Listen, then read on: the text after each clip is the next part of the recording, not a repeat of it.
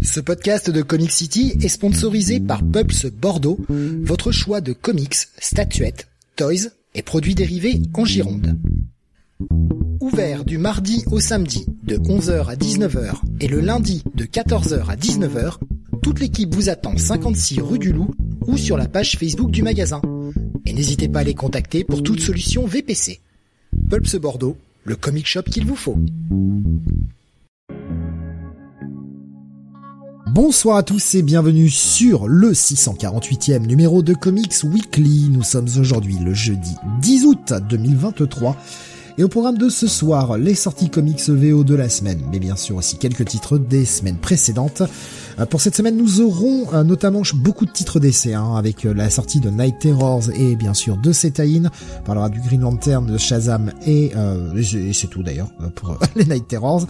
On parlera du Superman Annual et du World Finest Titans la partie Marvel avec Immortal X-Men et General Vault euh, en plein Fall of X, et puis la partie indé avec The Madness, Damn Them All et Swan Songs. Je suis Steve et vous écoutez le Comics Weekly.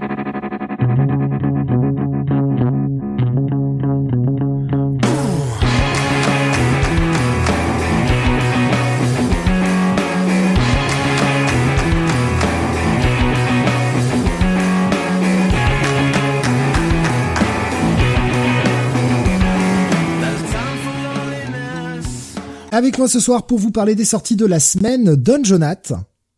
Salut à tous. Et Mister René Benny. Bonsoir à toutes et à tous. Et donc avec 10 titres de cette semaine sortis et 8 titres des semaines précédentes, vous découvrirez euh, les autres titres au fil de l'émission. Euh, comme d'habitude, on va démarrer avec un petit peu de WhatsApp pour euh, le, le, début de l'émission et en commençant par le WhatsApp de Tommy pour les lecteurs, pour les auditeurs, hein, je suis désolé, ça fait redite, mais euh, voilà, pour ceux qui auront l'émission montée, euh, petit foirage, donc euh, on recommence. Voilà, comme ça vous comprenez pourquoi certaines réactions seront peut-être un peu moins, un peu moins sur le vif. donc Tommy qui nous disait qu'il a fini le run d'Action Comics de Grant Morrison, la période New 52, qu'il a trouvé ça très moyen, irrégulier et un gros problème de, bah, pour les lecteurs tout récents, puisque le lecteur comics récent va être assez perdu à certains moments. Euh, par exemple, avec l'exemple de la Légion des super des super héros qu'il nous donnait. Euh, et euh, voilà, le fait que bah, plein de choses prennent du sens à la fin du run, des indices plantés tout au long, mais les plus téméraires sont invités à relire l'ensemble pour déceler certaines pièces du puzzle. Euh, du côté de YouTube toujours, euh, Nicolas qui nous disait je suis en train sur de quoi alors? C'était sur Action Comics? J'ai pas bien entendu. je, refais exactement. tu l'as refait. Ah, quel professionnalisme jusqu'au bout des Quel professionnel jusqu'au boutiste. Ça ne sert strictement à rien pour ceux qui n'ont pas entendu la première version et qui n'entendront jamais d'ailleurs. De toute façon, fallait être là. Euh, Nicolas qui nous dit je suis en train de lire l'omnibus Fear Agent de mon côté, je trouve ça vachement sympa, c'est une excellente surprise. Ouais, très bonne série Fear Agent de Rick Remender, très très bon projet euh, indé, très très bon projet de SF. Je sais pas si vous l'avez lu déjà, euh, Fear Agent. Non. Non, pas du tout. Pas du tout. Ça fait partie de mes lacunes. Euh. euh... Qu'est-ce que je vois d'autre passer? Si vous avez vu des trucs passer, parce que du coup j'ai pas eu, euh, j'ai pas eu les yeux partout et non, non, non, pas pour le moment. Je vois pas trop de, pas trop de WhatsApp. Mais on va démarrer avec euh, avec toi, Jonathan, pour le WhatsApp, puisque ah bah tiens, grave qui nous, qui nous partage. J'ai eu la, la, dernière livraison de Brubaker Phillips Night Fever, pas mal, mais pas leur meilleur. Tu l'as lu, Benny, peut-être ça? Euh, Ça me dit rien du tout a priori. Night Fever de, de Brubaker et Phillips. Ouais, non, ça me dit rien non plus, j'ai pas lu. Non, non, non, ça me dit rien. Et euh, Alexin qui a du WhatsApp notamment les Tortues Ninja et c'est euh, le, justement le WhatsApp de Jonathan qui a été le voir au ciné. Il va nous dire si eh. bien lui a pris ou, ou pas. Les Tortues Ninja, la nouvelle mouture. Ouais, euh, la dernière probablement. Euh, donc la torture. Exactement. Torture Ninja. Alors, euh, réalisé par des certains Jeff Rove et euh, Keller Spears, je préfère les nommer parce qu'à mon avis ils seront pas renommés de sitôt, euh, avec un scénario de Brendan O'Brien. Euh, voilà, société de production Nickelodeon, machin chouette, tout ça. Euh, apparemment il y a du Image Comics qui traîne aussi. Euh, je cite tout le monde parce que j'essaye de chercher pour tout vous dire. Kevin Eastman et son compère, donc Peter bah, c'est Peter Laird Voilà. Euh, je les cherche, je ne les trouve pas. Euh, je regarde s'ils ont été consultés pour ce truc-là. Étonnamment, je n'ai pas l'impression. Euh, ah, il y a Seth Rogen. Ah, mais oui. bah oui. Évidemment, il y a Seth Rogen derrière tout ça. Que c'est étonnant. Bon. J'espère qu'ils ont nommé Sullivan. Oh putain. Bon, je dans, la VF, dans la VF, mais non. Teenage Mutant Ninja Turtle, donc euh, Mutant Mayhem hein, euh, en euh, en en anglais dans la version originale. Chez nous, c'est Teenage Years. pourquoi? J'en sais rien. Parce que remarque au, moins, au moins ils te disent déjà tout de suite voilà c'est les tortues adolescentes hein. ceux qui veulent voir les adultes euh, c'est pas Teenage Mutant Ninja Teenage Mutant Ninja Turtles quoi voilà non on va pas sur, appeler sur, ça Teenage sur Mutant la Ninja Turtles sur la fiche ils ont appelé ouais Teenagers, mais sur la fiche, il y a marqué que Ninja Turtles. Hein. Il n'y a pas le Teenage Mutant. Oui, tu vois ce que je veux dire, quoi. Pourquoi euh, Enfin, il y a le Teenage qui se retrouve dans le titre. Voilà, on s'en fout. Hein, bref, c'est des couillons. Bref, ça nous raconte donc euh, l'histoire euh, bah, des Tortues Ninja. Alors, ne cherchez pas à replacer ça dans telle ou telle continuité. C'est pour les gros, les gros noobs. Donc, on démarre au commencement. Euh, et euh, bon, alors euh, voilà, histoire classique, l'origine story des, des Tortues Ninja, tout ça, tout ça, vous connaissez. Je vous fais pas le dessin, voilà. Honnêtement, le scénario tient sur un rouleau de papier à cigarette. Donc ça va, ça va quand même plutôt plutôt simplement. les tortues ont envie de découvrir le monde de, la surface, voilà, et il faut trouver un moyen pour le faire et pour se faire accepter par les êtres humains qui sont très très méchants. Donc voilà. Et après ça, on brode.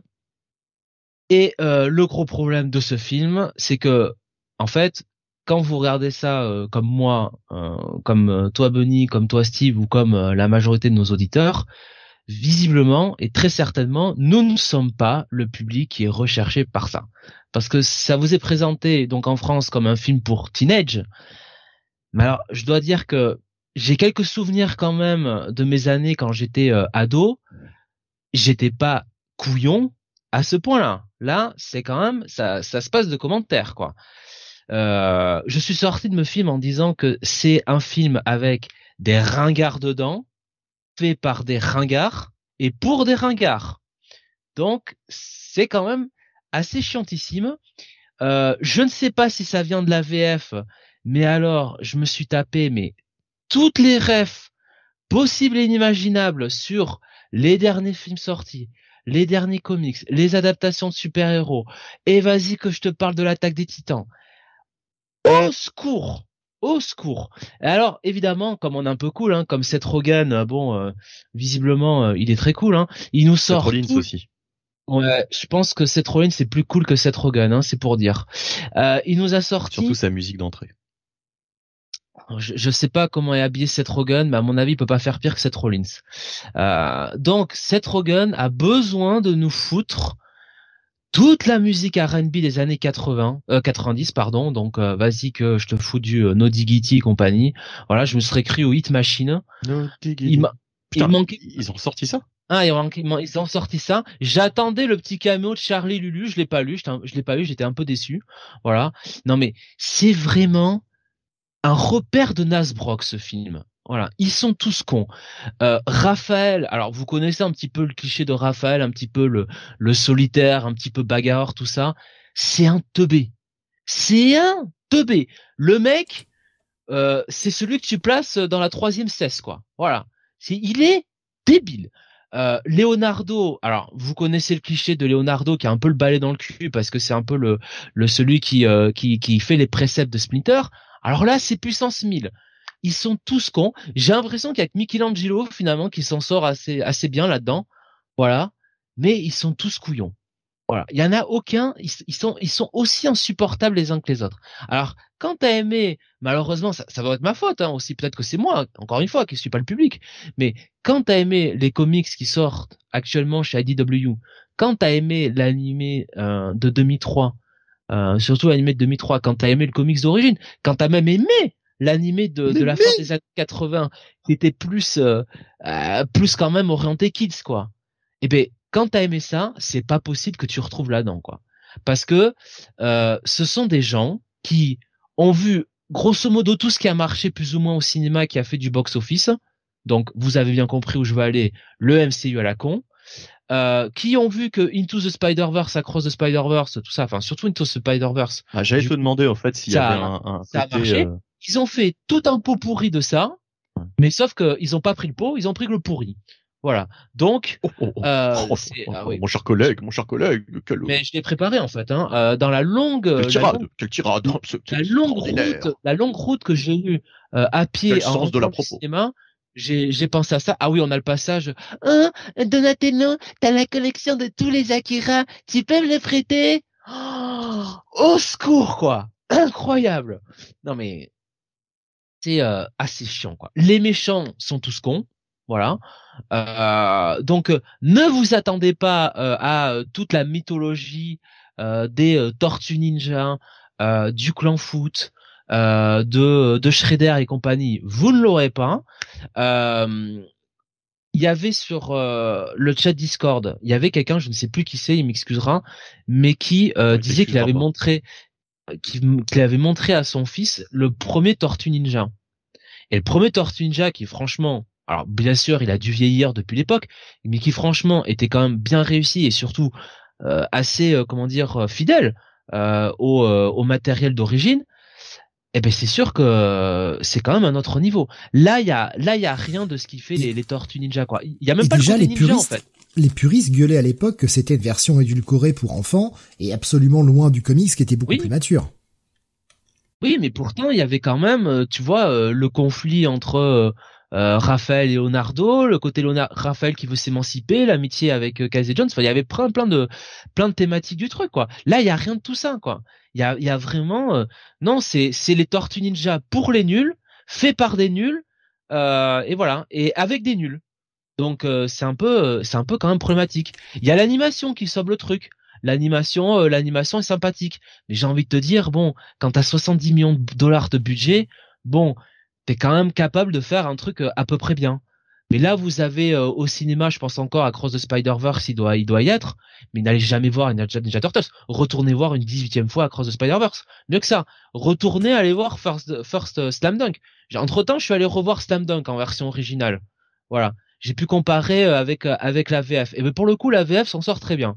Je trouve que la VF a compris l'ADN des personnages, euh, les, caractéristiques, tout ça, les, les, interactions, et la, et la VO évidemment est quand même beaucoup mieux. Mais la VF respecte le truc. Là, la VF est insupportable, mais en même temps, j'ai pas l'impression qu'ils qu'ils sont euh, plus, enfin qu'ils euh, comment dire qu'ils sont hors sujet par rapport à la VO. C'est vraiment le film, le film, le film qui est comme ça, quoi. Le film qui est bourré de références inutiles, de blagues de teenage. Enfin, Slam Dunk aussi, hein. C'est un film avec des teenagers dedans. Ils sont au lycée, hein, les mecs de Shoku, quoi mais ils sont pas aussi cons, quoi, putain. Sans déconner. Ils sont tous cons là-dedans, quoi. C'est insupportable. Moi, moi, je, moi, j'en peux, moi, j'en pouvais plus, quoi. Au bout d'un moment, c'est, mais c'est cringe as fuck, quoi. Et puis, j'ai pas parlé d'April O'Neil, parce qu'évidemment, la cerise sur le gâteau. April O'Neil. Oh là là, April O'Neil.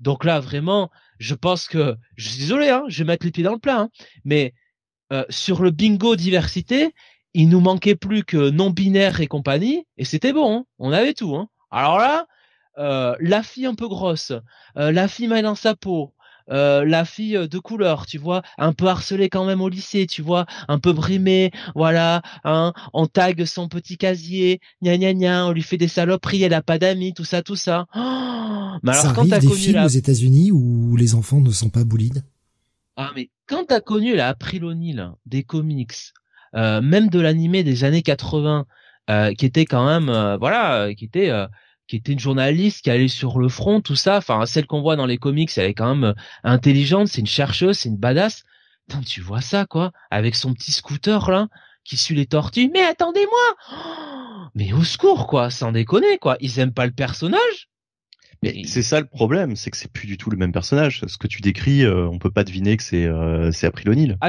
il y a un truc qui peut le faire deviner. Elle veut faire des études de journalisme. Voilà. Voilà. C'est tout. Je rappelle quand même qu'à la base, April O'Neil, euh, de mémoire, elle n'est pas nécessairement journaliste hein, dans son background. Hein. Elle est plus, euh, euh, plus peut-être scientifique, chercheuse. Mais enfin, c'est autre chose, quoi. Ah. Ça dépend de quelle version en fait, puisque dans la version animée qu'on a connue quand on était gamin. Oui, non, mais la version, la version d'origine, non. Oui. Donc voilà, donc c'est euh, franchement c'est euh, ah non c'est c'est moi c'est alors évidemment moi je suis pas le public pour ça. J'ai bien compris je suis pas le public pour ça. Mais je me dis mais même les ados enfin ils vont pas aller voir ce truc là quoi. C'est pas possible quoi. Enfin quand tu tu vois Into the Spider Verse Across the Spider Verse c'est quand même plus là aussi pour les ados de, les ados de base. On va, on va pas se mentir on va pas se voiler la face. Mais c'est tellement il y, a, y a tellement plus de finesse dans l'écriture quoi voilà. Et il colle pas non plus avec le matériel d'origine à 100% tout le temps non plus, mais c'est beaucoup plus fin, quoi. C'est beaucoup mieux écrit. Puis, on te fout pas la grosse tarte à la crème à chaque fois, quoi. On te fout pas le coup de la larmichette. Enfin, franchement, moi, ces Tortues Ninja qui sont là, qui se disent, oh là là, la vie est trop dure, les vies humains, ils sont méchants, comment on va se faire accepter d'eux? Mais putain, quoi. C'est pas les Tortues Ninja, ça, sans déconner, quoi c'est incroyable de voir ça quoi. Ils ont rien compris au truc quoi. Alors Seth Rogen, j'imagine qu'il nous fait son Taika Waititi donc euh, il euh, il fait un film pour ses gosses avec son humour à lui et ben c'est très Taika bien. Waititi plutôt.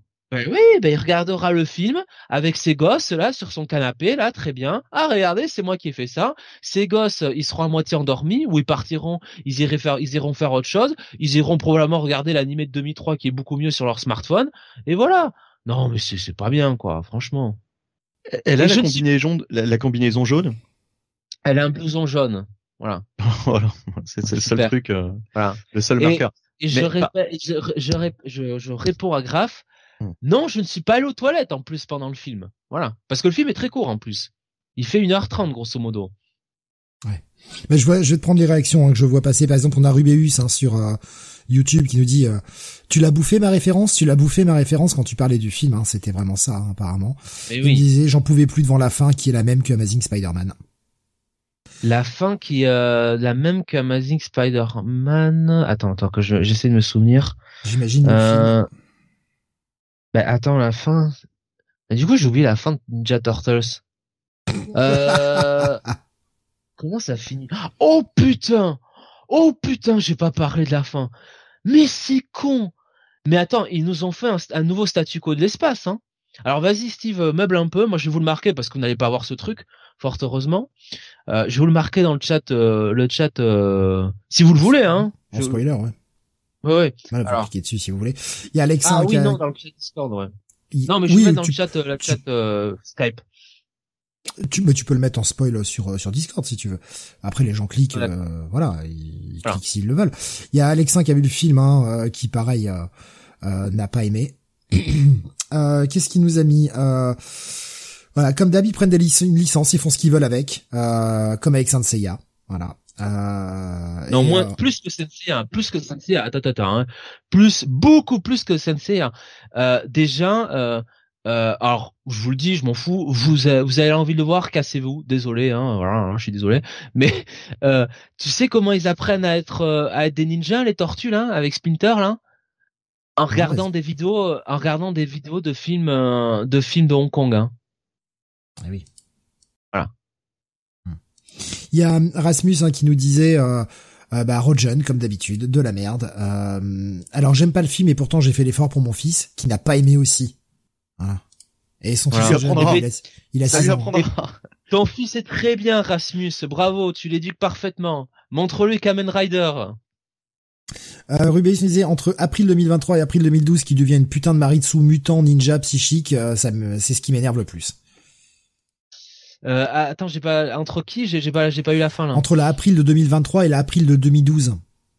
Ah ben Exactement. Ouais, ouais. Non, y a, tout à fait. Dans l'anime, eh ben encore Nicolas Déon, encore eux, putain. Ah bah de toute façon, ils ont la licence. Hein. Euh, c'est. Euh, ah oui, oui. Ils l'avaient déjà en 2003 hein, dans le pour l'animé de 2003, me semble-t-il. C'est pas Fox encore à l'époque? Ah non, je crois que c'était Nickelodeon déjà. Ouais, il me semble. Ou bien alors c'est simplement 2012, je sais plus. Comme il y a eu deux animés euh, qui ont duré un moment. C'était diffusé sur Fox TV à l'époque, hein, aux ah, US. Peut-être, peut-être, peut-être que c'est à partir de 2012 alors. Apparemment, Rasmus dit ils ont prévu trois films, un film après avec le statu quo euh, que tu as dit, Jonathan, et un autre quand ils seront adultes. Mon dieu quoi. Et évidemment ils nous ont fait tu la scène euh, post générique euh, tu vois pour nous en mettre plein la vie mais quand j'ai vu ce qu'ils nous ont montré je me suis dit jusqu'où ils peuvent descendre? Jusqu'où ils peuvent aller? Jusqu'où ils peuvent aller pour chier sur la franchise?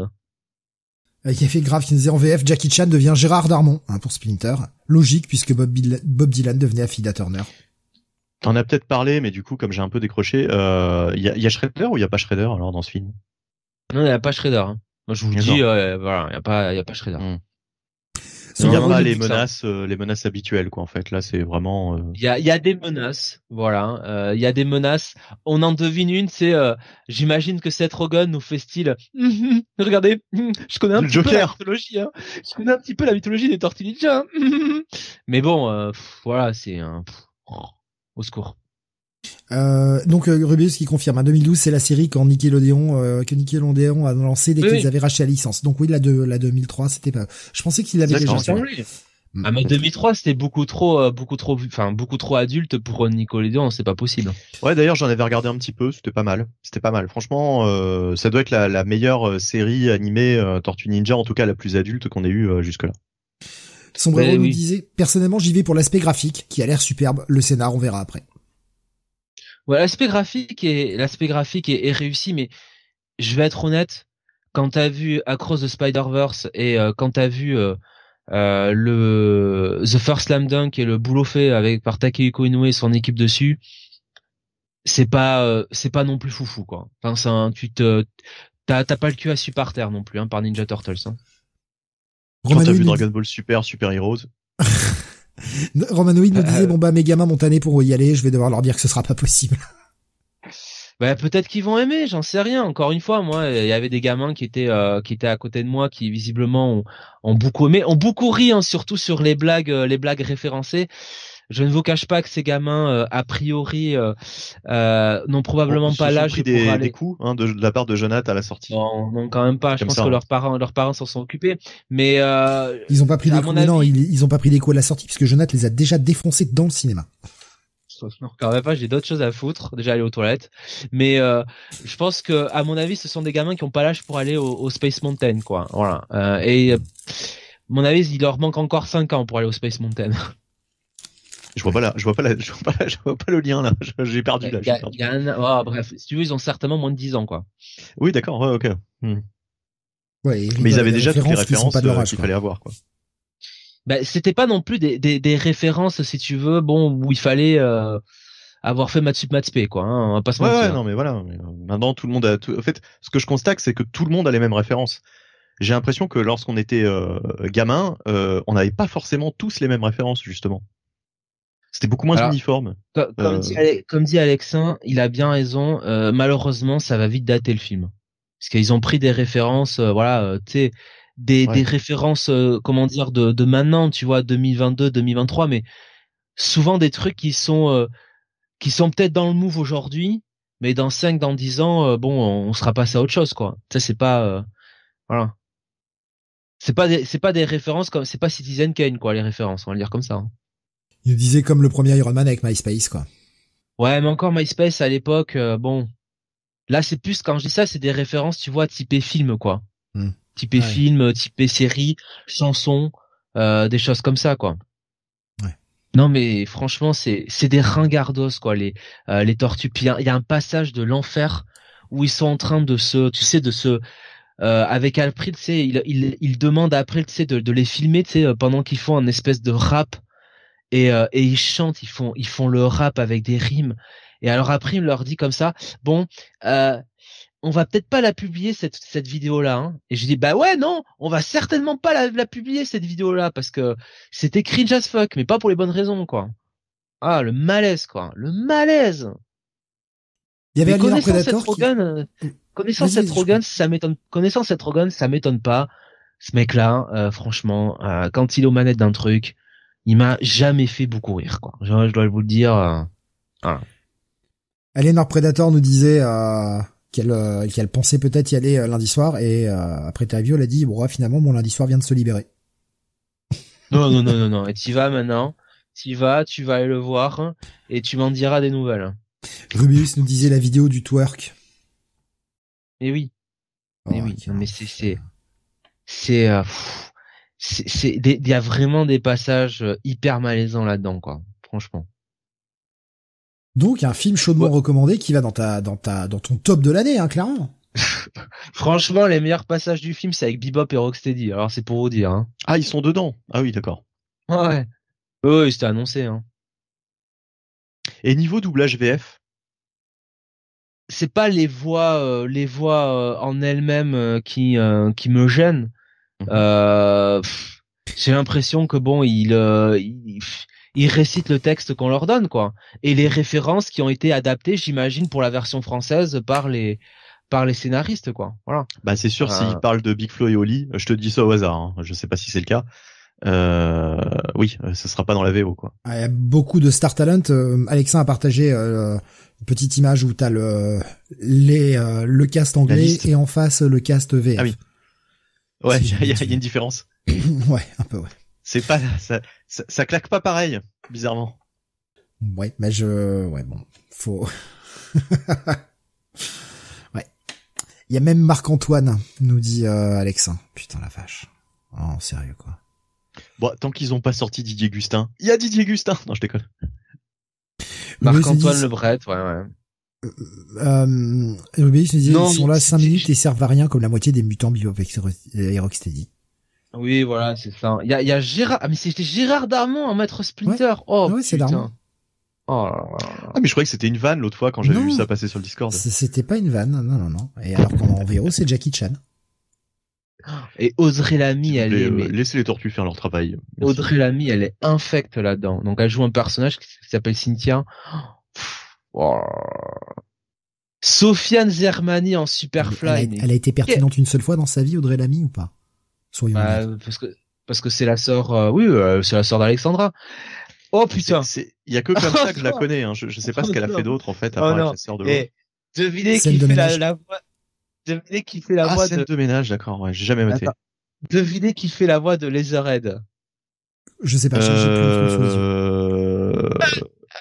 Jean-Pierre Castaldi? Laetitia Casta.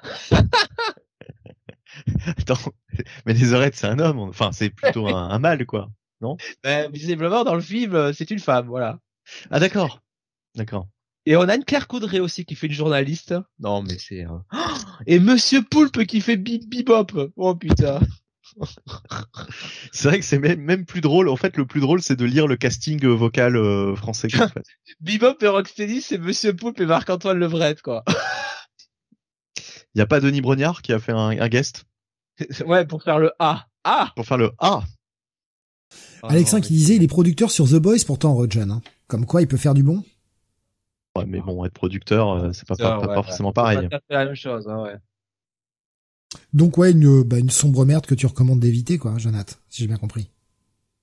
Encore une fois, ça dépend pour le public. Hein. Si vous avez lu les Tortues Ninja, que vous aimez les Tortues Ninja des comics ou même les Tortues Ninja en animé, n'y allez pas, quoi.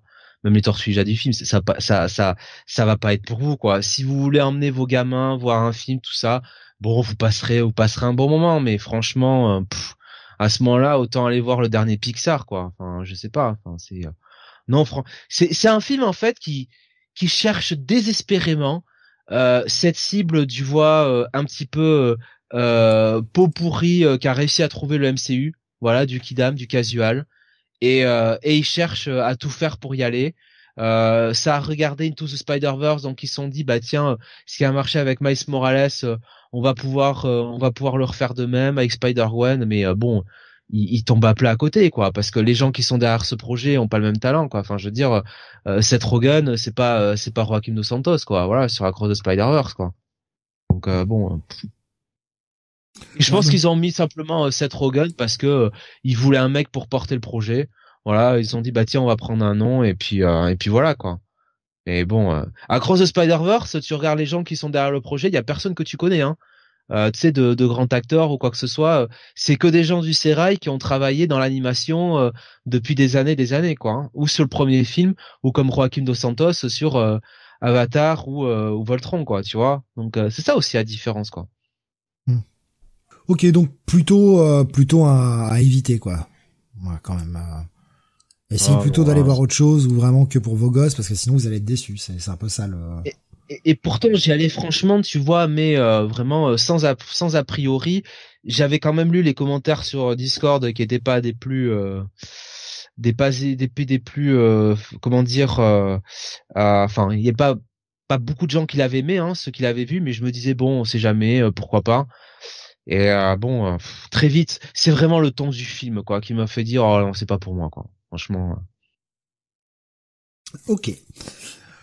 On va continuer le WhatsApp bah, avec moi du coup, euh, parce que j'ai un peu de WhatsApp. Je suis, je suis bien rincé, mais vous allez comprendre pourquoi, parce que comme vous pouvez le voir à l'écran, je suis allé au Orange Metallic Festival qui s'est tenu mardi. Euh, et comme son nom l'indique, c'est à Orange. Donc c'est-à-dire par rapport à moi à l'autre bout de la France. Euh, on est parti lundi soir avec mon frère, on a roulé toute la nuit, euh, on a pu aller pioter dans un hôtel, vite fait taper deux heures de sommeil, vite fait le dans l'après-midi, puis aller au concert le soir et repartir le la nuit même. Hein. donc on s'est tapé une bonne quinzaine d'heures de, de voiture en, l'espace de, de, de, moins de 36 heures peu un peu crevé, voilà, c'est appelé 1500 bornes, mais euh, ça valait le coup puisque on avait quand même euh, une très très belle affiche, euh, Trivium qui ouvrait, suivi de Airborne et bien sûr Megadeth. Bon, et à la fin il y avait Carpenter Brut. Je vais pas trop en parler parce que je risquerais d'être vulgaire, mais c'était absolument somptueux. Voilà, j'ai pas d'autres mots. c'était un truc incroyable le rien que la, la l'ambiance quoi c'est dans des arènes euh, dans des arènes antiques euh, c'est juste un, cadre magnifique. Je vais vous partager deux trois photos euh, comme ça là sur sur le sur la vidéo et puis également sur sur Discord. C'est franchement enfin c'était c'était un putain de moment. Ça jouait mais de façon magnifique bien évidemment. Alors bizarrement je n'arrive pas à trouver les ah voilà ça y est. Elle voulait pas, elle voulait pas se partager. Je vous partage ça vite fait. Euh, ouais, vraiment un concert, un concert incroyable avec euh, les pauvres Trivium qui ont essayé de chauffer la foule, mais une foule qui était clairement pas venue pour les voir. Donc, euh, bah, ils ont eu toutes les peines du monde avec un chanteur qui a fait tout ce qu'il a pu pour essayer de chauffer la foule. Et putain, il s'est donné. Euh, mais la foule était pas des masses réceptives. Par contre, quand Airborne a débarqué, bon, ça a été la folie. Euh, à savoir que le chanteur avait quand même le pied pété le mec était là avec une espèce de, une espèce d'attelle à son pied, euh, ce qui ne l'a pas empêché de courir à travers la scène comme un fou et de faire le solo le plus épique que j'ai pu voir. Ce que le mec est monté euh, à califourchon sur le dos d'un mec de la sécu. Il est passé à travers le public tout en tapant son solo.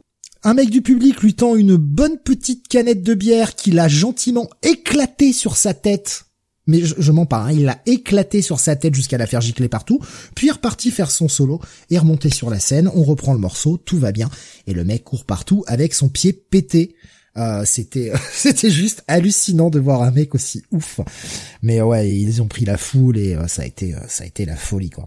Le son était un poil fort par contre sur Airborne, parce qu'en plus comme les mecs jouent accordés légèrement au-dessus en plus, euh, ouais ça des, des, des, des, fréquences un peu un peu agressives euh, qui étaient un poil fortes et j'ai eu assez peur en me disant putain Megadeth va monter encore le son, ça va être inaudible et non heureusement euh, Megadeth a su rester euh, su rester très pro et n'a pas monté trop le son.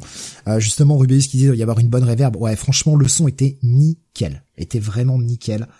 Et euh, vous pouvez trouver euh, quelques vidéos sur YouTube euh, qui sont qui, qui sont facilement trouvables. voilà, vous, pourrez voir quelques morceaux, vous pourrez voir l'ambiance qui est juste folle. Euh, bah Megadeth, bon bah voilà, Megadeth qui était incroyable, évidemment incroyable.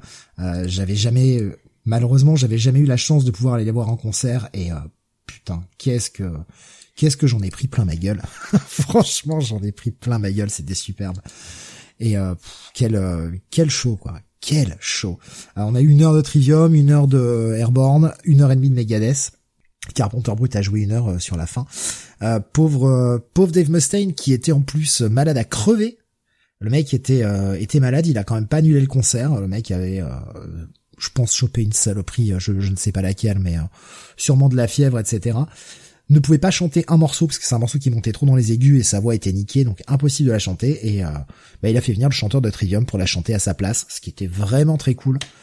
Et voilà, enfin vraiment un super concert. Et euh, bon bah Carpenter Brut par contre c'était pas bien. Mais euh, bon voilà, c'était attendu. Déjà je vois pas ce qu'ils avaient à foutre là. Ça n'a rien à foutre là, c'est absolument pas. C'est vrai que ça n'a aucun rapport. Ouais ouais non non mais vraiment Carpenter. Mais vraiment plus je déteste quoi. Mais vraiment je déteste C'est tout ce que j'aime pas. Ah, je, je, je, je, sais que c'est pas du tout ton style, ça c'est sûr. Ah mais c'est vraiment tout ce que j'aime pas, une espèce de de, de, de synthwave. Euh, putain mais euh, je déteste le néo rétro de toute façon, donc je vais pas aimer la synthwave quoi. Et c'est pas parce que t'as une batterie et une guitare euh, saturée sur scène, ça fait toi euh, un groupe de métal quoi. Surtout que bon, c'est clairement pas c'est clairement pas un groupe de métal. De toute façon, il est même pas classé dans les groupes de métal quand tu vas dans les Enfin, quand, quand tu cherches un titre sur les étalages, tu, tu, tu le trouves pas au, au, au rayon métal, quoi. Rasmus il dit j'adore Carpenter Brut, sorry Steve. Je suis désolé, je te désavoue euh, Rasmus. Voilà. non mais c'est enfin franchement, c'est vraiment pas bien. Et le pire c'est que enfin moi ce qui me gêne. Alors après, chacun sa conception de la musique.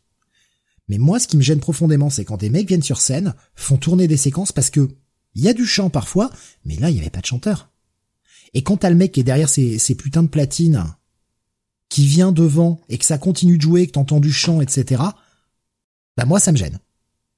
Moi, ça me gêne des icônes qui sont sur scène et qui sont pas là pour jouer, en fait. Ça me gêne profondément. Bon, ouais. De toute façon, je, je, mon frère ne connaissait pas, je savais pertinemment que ça lui plairait pas, je lui dis écoute, si tu veux, on reste voir le début. Voilà, on est resté deux morceaux, il a fait non, on se casse en fait. C'est mieux, je pense. C'est mieux. Non, c'était pas bien. C'était pas bien. Mais euh, le reste était super et euh, franchement, euh, voilà, je regrette pas mes 15 heures de route, je regrette pas la fatigue de Barjo et on a quand même, on a quand même pris quelques risques. On s'est vraiment tapé 1500 bornes en, en, à peine 24 heures, un tout petit peu plus de 24 heures. C'était, c'était un peu hardcore, mais mais ça valait vraiment le coup. Et putain, quelle quelle folie quoi. Et je suis vraiment dégoûté de reprendre le taf la semaine prochaine parce qu'il y a le motocultor là qui démarre la semaine prochaine et wow, la liste quoi. La liste d'invités au motocultor festival, c'est juste abusé. Mais je ne peux pas y aller malheureusement, donc j'ai vraiment, vraiment, vraiment la haine parce qu'il y a vraiment trop plein, plein de bons groupes. Quoi. Si vous avez l'occasion d'y aller, allez, euh, allez au Motocultor. Hein. Franchement, cette année, euh, ils ont vraiment assuré au niveau des, euh, des groupes qui font venir. Et putain, il y a un line-up pour quatre jours là, un truc de barjo. Bref, voilà pour mon pour mon WhatsApp. bien cramé, mais mais content. C'est surtout ça le principal. Euh, mais maintenant, on va passer à la partie euh, review quand même. Il est temps qu'on démarre les ah reviews de cette semaine. Avec, bah justement, on va commencer par euh, deux titres qui sont liés hein, de cette semaine, puisqu'on est en plein dans la partie X sur pour l'univers mutant. Et Benny, eh bien, tu vas nous parler de Immortal X-Men 14, sorti cette semaine. Ah, je l'ai pas lu. Bah si, tu l'as mis. Bah si, tu l'as mis.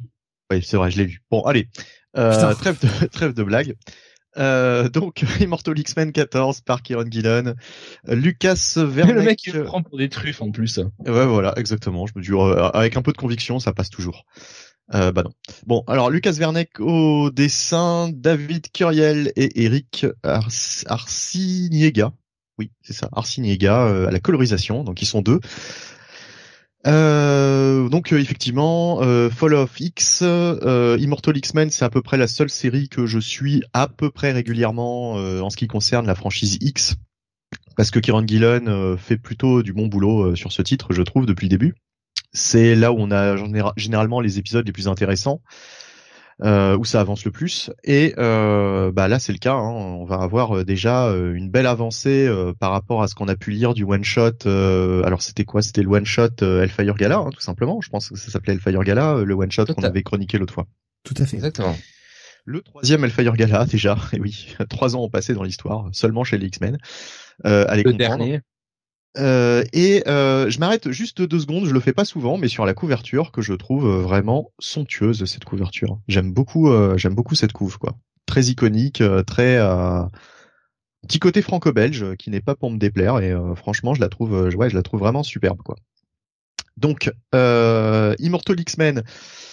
14, alors on retrouve Xavier sur Krakoa après les événements du, du dernier Hellfire Gala. Euh, il est un petit peu déprimé, le père Xavier, hein, puisque euh, bon bah alors là je suis obligé de spoiler. Hein. Je, donc euh, arrêter la review et passer au passer au, à la, pas à la review suivante du coup, puisque Jonathan va aussi nous parler de Follow Fix, mais euh, à la review encore d'après, hein, la troisième review, euh, si vous ne voulez pas être spoilé, puisque euh, bah là concrètement, voilà, je vais vous révéler ce qui s'est passé dans les dernières pages de, de du Hellfire Gala.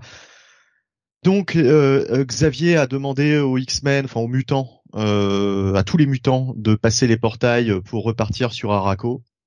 Seulement les portails ont été trafiqués par par Orkis et euh, Xavier, une fois revenu, euh, enfin une fois revenu, oui, euh, sur Krakoa, se rend compte que, bah en fait, il n'arrive plus à rentrer en contact avec qui que ce soit et qu'il les a tous envoyés à la mort, quoi. donc il parlait de de, de Meat Grinder, hein, de hachoir. bon, je pense que c'était plus une image qu'autre chose. On ne sait pas trop ce qu'ils sont devenus en passant les portails, mais a priori ils sont tous morts en, passant les portails. sous les ordres de Xavier. Donc voilà, donc le truc vraiment sadique de la part d'Orkis euh, qui a fait en sorte que Xavier envoie euh, tous les mutants euh, à la mort. Donc on comprend qu'il soit très très marqué, le père Xavier, et c'est un épisode dans lequel on va suivre essentiellement aussi Sébastien Shaw, qui lui a fait un petit un petit coup de un petit coup de pute, hein, puisque en fait il s'est emparé de l'île de Krakoa et euh, il comptait bien en fait euh, non seulement en récupérer toutes les ressources, mais également euh, toute la valeur euh, financière en fait. donc les choses là, il va se rendre compte, ne se passent pas exactement comme il l'avait prévu. Ça va être beaucoup plus beaucoup plus compliqué que ça de récupérer Krakoa et, et, toutes ses richesses. On fait la connaissance d'ailleurs d'une d'une nouvelle conseillère à Sébastien Shaw une nouvelle Tessa. Oui, une nouvelle Tessa, ouais. Tessa numéro 2. Euh, enfin, il veut absolument l'appeler comme ça, alors que la meuf ne veut pas trop, mais euh, c'est vrai qu'elle ressemble un peu à Tessa. Euh, elle s'appelle Siobhan. Siobhan, ouais, d'ailleurs. Comme, dans, comme dans Succession. Exactement. Voilà, c'est Succession. C'est c'est la seule fois où j'entendais ce, ce nom et maintenant je le vois partout. Ouais, C'est non irlandais, irlandais. Ouais ouais. Euh, je me disais tiens c'est original et puis euh, maintenant il y a plein de persos euh, dans plein de trucs qui s'appellent qui s'appellent comme ça. À croire qu'ils ont tous vu cette série et c'est fort possible d'ailleurs. donc voilà voilà. que dire de plus? Que dire de plus? Alors attends je, je, je, feuillette en même temps le, le, le numéro pour voir si j'ai rien oublié. Oui bah on va avoir des réponses sur ce que sont devenus les mutants. Sont-ils vraiment véritablement morts? Et c'est justement ça qui m'a un petit peu déçu, c'est que je m'attendais à ce qu'on ait certes des réponses, mais peut-être pas autant aussi vite. Parce que là, euh, ça désamorce pas mal, en fait. Kieran Gillen désamorce pas mal les événements du Hellfire Gala. Ça me déçoit un peu, parce que euh, je, je, trouvais que c'était vraiment euh, un gros coup de théâtre et un, un, gros coup de pied dans la fourmilière. Et finalement, on se rend compte que c'est pas tout à fait ça. Bon. il utilise aussi le, le personnage de... comment s'appelle-t-il? De d'Exodus euh, qu'il a déjà euh, mis en avant euh, à travers notamment un numéro, je me rappelle d'Immortal X-Men auparavant, un personnage dont tout le monde se foutait, je pense au début. Hein, Exodus, c'est vraiment pas le personnage le plus populaire de la galerie mutante, mais Kieran Gillen a su le rendre assez intéressant et là il prend une ampleur supplémentaire, vraiment avec son côté messianique. on voit bien la parabole, on voit bien le parallèle qui est fait par Gillen parallèle un peu. Euh, pardon? Parabole, c'est bien trouvé justement. Oui. Comme terme. Euh, mais euh, parallèle qui est un peu. Euh... Oui, un peu gros sabot quand même. Un peu gros sabot, voilà, c'est ça, ouais, qui est un peu un peu grossier. Et oui. Hmm. Bon, c'est pas c'est pas mauvais, mais euh, ça aurait pu être fait. C'est une bonne idée, mais ça aurait pu être fait avec un petit peu plus de, de finesse, quoi. Voilà, c'est ça, ouais. J'ai connu Kieran Gillen un peu plus fin dans sa dans son écriture que là où c'est vraiment bon. Euh, néanmoins, c'est une lecture que j'ai plutôt appréciée. Dans l'ensemble, j'ai vraiment bien aimé cet épisode. Je me suis pas du tout ennuyé. Euh, enfin, il se passe des choses, quoi. Vraiment, il se passe des choses dans cet univers mutant. Euh, voilà, ça, ça bouge.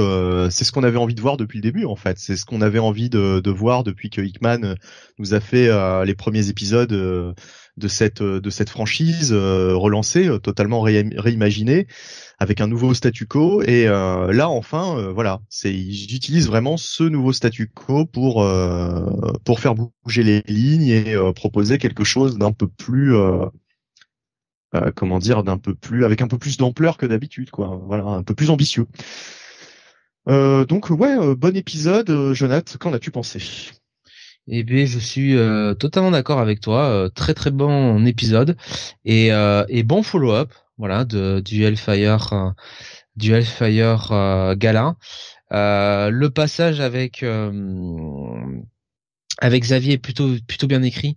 On ressent bien tout le désarroi du Chauve.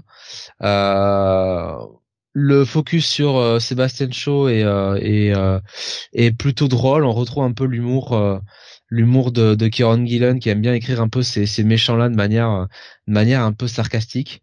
Euh, donc euh, donc ça c'est bien. Euh, et euh, oui alors effectivement le passage avec Exodus est peut-être euh, un poil trop comme tu le disais hein, un peu trop évident un peu trop un peu trop facile un peu trop gros sabot.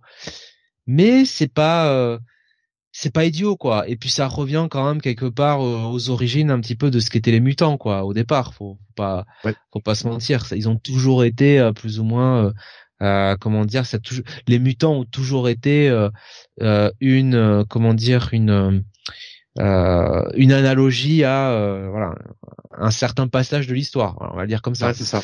Euh, et euh, mais j'espère enfin j'espère juste que ça va pas durer trois épisodes quoi. En fait voilà c'est surtout ça ma crainte c'est que et j'ai pas l'impression je pense que ça de toute façon faudra bien que ces gens-là arrivent quelque part quoi. Donc bon ça non, ce serait marrant qu'on les qu'on n'entende plus parler. et que, et que, enfin voilà, je vais, je vais pas dire, pas en dire plus pendant parce que tout le run, on, pendant tout le run, on les voit plus, puis on voit juste sur une case à la fin. Ah bah tiens, on est là. Voilà. on voit, on voit tu sais quelques bouts d'os sur euh, sur du sable. voilà, sans en dire trop. Hein, voilà. Après, je, je rappelle que euh, Exodus, il avait déjà été utilisé par Hickman, et notamment, vous savez, l'épisode c'était au tout début hein, de, du run d'Hickman, quand euh, il y avait les les, les les différents, on va dire, entre Cyclope et Nightcrawler, et qui faisait un mhm. peu le tour de l'île et qui a tout, ce, tout cet épisode où ils discutaient euh, sur leur façon de voir euh, les mutants à l'époque Krakoa. Et Exodus était celui qui enseignait aux jeunes enfants déjà. Parce que euh, rien que déjà, tu voyais ça, tu. Hum, hum, Dis donc, ça pue les mutants quand même. Là, il a totalement ce côté messianique de toute façon. voilà, c'est Là, il les emmène à aller voir Ninja Turtles, hein, je vous le dis tout de suite. Hein. Au moins, ouais. Et eh ben les notes, peut-être. Bah, un bon bail. Et ben moi aussi, un bon bail pour euh, ce titre. Honnêtement, euh, c'est peut-être même, euh, ce serait vraiment extraordinaire, mais c'est peut-être même mon coup de cœur de la semaine par par défaut, quoi. Il y avait Grave qui disait la fin avec Exodus c'est très bien, au contraire, je trouve. Alors il l'a mis en spoiler, mais vu ce qu'il met, je peux le prendre. Il y a quand même un mystère sur le devenir des mutants. Oui, ah, oui, bah, euh, oui, oui, mais euh, bon. Alors, euh, hop. Voilà, et euh, bah, c'est à peu près tout ce que je vois là sur euh, sur celui-ci. On va continuer sur le follow fix, donc double bail et puis ton petit coup de cœur, même si c'est par défaut, Benny, ton coup de cœur pour cette semaine. Ouais. Et bah, on va continuer avec toi, Jonathan. On reste sur du follow fix avec le début de Children of the Vault. Oui, alors c'est scénarisé par un Denis Camp avec des dessins de Luca Maresca et une colorisation de Carlos Lopez. Et, euh, voilà, donc Children of the Vault, eh ben vous vous doutez bien, on revoit les Children of the Vault, hein, bien sûr. Incroyable, surprise. Euh, et en fait, euh, au début de l'épisode, donc c'est situé du côté de l'Équateur, hein, le Volt, bien sûr. Euh, eh bien en fait, les les cinq les cinq sortent de de leur euh, espèce de cocon. Euh. Alors moi, par contre, j'avais pas suivi ce qui s'est passé avant, donc je me suis imaginé que c'est les X-Men qui les avaient enfermés là-dedans. Euh, donc des cocons un peu comme ceux de pour ressusciter en fait sur Krakoa, mais sauf qu'au lieu d'être de couleur un peu orange jaune, ils sont ils sont rosâtres. donc j'imagine que c'était des prisons et que bah, avec ce qui s'est passé sur l'Hellfire Gala et Orkis qui a foutu la merde, bah du coup automatiquement euh, bah les, codes de sécurité de, de Krakoa ont dû voler en éclats et, euh, et ils ont pu être libérés. Et donc euh, bah ils ont été libérés et forcément étant libérés, ils décident de faire ce qu'ils savent faire de mieux, c'est-à-dire bah grosso modo euh, prêcher la bonne parole à droite à gauche euh, évidemment essayer d'éradiquer les mutants se venger des mutants euh, donc donc voilà. Un, bon plan quoi hein. Et d'ailleurs pas mal hein, l'auteur donc Denis Camp nous met quand même un petit passage avec Orkis qui regarde ça et qui en gros dit bon pour l'instant ça nous arrange. Ils peuvent nous faire un petit peu le boulot à notre place mais en gros on nous fait comprendre que faudrait pas que les Children of the Vault prennent trop de place, notamment médiatique, parce qu'ils se ils se rendent médiatiques. Voilà, ils se ils se présentent comme les sauveurs de l'humanité.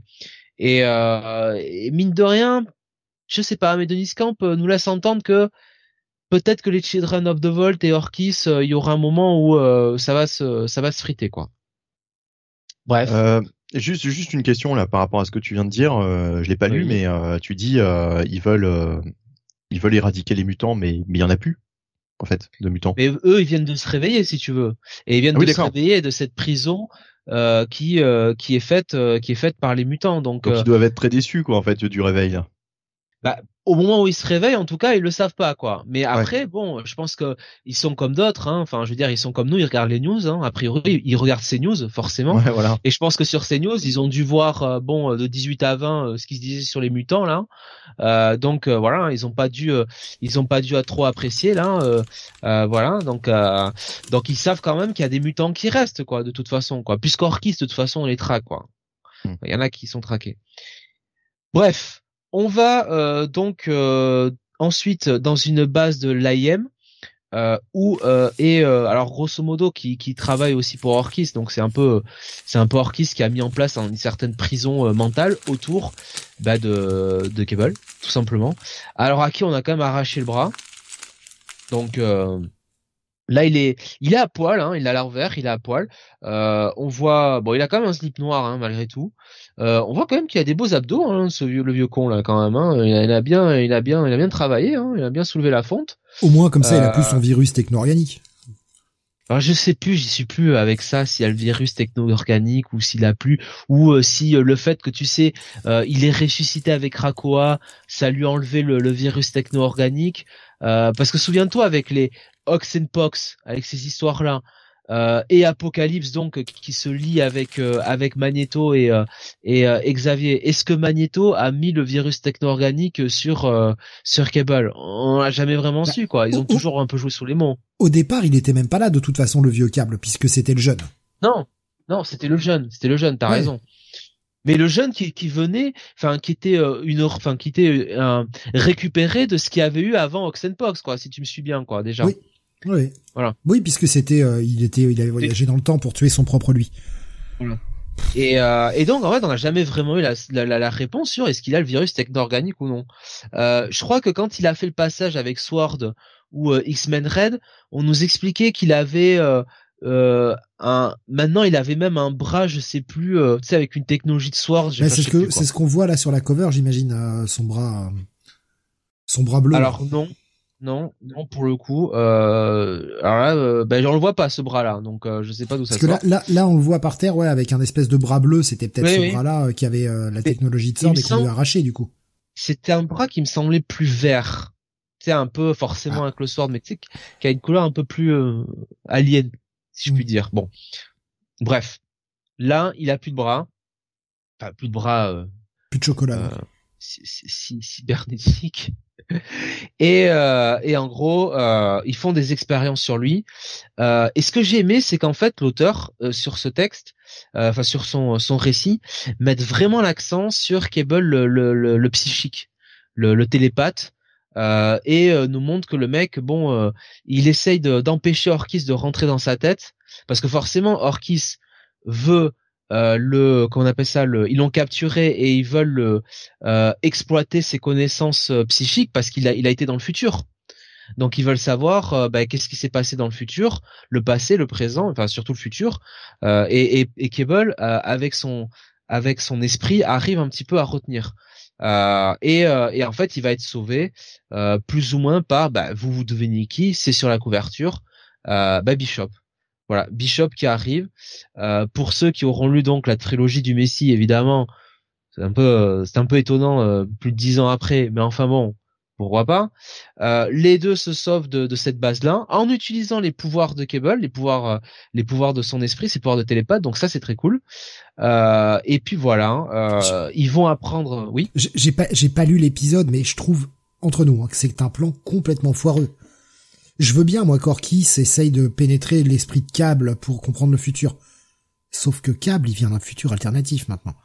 Le, ça a tellement changé que de toute façon, le futur de Cab n'est pas le vrai futur. Donc, qu'est-ce qu'il veut apprendre d'un futur qui n'existe plus? Ça, c'est un truc que je capte pas trop en fait. Ben, je sais pas. Hein, si tu veux, c'est c'est on peut on peut aussi se dire que peut-être qu'Orkis essaye de mettre tous les atouts de leur côté pour euh, contrôler tous les paramètres quoi. Euh, parce que mmh. finalement, bon, on regarde l'histoire de Moira, quoi. Donc euh, peut-être que c'est ça. Hein. Peut-être qu'ils sont jusqu'au boutiste. Peut-être que bon, ils sont un peu durs de la feuille. Mais je suis d'accord. C'est vrai que Cable vient d'une réalité. Enfin, encore une fois, on sait plus trop quel Cable on a à faire, mais a priori une réalité où notamment Apocalypse, bon, a servi l'humanité. Donc euh, à quoi ça va leur servir quoi finalement Orkis? Pas grand chose. Euh, donc voilà. Bon, peut-être que c'est pour la technologie du futur. J'en sais rien. Euh, toujours est-il que euh, Cable et, euh, Bishop s'échappent et qui vont surtout comprendre, bah, qui vont apprendre ce qui se passe avec les Chindrel of the Vault, euh, qui ont un petit peu, bah voilà, redéfini un petit peu l'humanité à leur image dans tous les sens possibles et inimaginables. Et je vais pas vous en dire beaucoup plus, mais on comprend évidemment que on va sur une opposition entre bon déjà ce team up un petit peu improbable entre Cable, Cable et, euh, et, Bishop et une opposition avec les Shinrel of the Vault avec en arbitre Orkis. Euh, donc voilà, il y a un secret euh, qui euh, qui nous est révélé un petit peu euh, et qui montre que les Children of the Vault, bon, sont pas si bienveillants que ça, mais sans s'en douter un petit peu. Et, et voilà. Et donc au final, écoutez, moi j'ai trouvé que c'était un bon premier numéro. Euh, il s'en passait beaucoup, c'était dynamique. Euh, il y a euh, des subplots qui sont déjà mis en place, c'est un gros plot. Franchement, c'est c'est une bonne réussite quoi, et c'est une bonne exploitation pour le coup de ce nouveau statu quo avec les mutants qui sont en déshérence et Orkis qui a un petit peu repris la main sur tout ça. Voilà. Donc et puis derrière les Shinron of the Bot qui qui sont un peu la cerise sur le gâteau. Donc pour moi, ça sera un bon bail hein, ce, ce Shinron of the Bot numéro 1. Ça donne envie de rattraper peut-être Bunny pour euh, continuer dans l'esprit Follow Vix ou euh, tu vas juste te concentrer sur Immortal? Eh bien, écoute, Steve, euh, eh bien, écoute, Steve, je suis assez d'accord avec euh, Jonathan. Euh, J'ai pas quand aimé ça. Quoi, quoi. Et, euh, et je trouve que euh, Cable est très sexy. Euh, torse pointe avec son slip noir moulant. C'est dommage qu'il n'ait pas plus un slip panthère, hein, je dirais. Quoi quoi. Donc donc voilà. et puis et puis c'est un peu tout gros limitation. Moi, je vais, je vais pas attendre son, son avis. Hein, écoute, hein, tant pis. Voilà. Donc un, hein un bail pour toi. Ah bah c'est le retour. Mais je l'ai pas lu ça par contre. Non, je te demandais si ça te donnait envie d'y aller. Putain, en fait.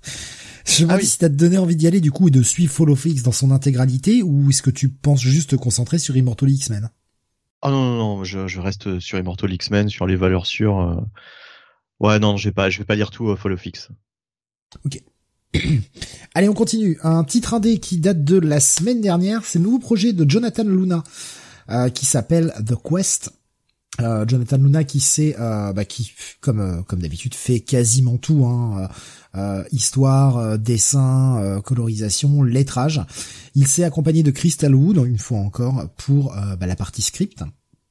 Et on va découvrir un, un espèce de monde dans lequel les on a deux un, espèce de prince euh, et une princesse qui se marient. On sait pas trop de quel euh, de, de, quel royaume. On a une espèce de petite carte hein, sur la page euh, la page des crédits qui nous montre deux provinces. On arrive très vite à comprendre que c'est les enfants de chacune de ces deux provinces qui se marient ensemble, formant donc par la même une espèce d'alliance mariage très heureux, ils s'aiment, ils sont, ils sont très contents, et il va débarquer euh, à la fin du mariage, au bout de trois pages, euh, eh bien des démons qui défoncent tout et qui vont venir mettre en pièces, euh, mais littéralement des, des, invités, et surtout après une, une, assez grosse séquence de bagarre, enlever ce, ce prince, ce nouveau marié, on ne sait pas trop pourquoi faire, et on va avoir justement les retombées donc de, la princesse qui, euh, elle, sait se battre. On sent que le prince, lui, sait pas trop se battre, mais euh, la princesse, elle, elle est à l'aise avec une épée, et euh, pourtant, malheureusement, n'a pas réussi à empêcher la capture de son nouvel époux. Les gardes se sont fait laminer, et bah, on va avoir les deux familles royales qui n'ont pas forcément la même approche. la famille qui vient de perdre son fils veut envoyer tout de suite des des, gardes euh, un peu dans toutes les directions, essayer de retrouver la trace de ces démons, tandis que l'autre famille essaye d'avoir une approche plus réfléchie en disant on peut pas se permet de perdre des ressources comme ça, il faut au moins prendre le temps de faire un plan et envoyer des gens euh, à sa recherche, mais euh, pas n'importe comment, parce que on va perdre du temps et on va perdre des ressources bêtement, quoi. Le problème, c'est que la fille n'entend pas ça de, de la même oreille et décide de partir seule. Alors, je vous ai résumé grosso modo l'épisode. Ça pose bien les bases, on comprend un peu bien les caractères des personnages. C'est assez engageant, surtout qu'on sent que on commence à nous mettre un petit peu des un peu de world building avec des terres pour les pour les démons. On comprend très bien que s'ils ont enlevé le prince, c'est pas pour rien. C'est si vous allez simplement le tuer, il l'aurait buté sur place. Donc s'ils l'ont enlevé, c'est pour faire quelque chose. Quoi exactement On n'a pas encore ça toutes ces réponses. Et donc la princesse va partir avec son son garde habituel à sa recherche, d'où le titre euh, de Quest. Assez engageant. Alors faut aimer le style de, de Luna, hein, bien sûr. Si euh, vous aviez pas aimé sur ses précédents travaux, euh, son style est le même, donc ça va pas vous faire changer d'avis maintenant. Mais je, assez friand de ses projets en général. Je trouve ça toujours relativement bien écrit. Pour ça que j'y suis allé et un ouais un, je vais dire un check it plus parce que c'est un numéro qui bah, ne fait que 20 pages, enfin un, numéro classique quoi. Sur, ça aurait peut-être mérité quelques pages de plus. On a quand même un bon cliffhanger, on a une bonne fin d'épisode, mais euh, quelques pages de plus n'auraient pas été trop en fait sur un premier épisode. Donc un bon check-it plus, voilà. C'est un titre de la semaine dernière, j'y passe pas trois heures, hein, euh, mais engageant. Euh, j'irai voir comme d'habitude avec Luna, j'irai au moins faire le premier arc. On verra après. Je, je sais pas en combien c'est prévu. J'ai l'impression que c'est pas en tout cas prévu comme une série limitée pour le moment. Ça a l'air d'être un ongoing. On verra combien de temps ça durera. Benny, je reviens vers toi pour euh, le retour de Night Terrors avec son troisième épisode. Ah et oui, le fil rouge de l'été du côté de chez DC, Night Terrors, avec euh, ce troisième épisode donc de la série principale, euh, qui est la seule série que je lis, enfin en tout cas que je suis. Hein. J'avais lu le, Batman au début et puis bon, j'ai très vite arrêté. Un événement. Chihuahua, hein, c'est un peu notre tube de l'été, hein, Night Terrors. Tin, tin, tin, tin, Night Terrors, tin, tin, tin, tin. Secours. Secours. L'humour et l'humour va mourir ce soir aussi. Hein. Je crois qu'il est mort depuis bien longtemps avec cette émission. Hein. Il a ressuscité plusieurs fois, heureusement, mais il est remort derrière. Hein. Épisode 1, il était dead, je crois. Euh, donc, euh, donc, euh, donc, donc, Night Terrors numéro 3, comme, dis, comme je disais, qui, qui, oui, alors donc je disais jusque là, cet événement me passionnait pas énormément. Je dois dire que franchement, j'avais hâte que ça se termine et qu'on revienne bah, aux séries régulières, voilà, qu'on reprenne les intrigues qui étaient en cours auparavant. Et cet épisode 3 est plutôt une bonne surprise. Voilà, cet épisode 3 est plutôt une bonne surprise. Alors on reprend euh, là où on avait laissé euh, les événements du, de, l'épisode 2, hein, je crois, me semble-t-il, avec euh, ce tandem entre entre Deadman qui est dans le corps de Batman et Sandman, le Sandman des origines. Pas celui de Neil Gaiman du coup, hein, voilà. Et, euh, et euh, donc il y avait une embuscade euh, de ces espèces de, créatures des cauchemars. Là, je sais pas comment on les appelle. D'ailleurs, j'ai oublié. Ils ont peut-être un petit nom, mais je, je me rappelle plus. bref, au design plus ou moins bien inspiré. Il y en a qui sont quand même assez sympas, d'autres beaucoup moins, qui sont beaucoup plus génériques, je trouve. Mais bon, Bref, c'est que c'est que mon avis. Euh, mais ce qui est euh, surtout cool dans cet épisode, ça, alors c'est pas vraiment un spoiler, hein, c'est euh, dès la troisième page, la page de crédit. D'ailleurs, est-ce que j'ai donné les crédits? Mais non, j'ai pas donné les crédits. Donc Joshua Liamson est au scénario et Giuseppe Camuncoli, Stefano Nessi et Caspar Wingingard, voilà, euh, sont au dessin. Il y a une colorisation de Frank Martin, euh, Caspar Wingingard qui doit se coloriser lui-même. Oui, euh, il se colorise lui-même. Et on reparlera de ce monsieur tout à l'heure sur un autre titre d'ailleurs. Wingingard, ouais. Pas, pas, facile à dire de prime abord, mais en fait, bon, voilà. Euh, donc, dès la troisième page, donc dès cette page de crédit, intervention, voilà, de Robin, enfin de Damian, retour de Damian, et c'est normal, puisqu'on a euh, Joshua Williamson, c'est vrai, sur ce titre, donc euh, Damian n'est jamais très loin. Et euh, bah, pour une fois, ça m'a fait plaisir de le voir, puisqu'il fait, il fait vraiment bouger les choses. Son intervention vraiment remet un petit peu de, de, sel dans, ce, dans cette histoire, dans cette, dans cette intrigue. On va en apprendre un peu plus sur les origines du fameux Insomnia, avec une scène assez gore, vraiment assez, assez, assez marquante. qui me donne envie d'ailleurs d'en découvrir un peu plus sur ce sur ce perso, hein, sur cette menace. Euh, alors on nous dit d'ailleurs à la fin de l'histoire qu'on en saura encore plus dans le prochain épisode, donc euh, bon bah voilà, au moins on est teasé là-dessus. Euh, et donc Damian, Batman, enfin Deadman et Sandman vont, ça fait ça fait des rimes, vont tous partir à la recherche donc de cette fameuse pierre des cauchemars. Hein, je sais plus la, non c'est pas la pierre des cauchemars, c'est. Si si c'est la Nightmare Stone. C'est la Nightmare Stone, oui, c'est c'est bien ça. Je, je, sais pas, j'avais un doute. Euh, et, euh, et donc on va découvrir euh, alors une maison qu'on, je sais pas si on l'avait déjà vue dans cet univers d'essai. Euh, il y avait la House of Mystery, d'ailleurs il le rappelle, hein, la House of euh, of Secrets, et on découvre la House, pardon? La House of Black. La House of Black, mais oui, bien sûr, bien sûr. la House of Black Metal aussi. Je crois qu'elle était déjà apparue euh, de ah, mémoire dans Justice League Dark, mais je dis peut-être des bêtises. Eh ouais c'est eh possible, c'est possible. C'est possible, c'est possible, c'est possible. On a, en tout cas, on a cette, euh, alors cette réapparition de la House of Horror, qui ressemble un peu à la cabane de, de Evil Dead, voilà, tout simplement. Euh, donc, euh, donc, on, ils vont, euh, ils vont se rendre dans cet endroit. Et là, on va, on va voir un petit twist assez sympathique. Si j'ai bien compris la dernière page, parce que j'avais un doute, j'étais fatigué lors de ma lecture. On est bien d'accord que, pour le dire comme ça, ça ne se termine pas bien. Cet épisode. Non. Voilà. oui, donc, pas, terrible. J'ai bien compris. Oui. Donc, voilà, c'est pas c'est pas une idée que je me faisais. c'est pas une, une interprétation. Euh, J'ai pas fait une mauvaise interprétation de cette dernière page. Ok, d'accord. donc épisode plutôt efficace franchement, euh, bonne lecture sympathique.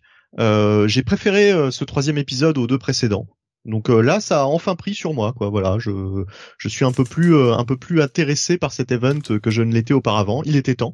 On est quand même début août, donc je lirai certainement, bah, au moins la série principale, quoi. Je crois que c'est bah, en cinq en cinq numéros. Il en reste un. Quatre? Ah oui, d'accord. Il en reste un bah, plus un numéro final.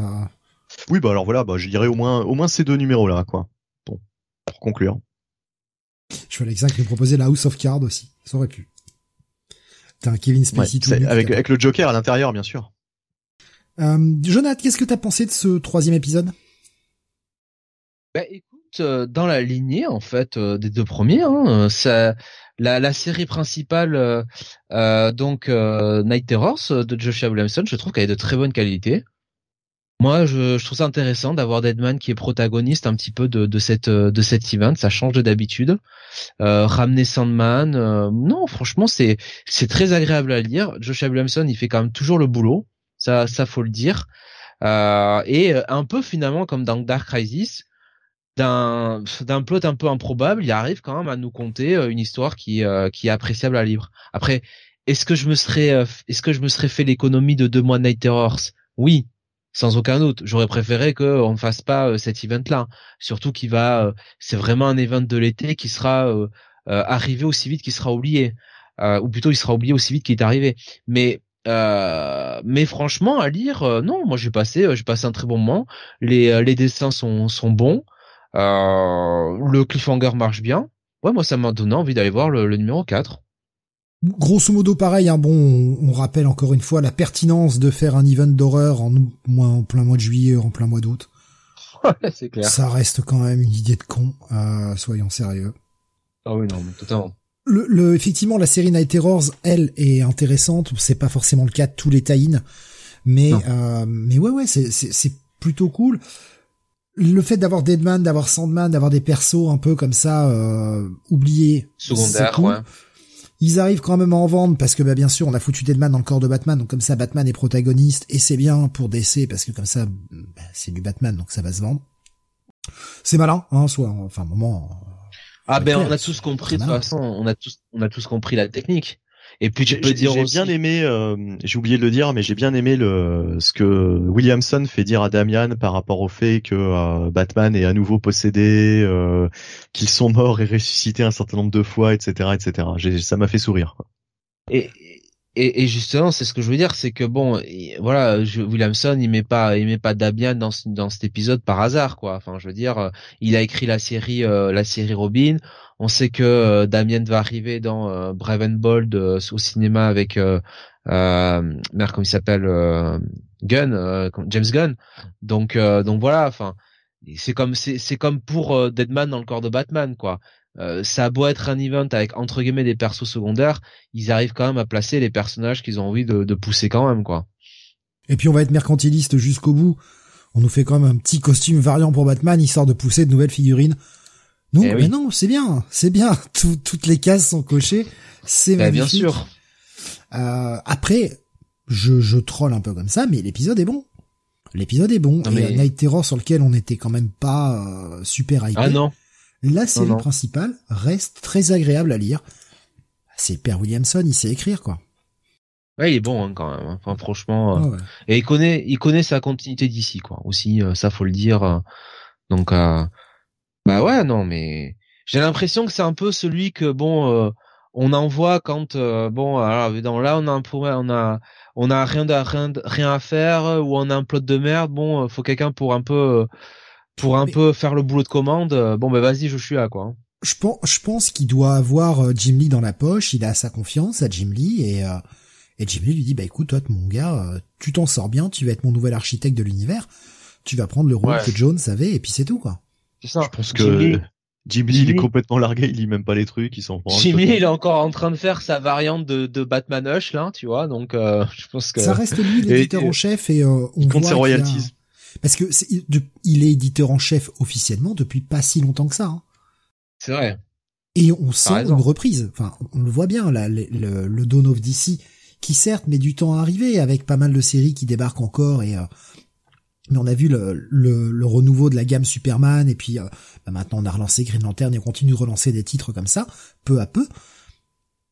Ouais, c'est depuis que Jim Lee est président officiellement. Il était jusque-là président intérimaire, mais maintenant il est officiellement au poste. On sent qu'il a mis, euh, qu'il a mis un petit peu, euh, il essaye de mettre un peu d'ordre. Il prend son temps. C'est peut-être le reproche qu'on peut lui faire, c'est que ça prend peut-être un peu trop de temps pour remettre les séries en ordre. Mais l'important, c'est que jusqu'à présent, les nouveaux titres d'essai sont pas si mal. Il y a l'air d'avoir une cohésion. Ouais, Green Lantern, euh, franchement super réussite hein, pour l'instant. Bah, deux, deux Ouais, mais regarde, regarde la gamme, la gamme Superman, elle se tient bien. Après, tous les titres ne sont pas, euh, ne sont pas forcément bons, mais la gamme se tient plutôt bien. Euh, le Green Arrow est bien cool. Le retour de Shazam avec une série régulière. Euh, ouais, bon, Green Lantern, on va voir ce que va faire, ce que va faire Jeremy Adams maintenant qu'il a plus Night Terrors dans les pattes. Parce que bon, lancer un titre et puis au bout de deux épisodes être déjà dans un dans un event et de pas sortir ta série régulière, c'est quand même pas un cadeau. Il y a d'autres titres à arriver, quoi. Oui, on va voir Wonder Woman aussi, nous dit Alexin, bien sûr. Oui, il y a la nouveau, il y a la nouvelle série Flash, euh, pour ceux que ça intéressera, euh, qui, qui iront. Ça prend son temps. C'est le gros défaut, c'est que ça prend beaucoup son temps, ce Dawn of DC, mais j'ai l'impression qu'ils essayent de mettre une cohérence éditoriale, donc je vais pas leur reprocher ça. On fera le bilan d'ici la fin d'année, je pense déjà, on pourra voir, on y verra un petit peu plus clair. Oh, d'ici d'ici là, on sera déjà passé à Fall of, euh, of DC. Ouais, c'est ce que j'allais dire. Il s'est, il s'est tellement creusé qu'il va nous faire Destiny of DC, euh, Fall of DC. Euh. Donc ouais, non, petite, euh, petite lecture sympathique. Franchement, loin d'être le titre le plus mauvais de la semaine. Pour moi, ça va être un petit bail. Ça reste un petit bail. Ah, moi, moi, je mets un bon bail. Ouais, ouais. Pas des. Ouais, ouais. Pareil, petit bail pour moi. Faut espérer juste que ce soit pas juste un event pour rien, quoi. Là, Steve, tu, tu poses la question en connaissant déjà la réponse. Ben, ça dépend. Regarde, regarde Lazarus Planet. C'était euh, raté sur l'exécution, mais il y a plein de conséquences qui en découlent. Tant qu'il y a quelques petits trucs qui découlent de ça, tant mieux. Voilà, que que ce soit pas juste un event pour rien en fait. C'est juste ça, quoi. Au moins qui. Avec euh, cet oui, avec cet auteur-là, il y a des chances, au moins. Il y a des mm. chances que sur certaines séries, il y ait des, réper... des, des répercussions. Voilà, je vais y arriver. Évidemment, je m'attends pas à ce que ça change la phase de l'univers d'essai, mais euh, qu'on n'ait pas eu ce sentiment d'avoir lu un truc pour que dalle, quoi. Tu vois, c'est c'est c'est juste un peu chiant. Tu t'es investi dans un titre, euh, bah au moins, euh, surtout quand c'est un event et que t'as 12 000 tie Quand t'as pas un convergence bis, quoi. la politesse, c'est quand même qu'il y ait quelques répercussions, quoi. Euh, ce qui est bien, c'est que s'ils font Swords of DC, ils pourront le faire écrire par euh, Tiny Howard qui travaille déjà chez eux, nous dit Graf. Ah oh non, pitié. Yes, bien sûr. C'est vrai qu'à la rentrée, on va avoir ce crossover là. Oh. Tini, Tini, Tini. Oh. Allez, triple bail et on va continuer avec toi, Jonathan. Euh, on va, tu vas nous faire deux titres de la semaine dernière. On va les enchaîner un peu. Euh, on va commencer déjà par du Dynamite, la sortie du James Bond 007 for King and Country numéro 4. Oui, euh, donc c'est toujours scénarisé par un, eh ben, quelqu'un que tu as nommé, Philippe Kennedy euh, Johnson, euh, avec des dessins de Giorgio Spalletin et Alessio Avalon et une colorisation de Claudia Giuliani. Alors déjà le dessin, franchement, moi j'ai beaucoup aimé. Franchement, il est top. et je trouve que encore une fois, ça se prête tellement bien à cette ambiance un petit peu euh, d'agent secret. Euh, donc on est toujours hein, bah, sur cette histoire hein, autour de Myrmidion et James Bond qui est euh, qui est recherché par euh, l'ensemble un petit peu des, des, gouvernements mondiaux, des des agences de euh, des agences secrets dans le monde, voilà le MI6 et ainsi de suite, la CIA, le, MI4, le 3, ouais, ouais. et effectivement dans ce nouveau bah, ce nouveau monde post eh bien Myrmidion qui a un petit peu pro, enfin qui a qui ouais, qui a un petit peu euh, pris le contrôle de quelque part, enfin qui, s'est mis en cheville avec toutes les agences du monde. Et dans le précédent épisode, en fait, euh, James, euh, eh bien, se rendait aux États-Unis et rencontrait donc évidemment Félix. Euh, Félix Leiter, donc l'agent de, de, la CIA, et tous les deux, bah, enfin plutôt Félix l'amène dans son appartement, et là, euh, le clip de, du précédent épisode, c'était l'agent euh, 005 qui, bah, euh, pointer euh, pointer son euh, son son arme son arme, bah non, c'est une femme. son arme ah devant, devant. Oh, Jonathan, tu es dans des préconceptions de gens. Oui, aujourd'hui, hein, ça ne choque plus personne. Enfin. Ouais, alors là, celle-là, celle-là, je peux te dire que si c'est une chimelle, non, pas, surtout pas elle, quoi. Tout, mais pas elle, quoi. Voilà. Bref. Euh, donc, euh, je ne sais plus, vous me faites dire, vous me faites dire n'importe quoi avec vos conneries. Euh, donc, l'agent 05 pointe son arme, et j'ai bien dit son arme, son revolver, devant euh, James Bond, et on se dit que bah, elle travaille pour la Miss X, donc elle va, qu'elle va arrêter James. Et en fait, elle lui fait comprendre qu'elle n'est pas là, euh, eh bien, euh, que, enfin, sous les ordres de M, que M ne sait pas qu'elle est là. Et elle est là surtout pour lui faire passer un message. Et ce message c'est que euh, James ne devrait pas croire euh, Gwan euh, que cette chère Gwendoline Gwan joue un petit peu avec lui et qu'en réalité elle elle n'a pas envie que Myrmidion parte. Au contraire elle a envie de prendre la tête de, de Myrmidion, voilà, de remplacer le chef, et elle veut se servir de James Bond avec ça, euh, pour ça, pour arriver à ça. Euh, et elle lui explique un petit peu bah, tout le cheminement qu'a Iguane dans Myrmidion. Et tout cet épisode, ça va être un petit peu euh, bah, James Bond qui va rencontrer divers personnages qui vont essayer un petit peu de, bah, lui, de lui dire tel camp se joue de lui, quoi. Voilà. il va, il va rencontrer aussi, enfin, il va retrouver l'agent Clark euh, cet ancien de, de Myrmidion. Euh, euh, et, surtout, dans sa discussion avec Félix, euh, Félix va lui faire le coup classique du euh, bon alors officiellement euh, la CIA te recherche, hein, ne sait pas que tu es là, mais officieusement si tu pouvais poser un dispositif, ce dispositif-là chez Myrmidion, officieusement ça nous arrangerait bien. Voilà. donc donc James il est un peu pris entre entre tous ces feux. il a une bonne discussion encore avec le l'agence 005 qui qui lui explique bien euh, bah, les griffes qu'elle a envers Guan et surtout bah, qu'il faut pas, euh, faut pas lui, qu'il lui, qu'il lui fasse confiance. Euh, et voilà. Et donc, bah, James, il va, il va, il va essayer un petit peu de tirer le, le vrai du faux. il va s'occuper d'aller sauver l'agent Clark dans une très belle scène d'action. il va discuter avec Guan. Euh, et, euh, et, voilà. Et, euh, et, au final, bah écoutez, encore un très très bon, un très très bon épisode avec un, un excellent excellent cliffhanger.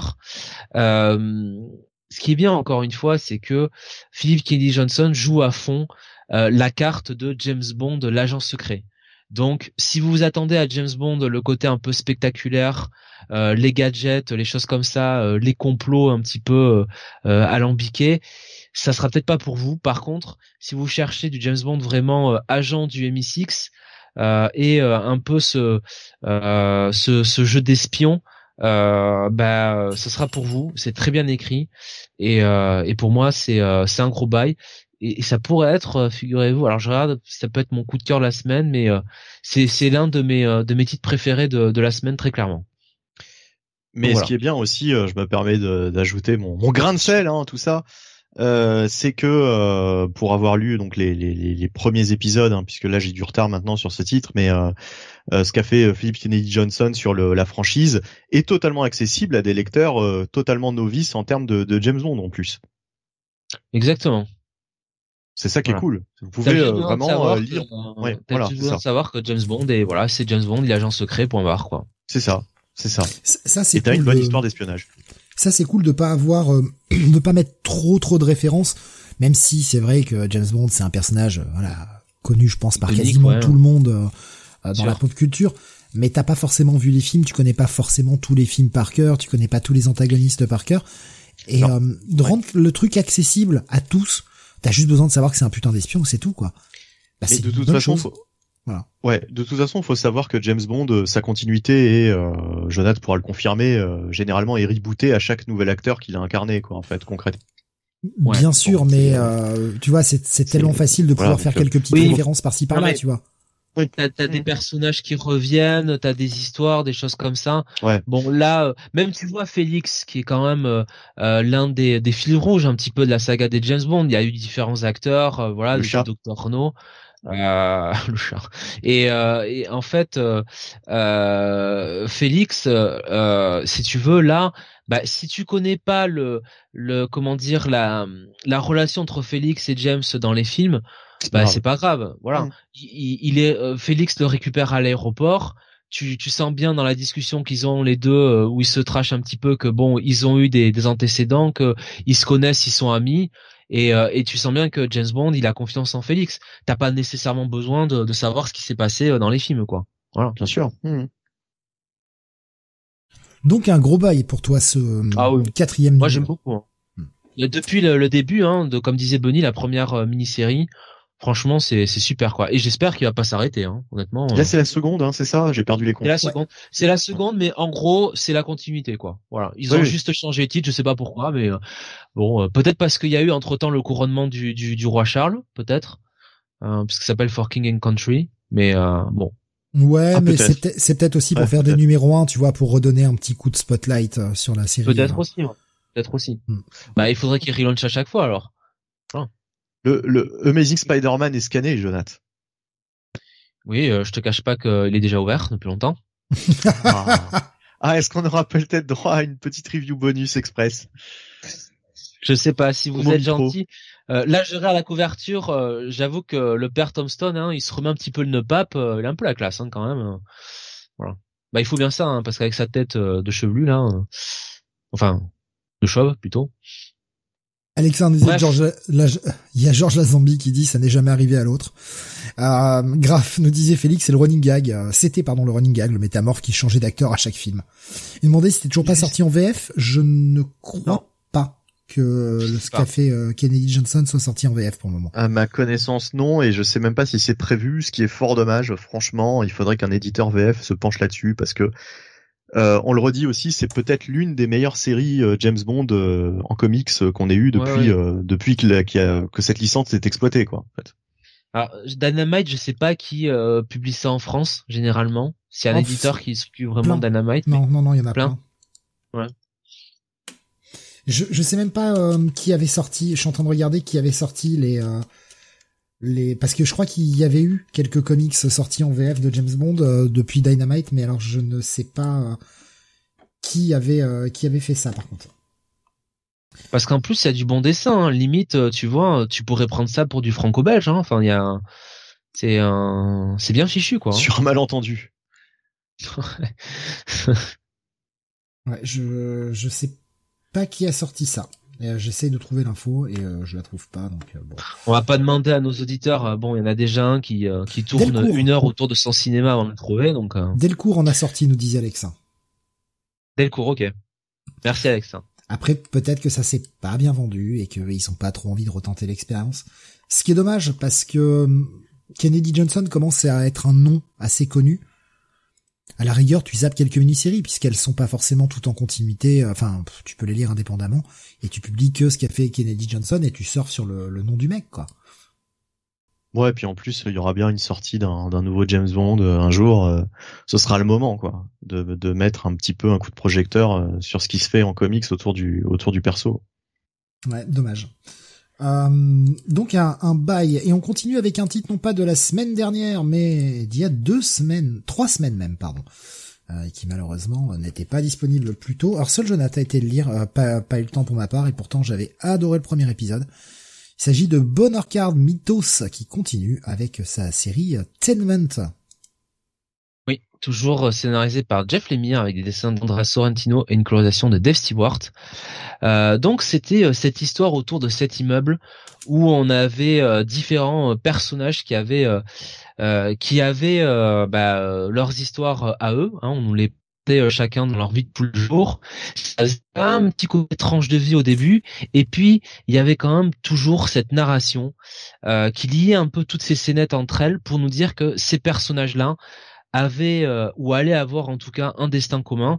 Et, euh, et l'un des membres de euh, de cette enfin l'un des habitants de cet immeuble mourait un petit peu à la fin et avait légué au personnage d'Isaac une lettre avec avec une clé dedans. Et bah, il ouvre la lettre au début de l'épisode et il y a inscrit les lettres. Alors c'est marqué Usul donc US enfin us j'imagine us apostrophe 3 UL je sais pas ce que ça veut dire, euh, mais euh, mais voilà, il lui laisse ça. Et grosso modo, on va continuer un petit peu sur cette thématique d'explorer euh, les vies des, des différents personnages. On va revoir notamment, ce, souvenez-vous, ce, ce, ce mari qui bah, devait un petit peu, enfin, comment dire, bah, se démerder pour trouver les, les, de l'argent pour payer les soins médicaux pour pour sa femme. Euh, et il était même à court d'argent. Hein. Euh, et là, on va le voir, euh, bah, qui va demander de l'argent à son petit frère dans une scène assez touchante, assez dure. Donc donc ça donc ça c'était plutôt bien. On va voir le le gosse Isaac qui donc a récupéré la clé de, de son voisin, qui va avoir une discussion avec sa mère où on sent que bah, il a été quand même assez marqué par par cette disparition. Et puis très vite finalement, via la mise en scène de euh, d'Andrea Sorrentino, on comprend qu'on va shifter un petit peu vers euh, ce que veut mettre en place euh, Jeff Lemire. On va avoir une rupture d'électricité dans l'immeuble, donc tous les, habitants vont vont se réunir. et là, bah, il va y avoir des petites scènes. on ne sait pas trop comment ça se passe, mais des scènes qui montrent un petit peu des alors, est-ce que c'est des futurs, un futur dystopique? Est-ce que c'est au contraire, comment on appelle ça? Euh, un monde parallèle? Euh, Est-ce que c'est le passé? On sait pas trop, mais ça a l'air quand même assez euh, assez glauque avec un petit peu une notion de de divinité qui règne un petit peu sur terre et qui sont qui sont ben comment dire enfin j'imagine qui ont un culte donc voilà on sait pas trop encore encore où on va avec tout ça. Ça reste un petit peu, euh, ça reste un petit peu, euh, comment dire, nébuleux. Il y a quand même ce cliffhanger à la fin où on sent que euh, Jeff Lemire est prêt à faire la lumière sur ce qu'il veut raconter, quoi. Voilà, je vais dire comme ça. donc ça se lit finalement assez vite, comme le premier épisode, mais ça reste bien écrit, ça reste très bien mis en scène par euh, Andrea Sorrentino. On sent que clairement Jeff Lemire écrit pour Andrea Sorrentino hein, euh, sur euh, sur ce, cette série. Et, euh, et ouais, moi ça me moi ça me plaît beaucoup. Euh, je trouve en plus que c'est un Jeff Lemire qui sort un petit peu de de ses clichés habituels. Voilà. donc pour moi ça reste un bon bail, hein, ce numéro 2. Euh, donc euh, donc voilà très bien je vais pas je vais pas aller beaucoup plus parce que euh, bon comme je vous dis le, le, sel de l'épisode bon c'est un peu de découvrir les les secrets les secrets quoi et ça je vais pas je vais pas trop vous le dire quand même quoi voilà Ouais, moi je, je le rattraperai puisque de toute façon, honnêtement, là, le titre m'intéresse énormément. Avec le, problème, c'est qu'il n'était pas dispo euh, plus tôt. Donc ouais, ça, ça fait ça fait tard, mais de toute façon, on a une équipe euh, de choc et tu confirmes la bonne euh, la bonne suite de ce premier épisode qui nous avait bien plu et euh, ça continue sur une bonne lancée, quoi. Totalement. J'irai lire le 3. Hein. Et tu sais pourtant que alors, sans dire que je n'aime pas Jeff Lemire, je suis moins fan, par exemple, que, que toi ou certains auditeurs euh, sur le chat que de, enfin, sur nos auditeurs de, de Jeff Lemire, quoi. Voilà. J'aime bien Jeff Lemire, mais pas, mais j'irai, mais j'irai pas lire toutes ces séries, quoi. Voilà. C'est ça que je veux dire, quoi. Donc, un, bon bail pour ce Tenement. On va continuer, on va revenir. Alors, on reste une dernière fois sur un titre, euh, en tout cas pour le moment, sur un titre de la semaine dernière. Et après, on reviendra sur des, titres, euh, des titres de cette semaine avec la sortie notamment du Doctor Strange numéro 6, qui est euh, un épisode assez particulier. Alors, la série avait été reprise hein, par Jed McKay quand c'était Strange, puis après la résurrection de Doctor Strange, on a relaunché sous le nom Doctor Strange.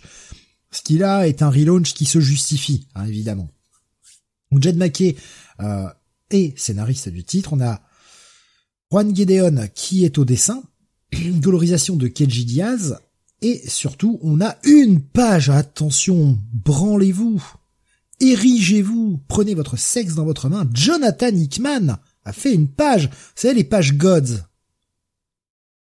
J'en peux plus de ce mec. Vraiment, j'en peux plus de ce mec. Sérieux, faut l'accueillir comme le Messie, quoi.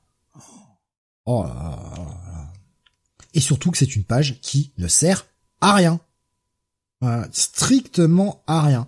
C'est censé euh, nous donner euh, là, vous avez le petit logo en bas de la cover, hein, Who are the gods? Ouais, C'est ça. Comme si la page allait donner des indications. On rappelle hein, que Gods, hein, c'est ce nouveau projet qui arrive, et Marvel vous la met bien au fond, puisque euh, bah, ce sera 10 balles. Ça vaudra 10 dollars. Peut-être arrêter un peu un moment les frais, quoi. Faudra espérer que euh, la série soit finie et qu'il parte pas avant la fin. oui, je troll, c'est gratos, mais c'est comme ça. Le thème de cet épisode-là, parce qu'on a que des épisodes qui sont un peu one-shot sur euh, la série Doctor Strange, et là, on va découvrir, eh bien, ce qui va être, je pense, la future menace du titre, et qui explique peut-être, rappelez-vous, sur le premier épisode, on avait quand même un des, euh, un des maîtres de la magie d'une autre dimension qui s'était fait désinguer ce qui va commencer à créer un shift dans, dans l'équilibre entre les différentes forces. Et on tient peut-être sur cet épisode-là euh, un début de réponse, puisqu'on va avoir un Doctor Strange qui va nous narrer un, épisode de son passé, un passé qu'on ne connaissait pas, que lui-même ne connaissait plus, puisqu'il va être recruté, on va dire un peu de force, par les Vishanti en lui disant euh, ça fait des années que tu utilises notre pouvoir, on te demande jamais rien. Là, on a besoin de toi. Euh, il y a une guerre qui se déclare contre euh, la, la Trinité des Cendres. Et on a besoin que tu mènes les armées au conflit. Et lui dit bah ouais mais vous êtes gentil mais moi je suis juste un docteur puis je peux pas enfin je suis le sorcier suprême quoi. Si je me barre de terre, forcément il va y avoir des problèmes. Donc cette trinité de Dieu va passer un pacte avec Doctor Strange en lui disant tu mènes nos armées à la victoire, tu fais la guerre pour nous, et ne t'inquiète pas, on te ramènera pile au moment où on t'a euh, sorti du time stream. Le problème, c'est qu'il ne pensait pas que la guerre s'enliserait à ce point, puisque la guerre va durer des années et des années. Je ne vais même pas vous dire combien, je vous laisserai le découvrir. Mais forcément, tant de guerres laissent des séquelles sur le personnage de Strange, des séquelles euh, dont il est difficile de se remettre. Et euh, cette personnalité, puisque le docteur Strange va arrêter de se faire appeler le docteur, il a tellement changé à cause de la guerre qu'il va se faire appeler le général, cette personnalité du général a quand même pris sacrément le pas sur Strange. Et on tient là peut-être, euh, notamment sur, de façon sûre en tout cas, une, une prochaine histoire, mais également peut-être celui qui est derrière tout ça. L'épisode est vraiment cool. Euh, ça, amène une menace assez importante. il y a un petit côté euh, dans cette approche-là, ça, ça, donne un petit côté Doctor Who qui, qui est pas, euh, qui est quand même bien là, mais euh, c'est plutôt bien fait et il me tarde de découvrir la suite parce qu'on a quand même cette cette petite phrase qui dit oh là là, il faut que je protège le truc, vaudrait mieux pas que je meure. Oui. C'est dommage. Rappelez-vous de ce qui s'est passé. C'était écrit par John McKay déjà. Donc ça explique peut-être pas mal de choses. Non, franchement, super sympa. Euh, un, bon gros check. Oh non, un petit bail en fait. Non non, un petit bail. J'ai vraiment bien aimé l'épisode et euh, une autre facette du Doctor Strange que l'on ne connaissait pas et qui me donne euh, qui me donne sacrément envie d'aller voir la suite. continuons avec toi, Benny. On va revenir sur un titre de cette semaine. c'est chez Awa. c'est sorti. C'est une mini-série en 6 qui s'appelle The Madness. Et oui, série de euh, G. Michael Straczynski. C'est pour ça que j'y suis allé. Je me suis dit bon allez pourquoi pas? Y j'ai pas grand chose à lire cette semaine. Et comme j'ai pas à moi rattrapé de titres de la semaine dernière, vu que la semaine dernière je n'ai pas pu faire l'émission pour cause de problèmes d'internet, euh, voilà. Donc je, je, de toute façon j'avais rien lu de la semaine dernière. Euh, donc euh, G. Michael Straczynski effectivement est au scénario. Euh, les dessins euh, sont de Ako. Voilà. Très sympa euh, j'aime beaucoup. Ouais. Ah bon? D'accord. Moi, je, je, je connais pas a priori. Je, je... Alors, qu'a-t-il fait d'autre justement? Alors là, tu me prends au dépourvu. Je, putain, je me rappelle plus le nom de la série. Je me rappelle, je, l'avais vu sur un projet. Je l'avais trouvé vraiment cool. D'accord. Mais putain, bah, c'était peut-être chez Awa du coup, euh, peut-être. Enfin, je sais pas si euh, s'il bosse souvent chez Awa. Euh... Il fait des, il fait des tacos. Vas-y, hein, continue, je te retrouve ça, je te dirai ça après. Voilà, non, non, non, mais là j'étais subjugué par la vanne de Jonathan. Ah oui, voilà, c'est ça. Il avait fait la mini-série Nick, euh, Nick, Fury, enfin le, one-shot Nick Fury. C'était vraiment bien, avec un style hein, très à l'ancienne. Euh, ouais. Euh, ouais. Franchement, c'était c'était vraiment bien. Bah là, il a plus un style. Alors c'est assez étonnant, il a plus un style à la à la Larocca, mais le Larocca de, de, de Iron Man, quoi. Le Larocca de maintenant, quoi. D'accord. Bon, il a peut-être changé son style, cela dit. Il a peut-être adapté son style euh, en fonction de l'histoire qu'il raconte, mais euh, voilà. Donc on a un ancrage de David Lorenzo. Espagnol d'ailleurs. Euh, voilà, voilà. Donc, euh, alors, qu'est-ce que ça raconte? Et effectivement, quand je suis rentré dans cette histoire, je me suis dit bon, ça, met du temps. En fait, ça met du temps à Straczynski met un, certain temps à, poser son intrigue.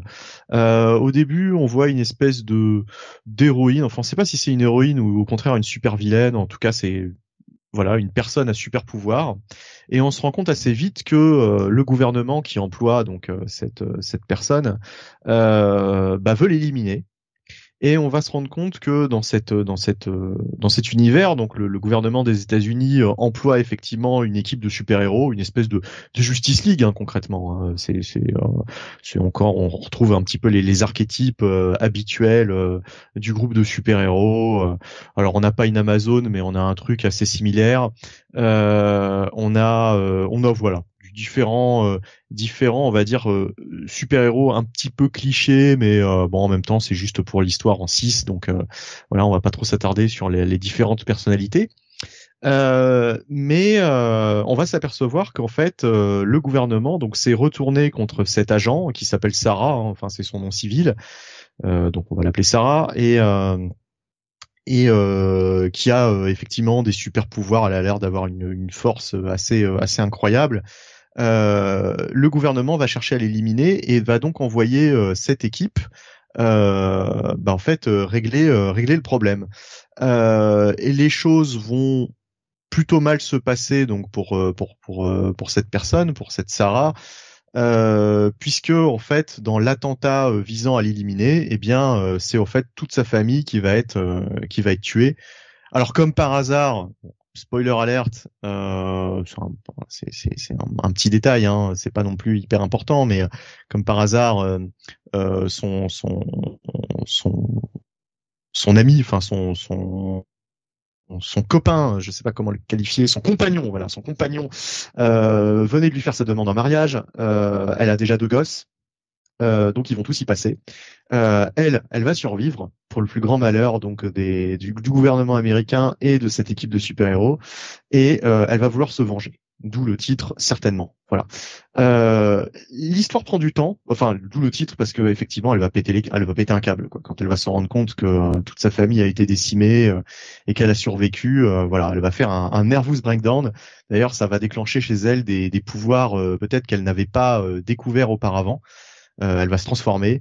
Enfin voilà, euh, ça met vraiment du temps. Voilà, comme je disais, la, mise en place est assez, euh, c'est assez, assez laborieux au début dans un, dans une première partie, au point que je me suis dit, oh là là, mais qu'est-ce qu'il veut raconter avec son histoire? Et en fait, c'est assez simple, hein, comme je viens de vous le dire, c'est une histoire, ça va être une histoire de vengeance. Et la dernière partie est assez efficace. Donc ça va dépendre des sorties des prochaines semaines.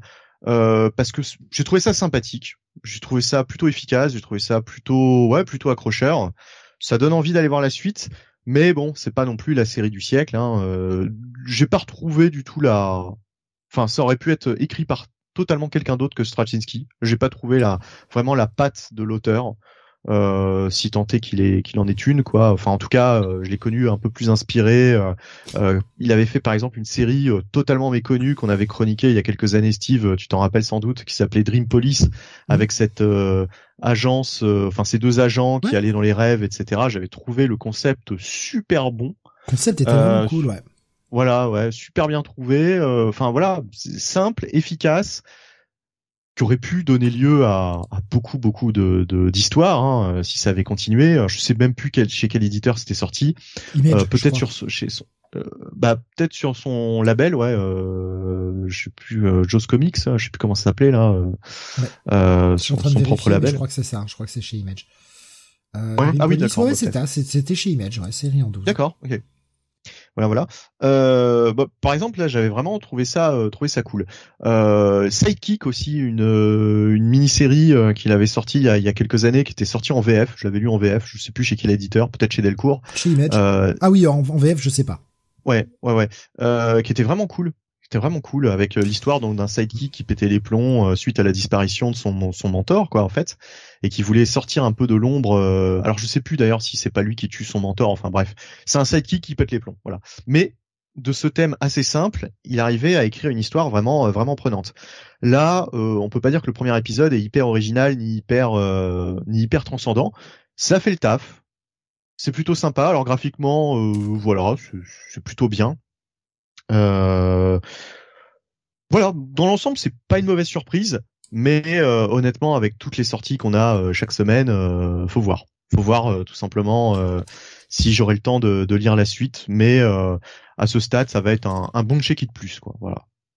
Je crois que je suis le seul à l'avoir lu. Hein, ouais, je, je, je, voulais le lire, puis j'ai pas eu le temps et parce que je voulais le lire, parce que je voulais me rendre compte de ce que fait encore JMS.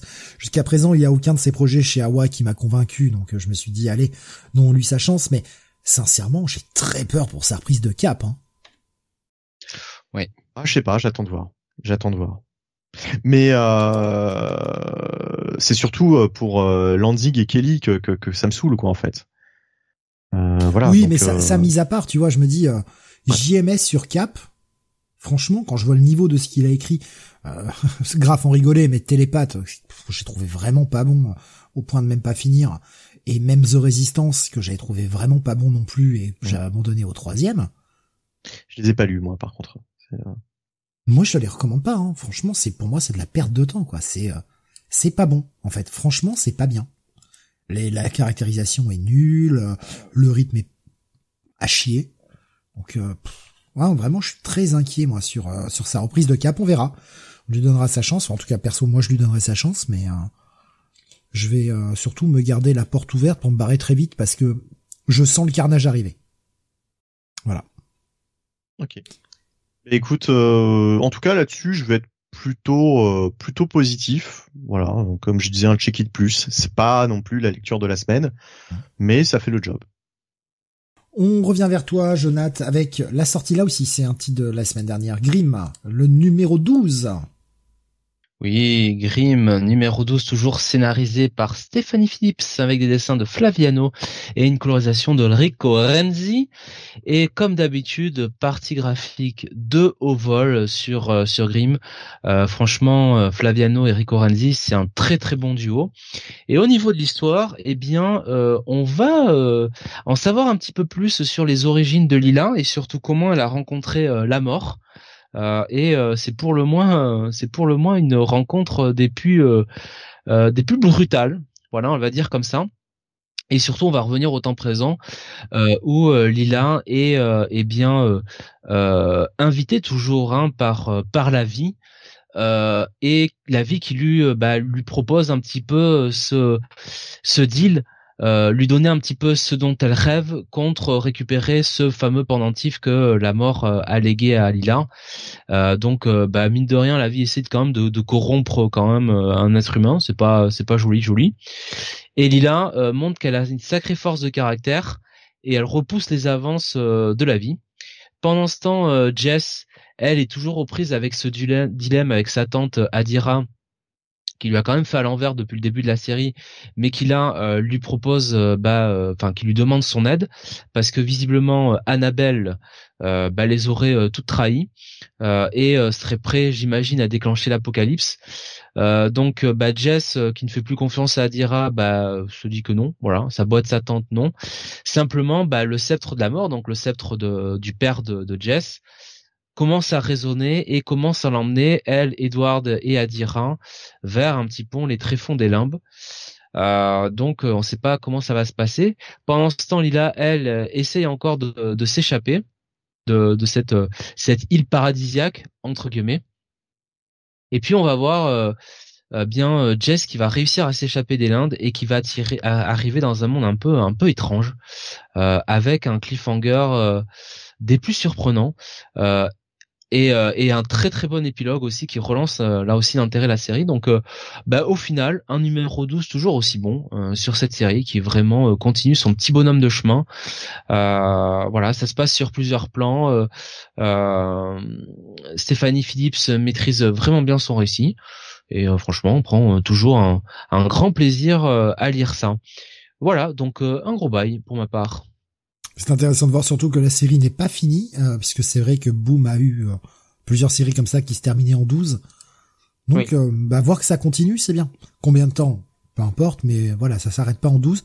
La série n'est pas terminée, il y a encore des, épisodes à sortir. C'est cool. Ça a l'air de bien marcher hein, quand même, hein. ça, a l'air de de prendre un peu bah ça, en tout cas du côté de chez Boom ça a l'air d'être une série qui, qui a trouvé son public quoi je viens de dire que ça le mérite bien en fait franchement.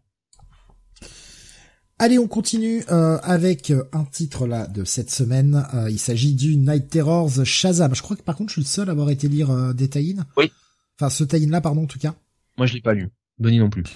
Euh, Graf nous disait Grimm, j'attends la suite en VF. Le premier tome avait vraiment plu. c'est vrai que, bah ouais, c'est pas, je pas encore vu annoncer le tome 2. Je sais pas quand ce sera. Ça, je sais pas. Si ça m'était là, il nous le dirait peut-être, mais moi, je sais pas. Donc ce Night Terror Shazam, c'est écrit eh ben, par Mark Wade, avec des dessins de euh, Roger Cruz, hein, Roger Cruz encore une fois bien plus en forme quand on lui laisse euh, plus de temps pour faire des planches euh, que sur le One Minute War bien sûr. Wellington Diaz est à l'ancrage et une colorisation d'Arif Prianto. On avait une Marie Marvel qui était aux prises d'un Billy Batson ah, du coup un Billy Batson Shazam euh, avec un costume noir très proche d'un Black Adam en fait. Euh, c'est plus le costume de Black Adam, mais c'est bien Billy euh, qui qui dirige le qui qui c'est pas Black Adam quoi, c'est Shazam, mais un Shazam avec le costume noir. Il est, très très méchant. On est dans la dimension des cauchemars. Une une Marie Marvel qui du coup galère à, s'en défaire. Elle était prise au piège à la fin du premier épisode, complètement complètement bloquée, mais heureusement, heureusement, elle va réussir à se défaire de tout ça et va surtout, eh bien, sortir de son de son cauchemar. Elle va réussir à sortir de son cauchemar en arrivant à vaincre dans son cauchemar cette version pervertie de Billy. Et elle va donc en profiter pour aller voir eh bien tous les tous ses frères et sœurs adoptifs pour voir ce qui se passe dans leur cauchemar à eux et leur donner euh, bah, de l'aide. Et on va avoir le retour de la Shazam Family dans cet épisode-là. Alors, pour le moment, on est surtout que sur euh, le monde des cauchemars, mais est-ce que c'est quelque chose qui restera après, puisque on le savait, hein, c'est depuis euh, Lazarus Planet et le début du run de Mark Wade dans la série, seul Billy a des pouvoirs. Marie Marvel a maintenant sa partie, euh, ses propres pouvoirs à elle. Elle a ses déesses qui lui donnent son pouvoir de Shazam. C'est les, c'est des déesses, mais ça forme les mêmes lettres et ça fait Shazam quand même. Bon, hein, que veux-tu?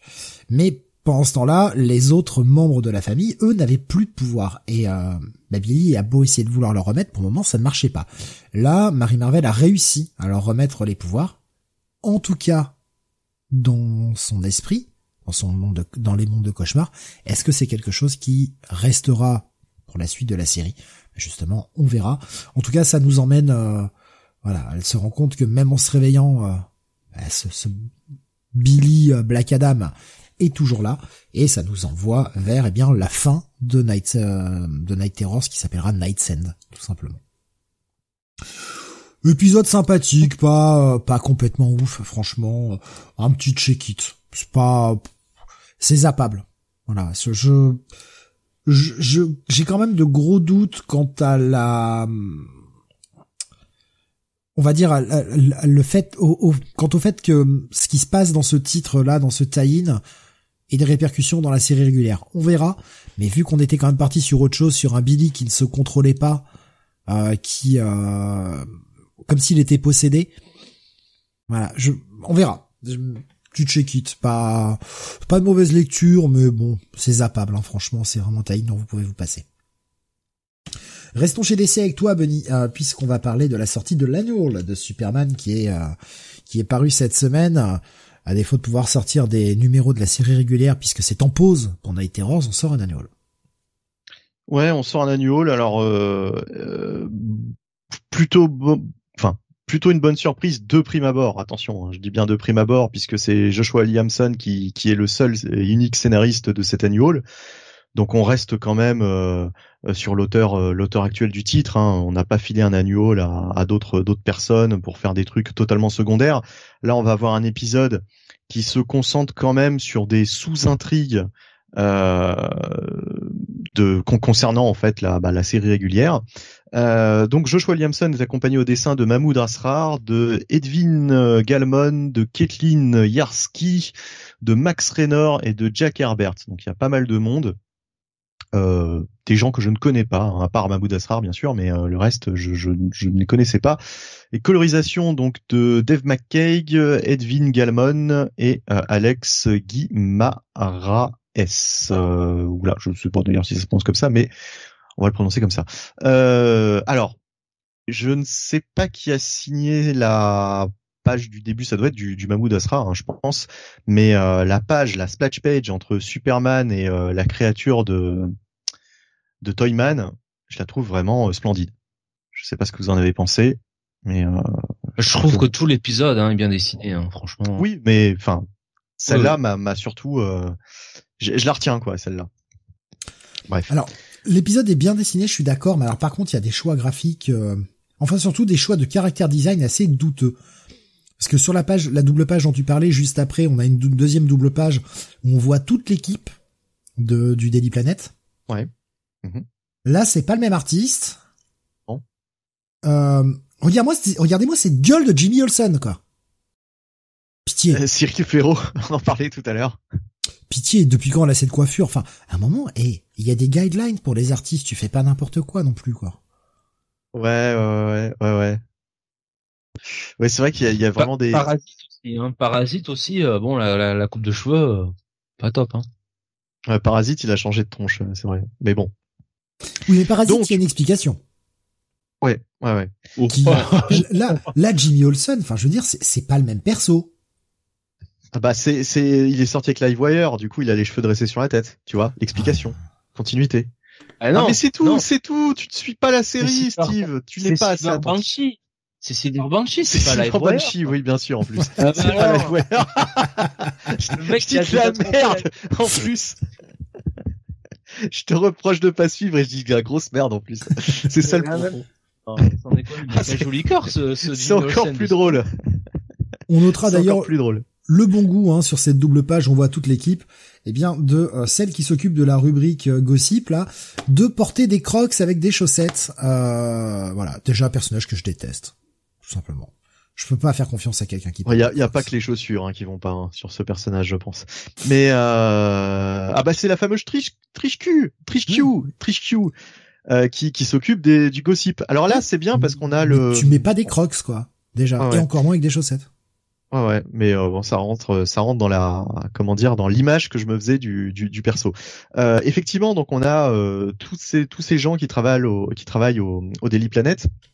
J'allais dire Daily Bugle en plus, euh, au Daily Ouais, tous Planet. ces gens qui travelent, hein, effectivement, ouais. qui travaille au, au Daily Planet et euh, qui euh, et dont on, on a un rappel euh, avec cette splash page. Et c'est bien parce que, euh, comme on le disait tout à l'heure, Williamson euh, toujours euh, assez euh, pointu sur la continuité, euh, vu que bah il nous ramène des personnages qu'on n'avait pas forcément vus depuis un petit moment. euh, alors je sais plus depuis combien de temps t'avais pas vu Steve dans, ce- dans le Daily Planet, hein, le fameux Steve Lombard, hein, euh, euh, qui euh, qui s'occupe de la rubrique sport euh, depuis euh, depuis de nombreuses années. On le voyait déjà il y a, il y a très très longtemps hein, ce perso. Ah oui, bah c'est un vieux personnage. Hein. Mais de toute façon, Oui, oui. il y, a, il y a pas mal de vieux personnages. Je veux dire, il y a Cat Grant, il y a tout ça. Enfin, je veux dire, Ouais, ouais. Il ramène le cast, euh, le cast du Daily Planet. C'est ça qui est cool avec cette série Superman, c'est qu'on a vraiment le cast qui tourne autour de Clark Kent. J'ai l'impression qu'Action Comics c'est plus un cast qui tourne autour de Superman. Et sur justement dans le titre Superman, on a plus un cast qui tourne autour de Clark Kent euh, civil. Et Lois Lane. Oui, et Lois Lane, bien sûr.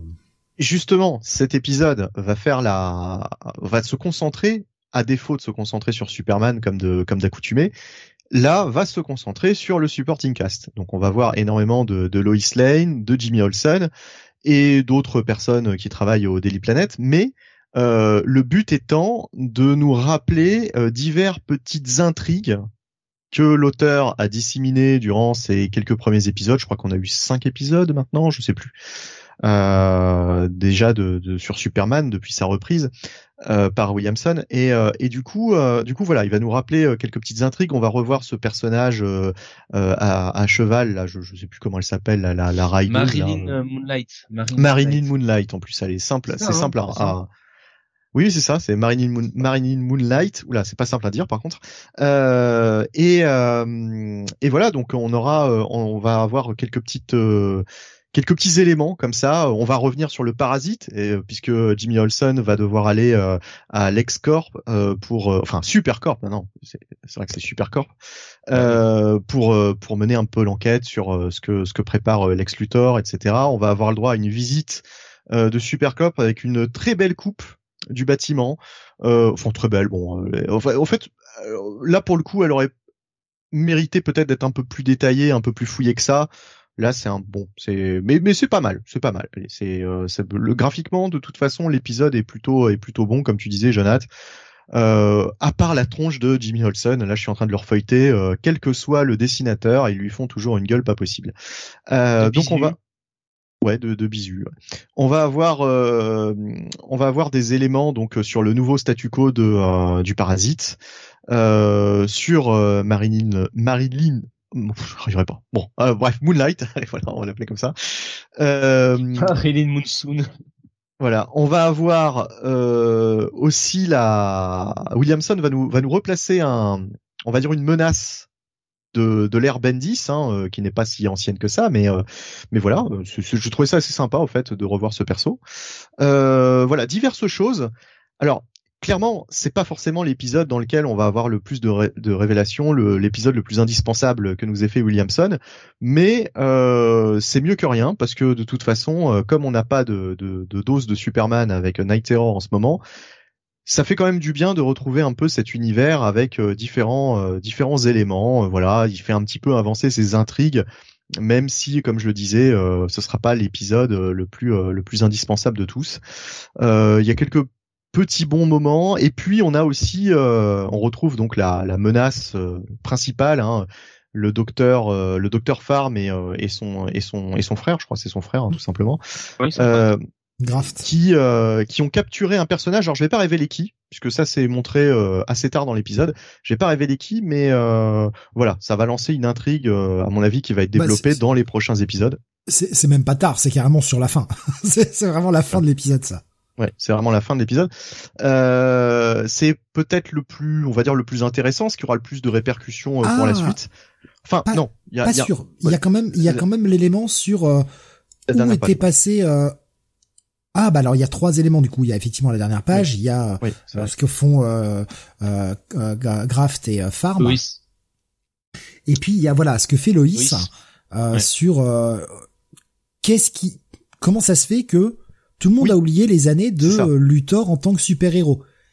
C'est vrai. pourquoi tout le monde a oublié ça cet élément-là qui est aussi un moi- véritable élément de l'intrigue principale, qui est intéressant surtout que euh, les raisons pour lesquelles ça a été oublié, on sait pas encore, mais on sait qui a participé à ça, et la trajectoire de ce personnage-là est très intéressante.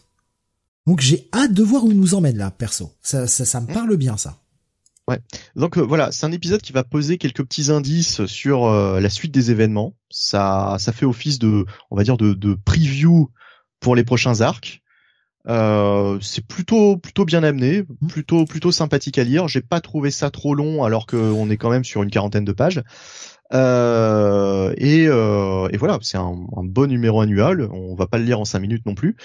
Euh, voilà, j'ai trouvé ça sympathique. Je trouve que ça fait plutôt le taf, alors que d'habitude les annuals, euh, il y en a vraiment des hyper dispensables. Oui.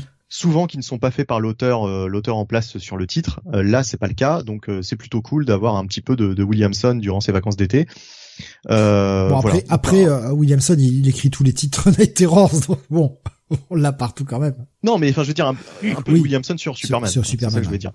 Euh, donc, euh, bon, plutôt, plutôt, une quoi. Voilà. D'habitude, les, les annuals ne m'emballent pas forcément, et là, je trouve que ça fait plutôt le taf. Euh, Je- de ce qu'on attend d'un annual, en tout cas. Avant même que Jonathan le fasse, je sais très bien ce qu'il va nous dire. Grosse déception que cet annual. Pas assez de Mercy. Bon, pourquoi? Et surtout pas de réponse à Mercy. Alors qu'on on attendait des réponses. Et ça, je sais que ça t'a brisé le cœur, Jonathan. Je le sais d'avance. Oh, je me suis quand même, Steve, euh, j'ai quand même apprécié ces quelques pages avec Merci qui embellit l'épisode à elle seule, hein, n'est-ce pas? Euh, quand elle a mis le bras de Cobra, là, euh, Bah, oui, oui, oui, tout à fait. Ils ont Alors, pas le mis, pauvre- le, ils ont pas mis le meilleur dessinateur du lot là sur Merci, hein, par contre. Non, c'est vrai qu'il là par contre c'était une faute de goût, mais bon, elle arrive quand même. Loïs, toujours, euh, euh, le, le pantalon de Loïs, euh, il est autrement mieux dessiné. Hein. Écoute, Loïs, euh, je n'ai pas gâché mon plaisir hein, sur les premières pages, hein, je te prie de le croire. Alors oui, si, Euh. quand même, une complainte, une complainte. Euh, je sais pas toi, Steve, si t'as, si ça t'a aussi donné cette impression, mais honnêtement, euh, Williamson en fait peut-être un peu trop avec le caractère gueulard de, de Loïs. Moi, ça m'a un peu agacé au bout d'un moment. c'était un peu, Ouais. pour moi, c'était peu too assez, much, quoi. c'était assez présent depuis le premier épisode. C'est, euh, bah, C'est Loïs. c'est le job qui veut ça aussi. Hein. Oui, et puis Loïs reproduit le schéma paternel parce que finalement, le vrai père de Perry- Loïs, c'est Perry White. C'est pas le général Ouais. Lane, quoi. Enfin, Ah, le bah, vrai et- père et de, c'est celui qui lui a vraiment le plus appris de trucs, quoi. Son mentor. Ouais, et je pense qu'elle répète, euh, elle répète le schéma paternel, quoi. Et puis franchement, non, mais- t'as vu la bande, t'as vu la bande de pieds nickelés qu'elle a en face? Au bout d'un moment, fallait bien qu'elle gueule. Hein. Oui, c'est vrai qu'ils ont, ils ont, ils sont caractérisés un peu comme des, comme des crétins, quoi. Mais euh, ouais, ouais. Enfin, faut- faudrait pas que. euh, Non, c'est ça. femme- Faudrait pas que le, le, ce soit, ça devienne un peu le trope, quoi, le cliché. C'est ça, parce que gueule. en fait, en fait, euh, j'ai l'impression qu'il y a énormément d'auteurs pour qui une femme forte, c'est une femme qui va euh, entre guillemets euh, casser les couilles, quoi, qui va, qui va gueuler euh, sur tout le monde et qui va, qui va être assez insupportable. Euh, Lois Lane, elle est quand même assez raisonnable en général et euh, elle est un peu plus mesurée. Bon là, effectivement, elle doit remplacer Perry White, donc elle se met euh, vraiment dans le rôle. Euh, mais Louis, c'était ça- déjà quand même très gueularde. Elle a toujours été très gueularde. Elle Oui. gueulait sur Perry, elle gueulait sur tout le monde. Ouais, j'ai pas mon scoop. Clark Kent, il m'a piqué mon scoop. euh, C'est moi Ouais, qui ouais. fais le, le machin. Elle a toujours eu ce caractère-là, donc euh, là, je la trouve. Oui, effectivement, je la trouve gueularde, mais elle prend le rôle d'éditeur en chef et le rôle de Perry, qui avait aussi un peu ce, ce, ce tempérament un peu gueulard, mais à bien aimer les gens. Et en fait, je la trouve gueularde, mais dans le bon sens. Tu vois, c'est pas, je la trouve pas gueularde pour gueuler, quoi. C'est euh, son rôle d'éditeur en chef. euh, C'est euh, du coup là, c'est ça. On va l'appeler Lois White, quoi. Ouais, c'est ça, c'est ça. Bon, enfin, faudrait pas, voilà, que ce soit trop appuyé et que ça. ce qui est bien, c'est que malgré tout, elle a quelques séquences où elle est pas en train de. Oui. Elle est pas en train de gueuler, oui, notamment des séquences sur la fin avec euh, avec Superman, tout ça. Ça contrebalance un peu. Mais oui, effectivement, faut pas qu'elle ne parle aux journalistes que en gueulant, sinon ça va devenir très vite chiant. Voilà. Je, je suis assez d'accord avec ça, par contre. Si tu veux continuer, Jonathan, excuse-moi, on, est parti. Oui, on était sur euh, sur Merci, c'est ça. Euh, non mais euh, j'ai quand même bien aimé la manière dont elle dit, voyez, je suis pas si méchante que ça finalement.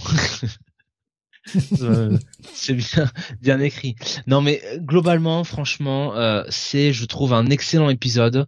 Euh, et effectivement, ce n'est qu'un annual entre guillemets, mais quelque part, j'ai presque envie de dire que c'est un peu un, un épisode 5.5 de, de Superman. C'est entre le 5 et, et le 6. Alors, on n'est pas à suivre les aventures de Clark en permanence. Il est un peu en fond, voilà, en, fil rouge un mmh. petit peu, un petit peu derrière. Mais euh, Joshua Williamson, il en profite quand même plutôt pour que nous écrire une histoire un petit peu indépendante qu'on saurait pas trop placer ou une histoire dans le passé. Bah, qu'est-ce qu'il fait? Il, nous développe le reste du cast. Euh, il nous développe euh, tout tout le cast déjà du Daily Planet, ce qui se passe dans Supercorp, ce qu'ils font, voilà, ce qu'ils font aussi avec les les vilains pour euh, pour les réformer parce que ça fait quand même partie de euh, de tout ce que ce qu'est euh, Kalel hein, quelque part, c'est aussi aider les gens à à se réformer, à se se, se réinsérer. Donc donc il y a tout ça qui avance bien, il y a quand même le plot autour de effectivement tu disais Steve de ce mystère autour de, des premiers pas de, de, de l'ex euh, du côté de, de Metropolis, les frères, euh, les antagonistes qui continuent un petit peu d'avancer leur pion, euh, même Marilyn Moonlight finalement, on la voit peut-être plus sur cet épisode que sur les cinq premiers finalement. Mmh. Donc je trouve que Joshua Williamson, il, il a vraiment rempli toutes les pages comme il fallait et moi je j'attendais rien de, de Stanuol et honnêtement je dirais que c'est euh, vous pouvez enfin si vous avez aimé les cinq premiers épisodes vous pouvez pas vous pouvez pas rater celui-là quoi. Vous devez, devez le lire quoi. Et euh, totalement d'accord avec ça ouais ouais faut pas le rater. Franchement, une, un, très très bon, un très très bon épisode avec des bons passages. Euh, voilà, il marie, il est bon, hein, Joshua Williamson, parce qu'il marie bien les passages un peu drôles avec le Daily Planet, euh, Loïs qui pète un cap parce qu'elle en a marre. Et au bout d'un moment, euh, c'est ces, ces couillons là qui la font chier, elle, elle, les, elle leur botte le cul. Mais après, il y a le côté plus sérieux de Loïs qui enquête, qui enquête sur l'ex. Euh, alors on se marre un petit peu avec Supercorp, mais en Supercorp en même temps, bah merci, elle explique bien euh, ce qui se passe euh, et on revoit Parasite. Enfin, il y a plein de trucs. Il, arrive à toujours, en fait, je suis Vincent sur cet épisode à garder. Ok, il y a un petit côté fun, mais il fait quand même avancer son histoire et il garde un petit peu le sérieux autour de du plot principal de de, de, son run. Donc Franchement, moi, c'est une totale réussite. Puis bon, le retour de ce personnage à la fin, alors que je suis pas, je suis pas non plus un, super fan, mais entre les mains de Joshua Williamson, je demande à voir. Voilà. Et il y en a même deux du coup. Je pensais à un, mais il y a même celui de la fin, quoi. Donc. Euh... Mais moi, je vais vous dire, euh, ça pourrait être un backdoor pilot ce titre. Enfin, ce, ce, numéro de cet annual. Vous vous rappelez de Gotham Central où on avait un Batman qui était en fond, qui était présent mais qui était en fond, et on voyait surtout le cast. Alors, c'était centré sur les flics dans Gotham Central, mais pourrait très bien avoir l'équivalent, un Daily Planet Central ou mettez le titre que vous voulez. Franchement, moi, des Daily Planet tout court. Hein. Ouais, voilà, on peut appeler, on peut appeler ça Daily Planet. Il n'y a jamais eu deux titres, je pense, Daily Planet. Donc le problème, c'est que hein. si tu l'appelles Daily Planet, j'ai peur que le titre se vende pas, tu vois. Mais ce serait dommage parce que là, moi, honnêtement, ça, j'en reprends le mois prochain, il y a pas de problème. Avec un Superman qui est en fond, qui est quand même là, il faut quand même qu'il soit présent dans le titre mais où on voit le cast, euh, les histoires avancées, on voit le cast autour de Clark Kent euh, euh s'étoffer, avancer, etc. Ouais, moi j'en reprends tous les mois de ça. Il y a pas de problème. Je, je voudrais, euh, j'aimerais vraiment qu'il y ait une série régulière comme ça. Je pense que ça pourrait apporter un véritable plus. Bon, je je pense pas que ce soit le cas, ou alors, enfin en tout cas j'ai pas vu d'annonce par rapport à ça. Mais vraiment pour moi ça tiendrait la route. Hein. Je reprends, je reprends le mois prochain, mais sans me forcer. C'était vraiment très bien. Il y a, y a, plein plein de choses qui se passent. Alors oui, effectivement, c'est du 40 pages aussi, c'est un annual, ce qui fait qu'il peut y avoir aussi un peu plus de choses que dans un épisode classique. Néanmoins, le rythme est bon. Visuellement, bon, il y a quelques trucs qui vont pas, mais dans l'ensemble, c'est cool. Encore une fois, tu l'as dit, Bunny, et je suis totalement d'accord avec toi. Merci Williamson de ne pas avoir oublié euh, un truc amené par Bendis, en fait. Oui, oui, oui, il y a quelques petits éléments. Ouais, ouais. Moi, franchement, oui, j'ai oublié ça. quoi. Et oui, il y a ce passage-là, ouais, ouais, tout à fait, ouais. On s'en sert. alors, c'était pas, c'était pas une séquence de ouf, mais on s'en sert. On fait pas comme si ça avait pas eu lieu. Bah écoute, hmm. c'est cool, c'est ce que devraient faire tous les scénaristes. C'est vachement bien ça. Puis là, en fait, quand on regarde bien, euh, chaque dessinateur s'attelle à un personnage du Daily Planet sur une enquête euh, différente, quoi, en fait. Ouais. C'est construit comme ça. Non, franchement, faites, nous une série, euh, faites-nous une série sœur plutôt que Adventures of John Kent là, qui était quand même pas bien et surtout avec un final pathétique, ou même la série Superboy qui est franchement pas ouf. Putain, faites-nous un titre comme ça, quoi. Par contre, faut qu'il y ait Superman en fond. Faut qu'il soit là, un minimum, quand même. Je vois Grave qui nous disait euh, mon petit coup de cœur de la semaine, euh, ce, ce titre-là. Euh, je trouve que l'épisode fait malgré tout avancer certains éléments, mine de rien. Un bon annual, preuve que ça peut exister. Euh, qu'est-ce que j'ai, qu'est-ce qu'il disait aussi euh, Les retours de deux persos à la fin qui promet du bon pour la suite et une série dérivée de sub centrée sur l'équipe du Daily Planet. J'achète direct. Beaucoup de matière. Williamson a fait un taf irréprochable depuis les débuts de cette série. Et ouais, avis totalement partagé.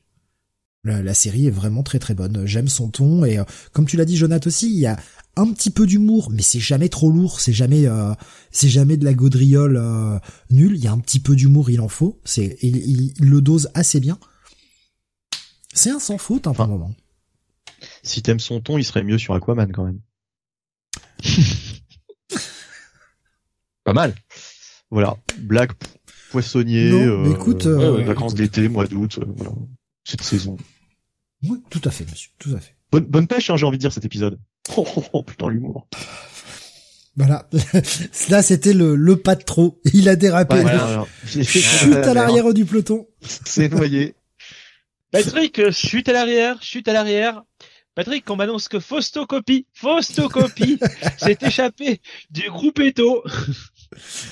Grave qui nous dit, je retrouve l'ambiance de Superman TAS et c'est pas pour me déplaire. Et c'est vrai qu'il y a un peu ça quand même. Il y a un, peu, ça dans le titre. Bah, il y avait euh, dans le premier numéro quand il nous proposait euh, présenter Supercorps, on voyait ces espèces de d'hologrammes avec euh, Superman qui était le design du de Superman TAS quoi. Hmm. Puis le parasite hein, qui était quand même présent dès les premiers épisodes, je crois. Oui oui, tout à fait. Ouais. Hmm. Non non, c'est ça fonctionne. Et d'autres menaces. Hein, dont, et d'autres Oui, oui, oui. Qui était aussi présent dans, dans la série TAS, effectivement. Euh, bah les deux d'ailleurs. Si ma mémoire est bonne, il y a bien les deux. Et Silver Banshee, oui, peut-être, sans doute. Non, non, les deux, qu'on voit, les deux qu'on voit à la fin. Oui, oui, ah, oui, ah, non, mais euh, oui, je, ah, oui, confirme. Moi, je parlais de, je parlais de celle de, la menace de la dernière page. Mais Toyman aussi, hein. Exactement, ouais.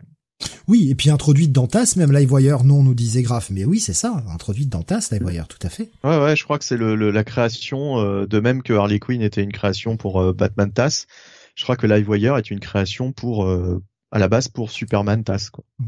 Si je dis pas de bêtises. Je crois que c'est ça, hein, tout à fait. Non mais voilà, super pioche, enfin, comme quoi, on va chaudement vous recommander un annual, ça existe, et ouais, passez pas à côté si vous suivez la série régulière. Ouais, non, ça là, ça fait. Euh, pour une fois, on a un annual efficace qui fait qui fait son job d'annual. C'est agréable. Voilà. Donc les notes, parce qu'on les a pas données du coup. Oh. Bah gros bail, tendance euh, tendance coup de cœur de la semaine, hein, en vrai. Hein. Coup de cœur ou pas coup de Allez, coup de cœur. J'allais le mettre sur un autre titre, mais ouais, coup de cœur. Franchement. Moi, ce sera un bon bail, voilà. Tout simplement. Normal. Tu as déjà donné ton coup de cœur, Benny. Bah oui, oui, oui. Auton. Auton, on emporte le vent. Oh bon, autant, ou auton, on emporte la vanne plutôt. Un bon gros bail aussi, hein, bien sûr, pour euh, pour euh, Grave qui nous disait hein, que c'était son coup de cœur de cette semaine. On revient euh, sur un titre de la semaine dernière, Jonathan, avec un titre sorti chez Image. c'est la série John Rabbit qui arrive à son cinquième épisode. John Rabbit, yeah. Ouais, puis même on peut le dire, je crois son dernier numéro, hein, c'est toujours scénarisé ah. par un Jimmy Robinson, enfin qui fait tout en gros, Jimmy Robinson. Et euh, bah dans l'épisode précédent, on a vu la révélation de qui était euh, réellement euh, Junk Rabbit. Alors est-ce que c'était euh, Ashlyn, est-ce que c'était sa sœur Sylvia, est-ce que c'était Lance? Le mystère tournait un petit peu entre entre ces trois amis d'enfance. Euh, Ashlyn avait décidé un petit peu de trahir entre guillemets les habitants de, sa de sa son bidonville pour pouvoir en disant qu'elle savait qui était Junk Rabbit et donc pour acheter quelque part un un laisser passer pour elle et sa sœur dans dans le dôme. Et bah, finalement bah voilà on a vu que euh, on a on a découvert la réelle identité de de, de Junk Rabbit. Bon, je vais pas je vais pas vous le dire. C'est dans l'épisode précédent. Euh, on s'est aperçu euh, d'où bah aussi quel était le secret autour un peu des origines des, deux sœurs, Ashlyn et Sylvia. quel rôle les parents de Lance et son père notamment avaient à jouer là-dedans. et, et donc voilà. Et cet épisode en fait, c'est vraiment l'épisode final où euh, Jimmy Robinson va finir un petit peu conclure euh, toutes ces euh, toutes ces intrigues. on va retrouver notamment le ce fameux détective, le détective Omina qui, qui avait été introduit dans les premiers épisodes et qui était qui enquêtait justement pour découvrir l'identité de Junk Rabbit. Et puis au final, cette détective, ce, comment dire, avait compris que euh, son, enfin le boss du dôme, hein, celui qui l'avait engagé, Mr Masters, euh, eh bien avait peut-être des cadavres dans le placard. Euh, donc très intelligemment, elle est, elle avait un petit peu, elle était, enfin l'auteur nous laissait penser qu'elle était allée enquêter euh, de son côté, et, et, donc on la revoit sur cet épisode-là et elle se confronte directement avec avec Masters. Voilà, on va voir euh, bah, Lance euh, et Sylvia qui, euh, bah, maintenant qu'elles ont, qu'ils ont un petit peu la vérité sur qu'est-ce qui s'est passé autour de Junk Rabbit, eh bien ils vont, bah, ils vont passer à l'action. et donc, bah, voilà, ça va être toute la, finalité de cet épisode. On va comprendre un petit peu qu'est-ce qui s'est réellement passé à la fin de l'épisode précédent. Et ça va être un dernier épisode plein de surprises. voilà. Et bon, je vais vais pas vous en dire beaucoup plus. Euh, bah, c'est une bonne finalité hein, au final. Hein. Euh, une bonne finalité au final. Bravo le pléonasme. Euh, c'était quand même plutôt bien mené de la part de de la part de Jimmy Robinson. je trouve que l'identité de, de Junk Rabbit marche marche plutôt bien. C'était une très bonne idée. son secret aussi. Et, et, au final, bah, cet épisode 5, c'est une bonne conclusion. C'est un, c'est un bon bail pour moi. Et honnêtement, cette mini-série, ça sera un bon petit bail. Voilà, c'est c'est une bonne petite mini-série euh, de euh, d'indé. Euh, voilà, donc euh, plutôt plutôt très très content d'avoir lu ça. Voilà. Et tu penses que ça pourrait revenir pour une suite quand même, qu'il y a une porte ouverte, qu'il y a assez de matière pour pouvoir faire une suite? la, la dernière page pourrait laisser penser qu'il y a une petite porte ouverte si on veut y retourner. Mais ça fait plus ce genre, bon, je laisse ça au cas où tu vois. Euh, j'ai pas l'impression que euh, on continue vraiment. Euh, voilà. Ok. Euh, continuons avec un autre titre de la semaine dernière, là aussi, le Mighty Morphin Power Rangers 110. Oui, tout à fait, où on continue un petit peu sur cet arc euh, de où Rita un petit peu euh, bah, essaye de prendre sa revanche sur les Rangers et sur Z en même temps, voilà. et donc euh, c'est toujours scénarisé par Melissa Flores avec des dessins de Simona Di Gianfelice et une colorisation de Raoul Angulo. Donc encore une fois, partie graphique euh, très très bien réalisée. Euh, franchement, on est on est plutôt bien gâté hein, sur ces titres Power Rangers. Et là en plus, comme il y a un moment une attaque un petit peu spatiale avec des vaisseaux interstellaires, ça donne ça donne quelques belles pages. Euh, on avait quitté euh, bah, les Rangers. Enfin, sur le dernier épisode, on était parti de, enfin, on était sur Safe Haven et Dracon euh, avait délivré Kia et était passé par l'Arche. Donc leurs aventures étaient et avaient été poursuivies dans la mini-série Unlimited de Coinless. et bah on va savoir ce qui s'est passé après qu'ils soient partis. Dracon avait dit à Trini de, bah, de détruire cette arche, on comprenait pas trop pourquoi. Et en fait, bah, ça va être assez clair, c'est-à-dire que euh, Safe Haven va être envahi par les forces de, euh, de Dark Spectre de, de Mistressville, donc de Rita, et ça va être une double attaque sur Safe Haven. Pendant ce temps, Rita sur Terre, elle, euh, eh bien, euh, continue un petit peu de de mener mener son plan. Elle va enlever Grace. avec accompagné de Matt. les Rangers vont arriver trop tard ils vont être rejoints par Lord Z, donc euh, ça nous prépare un, un team up, euh, un team up assez improbable. Et on va comprendre un petit peu qu'est-ce que veut réellement faire faire euh, Rita, et surtout que bah, elle a vraiment bien manœuvré quoi. Elle a vraiment bien préparé son coup, et, et les Rangers qu'ils soient sur Terre ou qu'ils soient sur Safe Haven, sont vraiment acculés. voilà, donc encore un, un très très bon follow-up à cette à cet arc avec eh bien bah, la finalité qui annonce un petit peu le le nouveau grand arc euh, de, des Power Rangers est quelque chose qui a quand même été préparé depuis maintenant euh, des mois, si ce n'est pas euh, quelques années. donc, bah, encore une très très bonne lecture. Melissa Flores continue vraiment bien cette cette franchise, cette série. et ce que j'apprécie toujours autant, c'est que, bah, en fait, tu saurais pas que c'est Melissa Flores quelque part. Tu te dirais que c'est peut-être toujours Ryan Parrott en fait qui, qui scénarise quoi. Il n'y a pas de il a pas eu de, comment dire de fracture, il n'y a pas eu de rupture euh, sur ce run. On continue un petit peu euh, ce qui a été euh, ce qui a été entrepris sur bah, depuis les débuts finalement de Power Rangers quoi. Et ça c'est c'est vraiment appréciable. On retrouve par exemple toujours ce personnage de Matt, le Green Rangers, Green Ranger qui est un peu la rivalité un peu avec Tommy et ça c'est vraiment c'était vraiment introduit depuis les débuts de de donc c'était à l'époque Gogo Power Rangers avec euh, Ryan Parrot. Donc voilà, très très bien, euh, gros bail pour moi, encore une fois. Euh, c'est vraiment une série qui suit très bien son petit bonhomme de chemin et, et Misa Flores fait du très bon boulot là-dessus. Allez, autre titre de cette semaine, c'est chez Image cette fois-ci. On va parler de Swan Songs. J'ai pas parlé du premier malheureusement. La semaine où il était sorti, c'est donc le deuxième épisode de cette série une série de Maxwell Prince, évidemment. Donc forcément, j'y suis allé, hein, et Maxwell Prince, le scénariste de Ice Cream Man, avec euh, le concept pour cette série, qui est de nous parler, bah, comme son nom l'indique, un hein, Swan Song, le chant, les chants des signes, euh, et il nous parle en fait, chaque épisode, c'est la fin de quelque chose.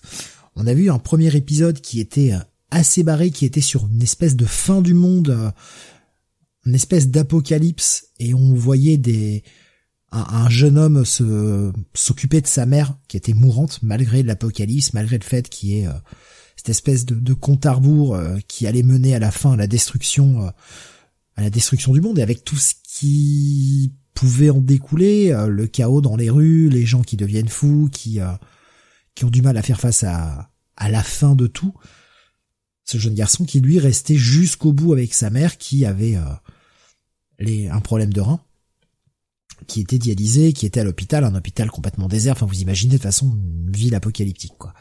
Donc, on avait ce lien où, face à la fin, des, des personnes restent quand même euh, très proches l'une de l'autre, avec un espèce de côté euh, très fusionnel. Là, cette fois-ci, l'épisode, c'est la fin du mariage. Et donc, il est écrit par Maxwell Prince, et on va reparler de, de ce gars dont, je, dont tu avais parlé tout à l'heure, Bunny, euh, Caspar Wingard, j'ai du mal, je sais pas trop prononcer, je pense que je l'écorche, euh, qui fait euh, à la fois les dessins mais également la colorisation.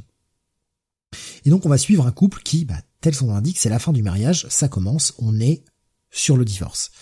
C'est-à-dire que ils sont euh, dans à l'audience, hein, alors à l'américaine, c'est-à-dire que là on est quand même sur une sur un, divorce qui ne passe pas au tribunal ou quoi que ce soit, c'est vraiment un conseiller, on signe les papiers, voilà, tout est tout est terminé.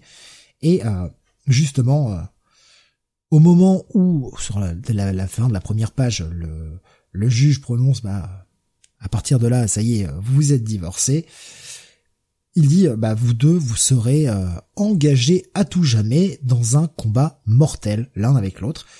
Et c'est là que qu'intervient le, génie de ce, de, de ce numéro. On va revoir toute la relation des, des deux époux, chacun, en fait, une espèce de narration conjointe où chacun se rappelle un peu. En fait, c'est un espèce de dialogue entre eux qui te raconte leur vie. Et euh, on va avoir ce que la femme dit, ce que l'homme dit, euh, les choses où, euh, par exemple, la femme dit on s'est rencontré au supermarché, j'étais en train de choisir des avocats, tandis que lui est en train de dire mais non, en fait, t'étais en train de choisir des pommes. Des petits détails comme ça qui changent et toute la relation et le moment où elle a échoué, le moment où elle est partie en couille, le moment où bah, l'amour n'était plus là et ils ont commencé à s'éloigner l'un de l'autre. Et tout ça est entremêlé de séquences de combat euh, entre les deux anciens euh, époux, finalement maintenant divorcés. et des séquences de combat différentes. Euh, c'est-à-dire qu'on va avoir un premier combat où on est plutôt à l'ère de la chevalerie, à l'époque de la joute, où chacun choisit son arme, se fonce dessus à cheval et s'engage dans un combat et un combat mortel. On va avoir une séquence de combat très à l'époque des samouraïs, une séquence de combat de super-héros à la Kirby. Il y a plein de plein de petites choses comme ça, tout ça tout en nous racontant la relation, les deux anciens époux qui se jettent des qui, se jettent des reproches à la gueule l'un de l'autre. C'est euh, une relation qui se termine, c'est extrêmement bien raconté avec tout le passif, tout le poids de effectivement, on s'est aimé, on a partagé un moment incroyable. C'était parfait jusqu'au moment où ça ne l'était plus au point que ce n'était plus vivable. Et on va voir ce qui a mené à la séparation. Et franchement, l'épisode est hyper cool, c'est hyper bien raconté. on est dans le même esprit, pardon, que pour Ice Cream Man ou pour les, les, projets de Maxwell Prince. Euh, c'est-à-dire qu'on est sur des euh, sur quelque chose qui tu peux lire un épisode indépendamment, ça pose pas de problème. Là, le concept, c'est qu'il nous parle de différentes fins. Et, et, on peut lire cet épisode sans avoir lu le numéro 1 et on peut l'attaquer et, c'est un peu le même principe qu'avec Ice Cream Man où on a des épisodes qui sont indépendants les uns des autres. Vraiment super. Euh, ça allait être mon coup de cœur. C'est vrai que finalement, en en parlant ensemble, le Superman était tellement cool que je vais mettre mon coup de cœur, mais vraiment, mon coup de cœur était prévu pour Swan Songs parce que je m'attendais pas à ce qu'il puisse nous emporter sur un thème aussi euh, aussi simple finalement je veux dire des gens qui divorcent, euh, un couple qui ne s'entend plus, qui se jette des reproches, etc. Comment il allait nous raconter ça pour que ce soit assez intéressant, pour qu'on ait envie d'aller au bout, que ce soit pas quelque chose qu'on a déjà vu un million de fois et peut-être même pour certains vécus et que du coup pas forcément envie de de le revoir, de le de le relire ou de le ressentir de cette façon. Comment allait-il nous raconter ça? Bah franchement, extrêmement surpris. Très bon épisode. Euh, un très gros bail pour ce pour ce numéro 2 de Swan Song. Swan Songs, pardon. Benny, je reviens vers toi là aussi avec un titre de cette semaine. Tu vas nous parler d'un titre indé là aussi, chez Boom, Dame Demo numéro 7. Et oui, Dame Demo numéro 7 euh, que je suis allé lire seul, je crois, hein, cette fois-ci. Euh, Jonathan, t'as du retard, t'as abandonné Ouais, j'ai bah non, pas nécessairement, mais là il y avait euh, il y avait d'autres trucs voilà que j'avais que j'avais envie de lire. Bon. Donc Simon Spurrier au scénario toujours bien sûr et euh, Charlie Adlard au dessin avec une colorisation de Sophie Dodge Dodgson. Oui c'est ça. Euh, Sophie Dodgson qui euh, qui colorise comme je viens de le dire. donc Dame Zemol numéro 7. Alors c'est une série qui n'est pas sans rappeler ce qu'a fait Cy Spurrier sur euh, Hellblazer hein, chez DC. Euh, clairement, il a voulu nous faire une série à la Hellblazer et il nous a créé un, perso féminin euh, de bien belle manière. Hein. J'aime beaucoup ce perso, c'est efficace.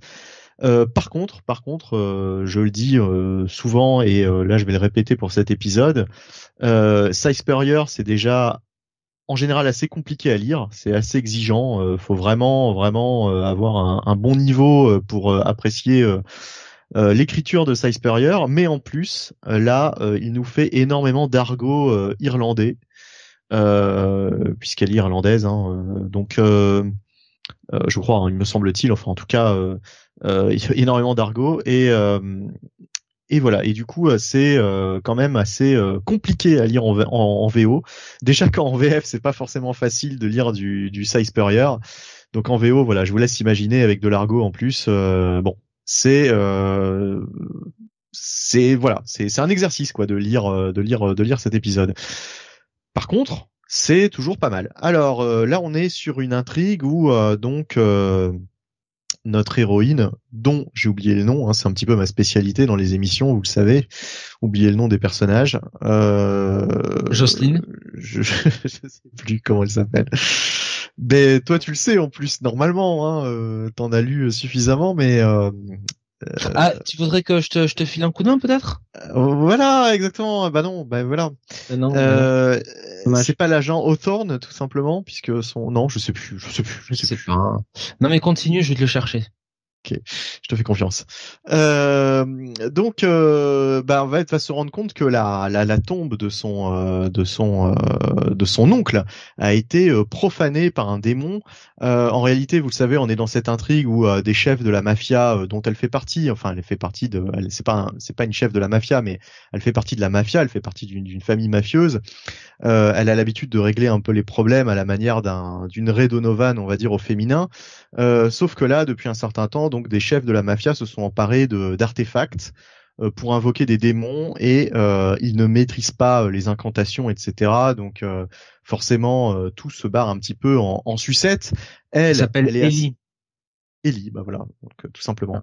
Donc euh, Ellie, euh, Ellie euh, est là pour euh, pour remettre un petit peu de l'ordre dans cette histoire de, de, de, famille mafieuse et surtout elle a été formée un petit peu à la à la démonologie, à tout ce qui concerne les esprits, etc., les manifestations depuis sa sa plus tendre enfance et donc donc elle va s'apercevoir que là le, la tombe de son oncle, disais-je, a été profanée.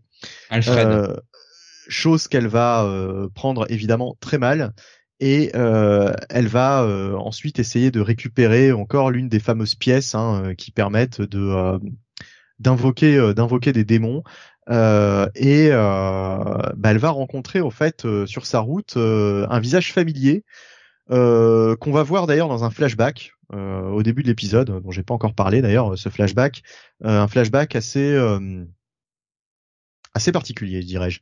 Avec une Bon, non, je, je vais même pas révéler ce qui s'y passe, mais euh, c'est assez assez perturbant en tout cas ce qu'on peut y voir. Euh, elle est accompagnée, alors euh, je c'est pas nouveau, hein, ça fait quelques épisodes, je ne sais plus dans lequel apparaissait ce chien, euh, ce chien euh, possédé par un par un démon qui l'aide dans sa quête.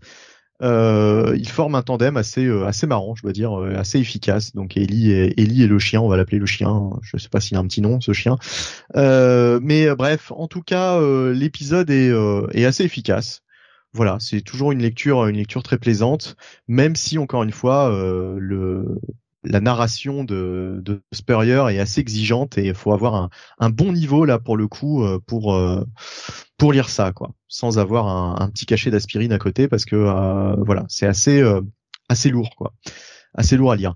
Euh, et encore, c'est peut-être pas l'épisode le plus ample qu'on ait eu euh, depuis le début. Mais euh, voilà, épisode, cela dit, assez efficace, bonne série. Franchement, ça fait encore partie de ces séries chez Boom que j'aime à suivre. Ça reste un bail, voilà, ça reste un, un bail, un petit bail. Euh, on a peut-être eu des épisodes un peu plus un peu plus haletants où il se passait plus de choses, mais euh, mais ça reste ça reste efficace quoi. Franchement, euh, c'est une bonne alternative à ceux qui ont aimé ce qu'avait fait l'auteur sur Hellblazer puisqu'il avait été débarqué un petit peu à la va-vite par DC après seulement 12 épisodes, je crois. Donc donc voilà. Surtout pour ne rien faire du perso derrière, ce qui est quand même ce qui est quand même très dommage, visage. voilà, mm, mm, mm. pour en faire quoi? Pour le foutre dans une relation de couple avec Zatanna? Qu'est-ce qu'on en a rien à foutre? Sans déconner. Oui, c'est vrai que j'ai pas trop compris euh, pourquoi euh, pourquoi on n'a pas continué euh, bah, une série une série régulière Hellblazer plus plus mature, plus adulte et puis quitte à avoir Hellblazer dans la Justice League Dark ou ailleurs en parallèle quoi, ça n'empêche pas quoi. Ils se sont tirés une balle dans le pied hein, de toute façon on l'a dit, ils se sont tirés une balle dans le pied à partir du moment où ils ont voulu ramener Hellblazer dans le giron de DC. Oui, il a hein commencé chez DC, on est d'accord, mais son évolution dans Vertigo, on a fait un personnage qui n'avait plus vraiment sa place au sein de l'univers DC. Ils ont voulu le ramener, comme ils ont voulu ramener Swamp Thing. Ok, mais euh, d'un côté, le mettre dans la Justice League Dark, ça allait, une équipe magique, machin, ouais, ok.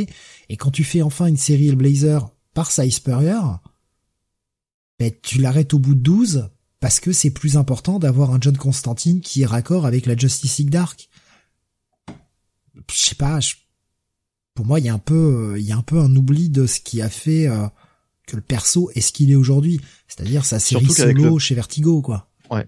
Surtout qu'avec le, le, Black Label, à la rigueur, tu pouvais continuer du Hellblazer en continuité dans le Black Label. Ouais, je sais pas si le Black Label était encore sorti à ce moment-là.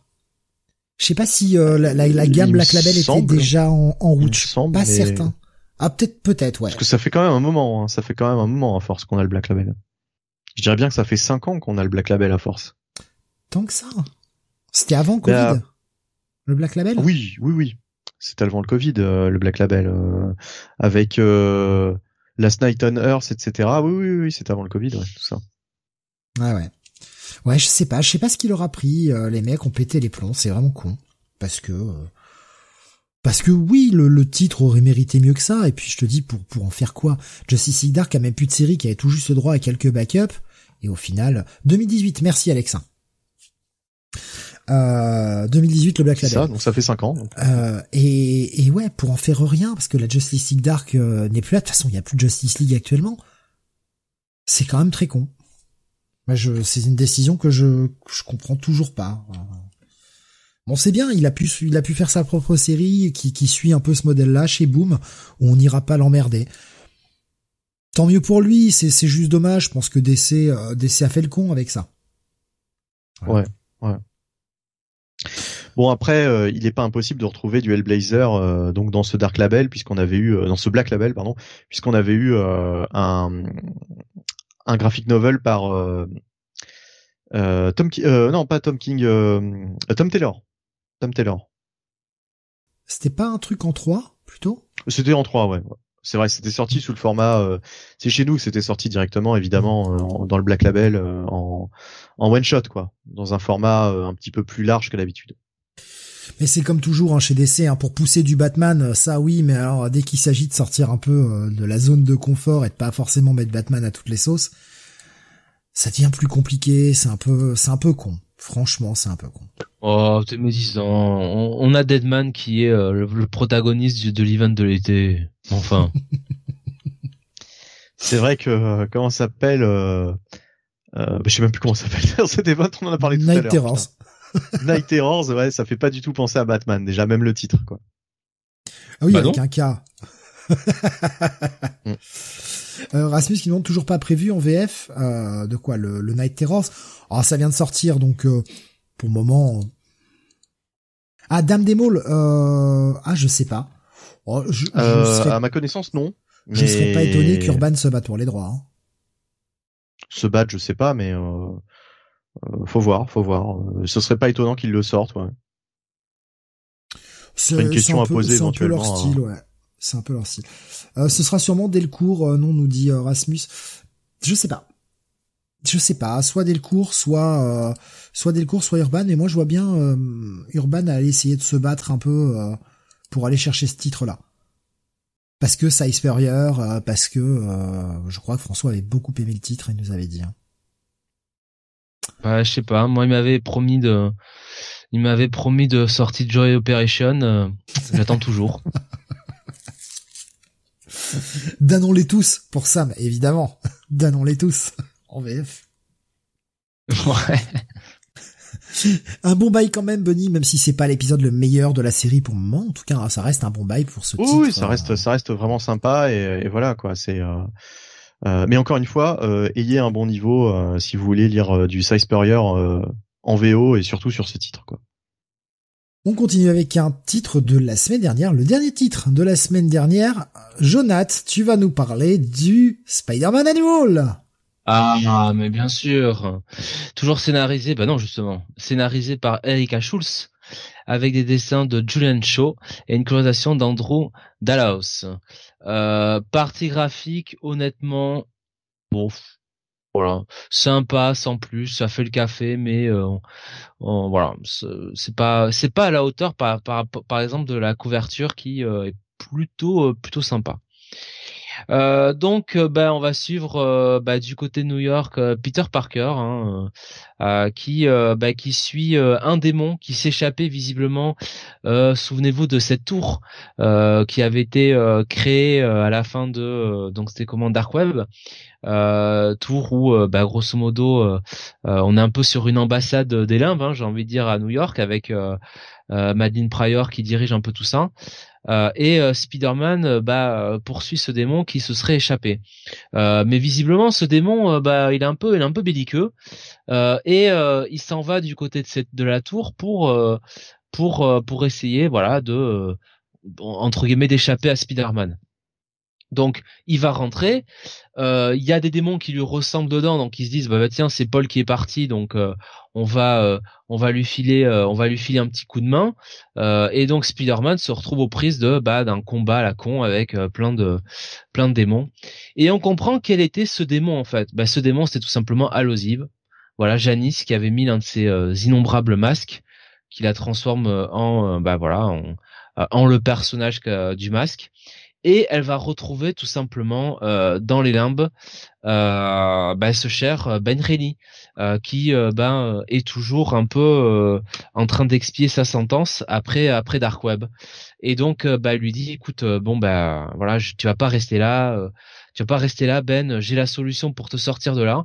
Donc elle lui donne un espèce de masque qui lui permet de se transformer en fantôme n'est-ce pas? Pendant que Janine, Janice pardon, prend le masque qui, fait d'elle une ombre. Et donc les deux essayent de s'échapper. Euh, pendant ce temps-là, on a Madeline qui après les événements d'Elfire Gala est au enfin est en pleine paperasse puisque bah il y a plein de mutants qui ont euh, qui essayent de bah, d'avoir l'asile pour aller euh, chez elle, pour aller euh, dans les limbes. Et du coup, la mairie New York l'ensève, enfin ensève,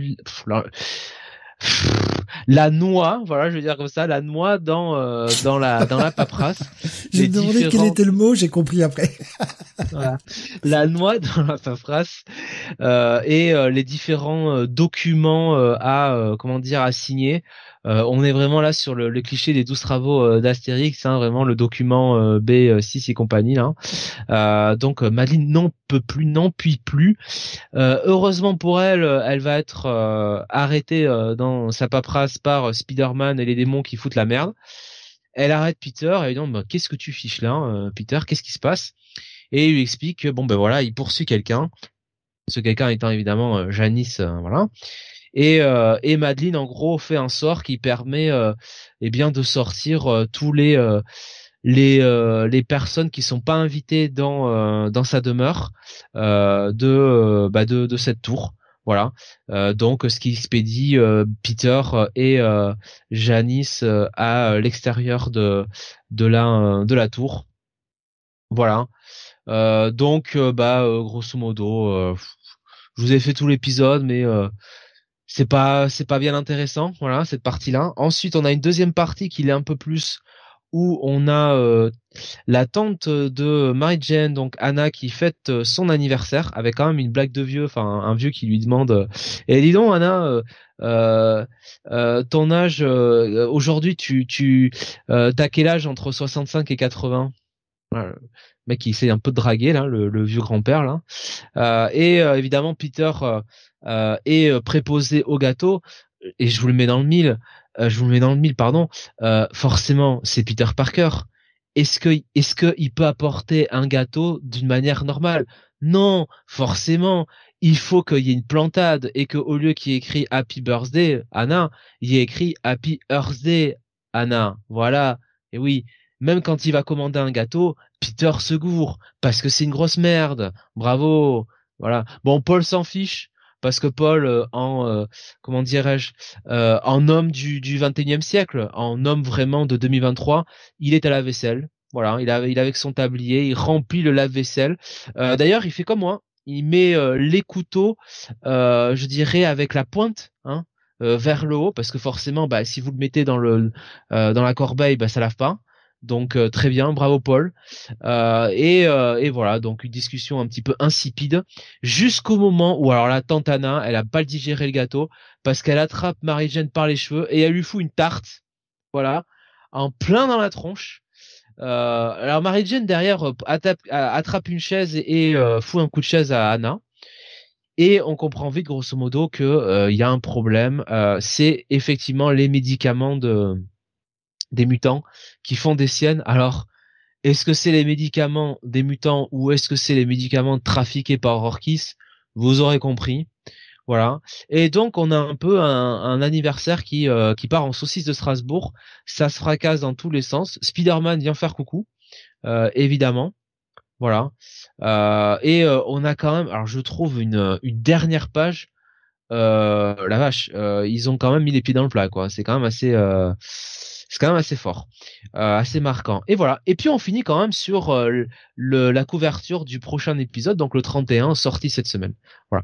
Donc au final, écoutez, un annual. Vous avez parlé de, de, de Superman qui était un annual pour le coup qui était indispensable, que vous deviez lire si vous aviez mis la série jusqu'à présent.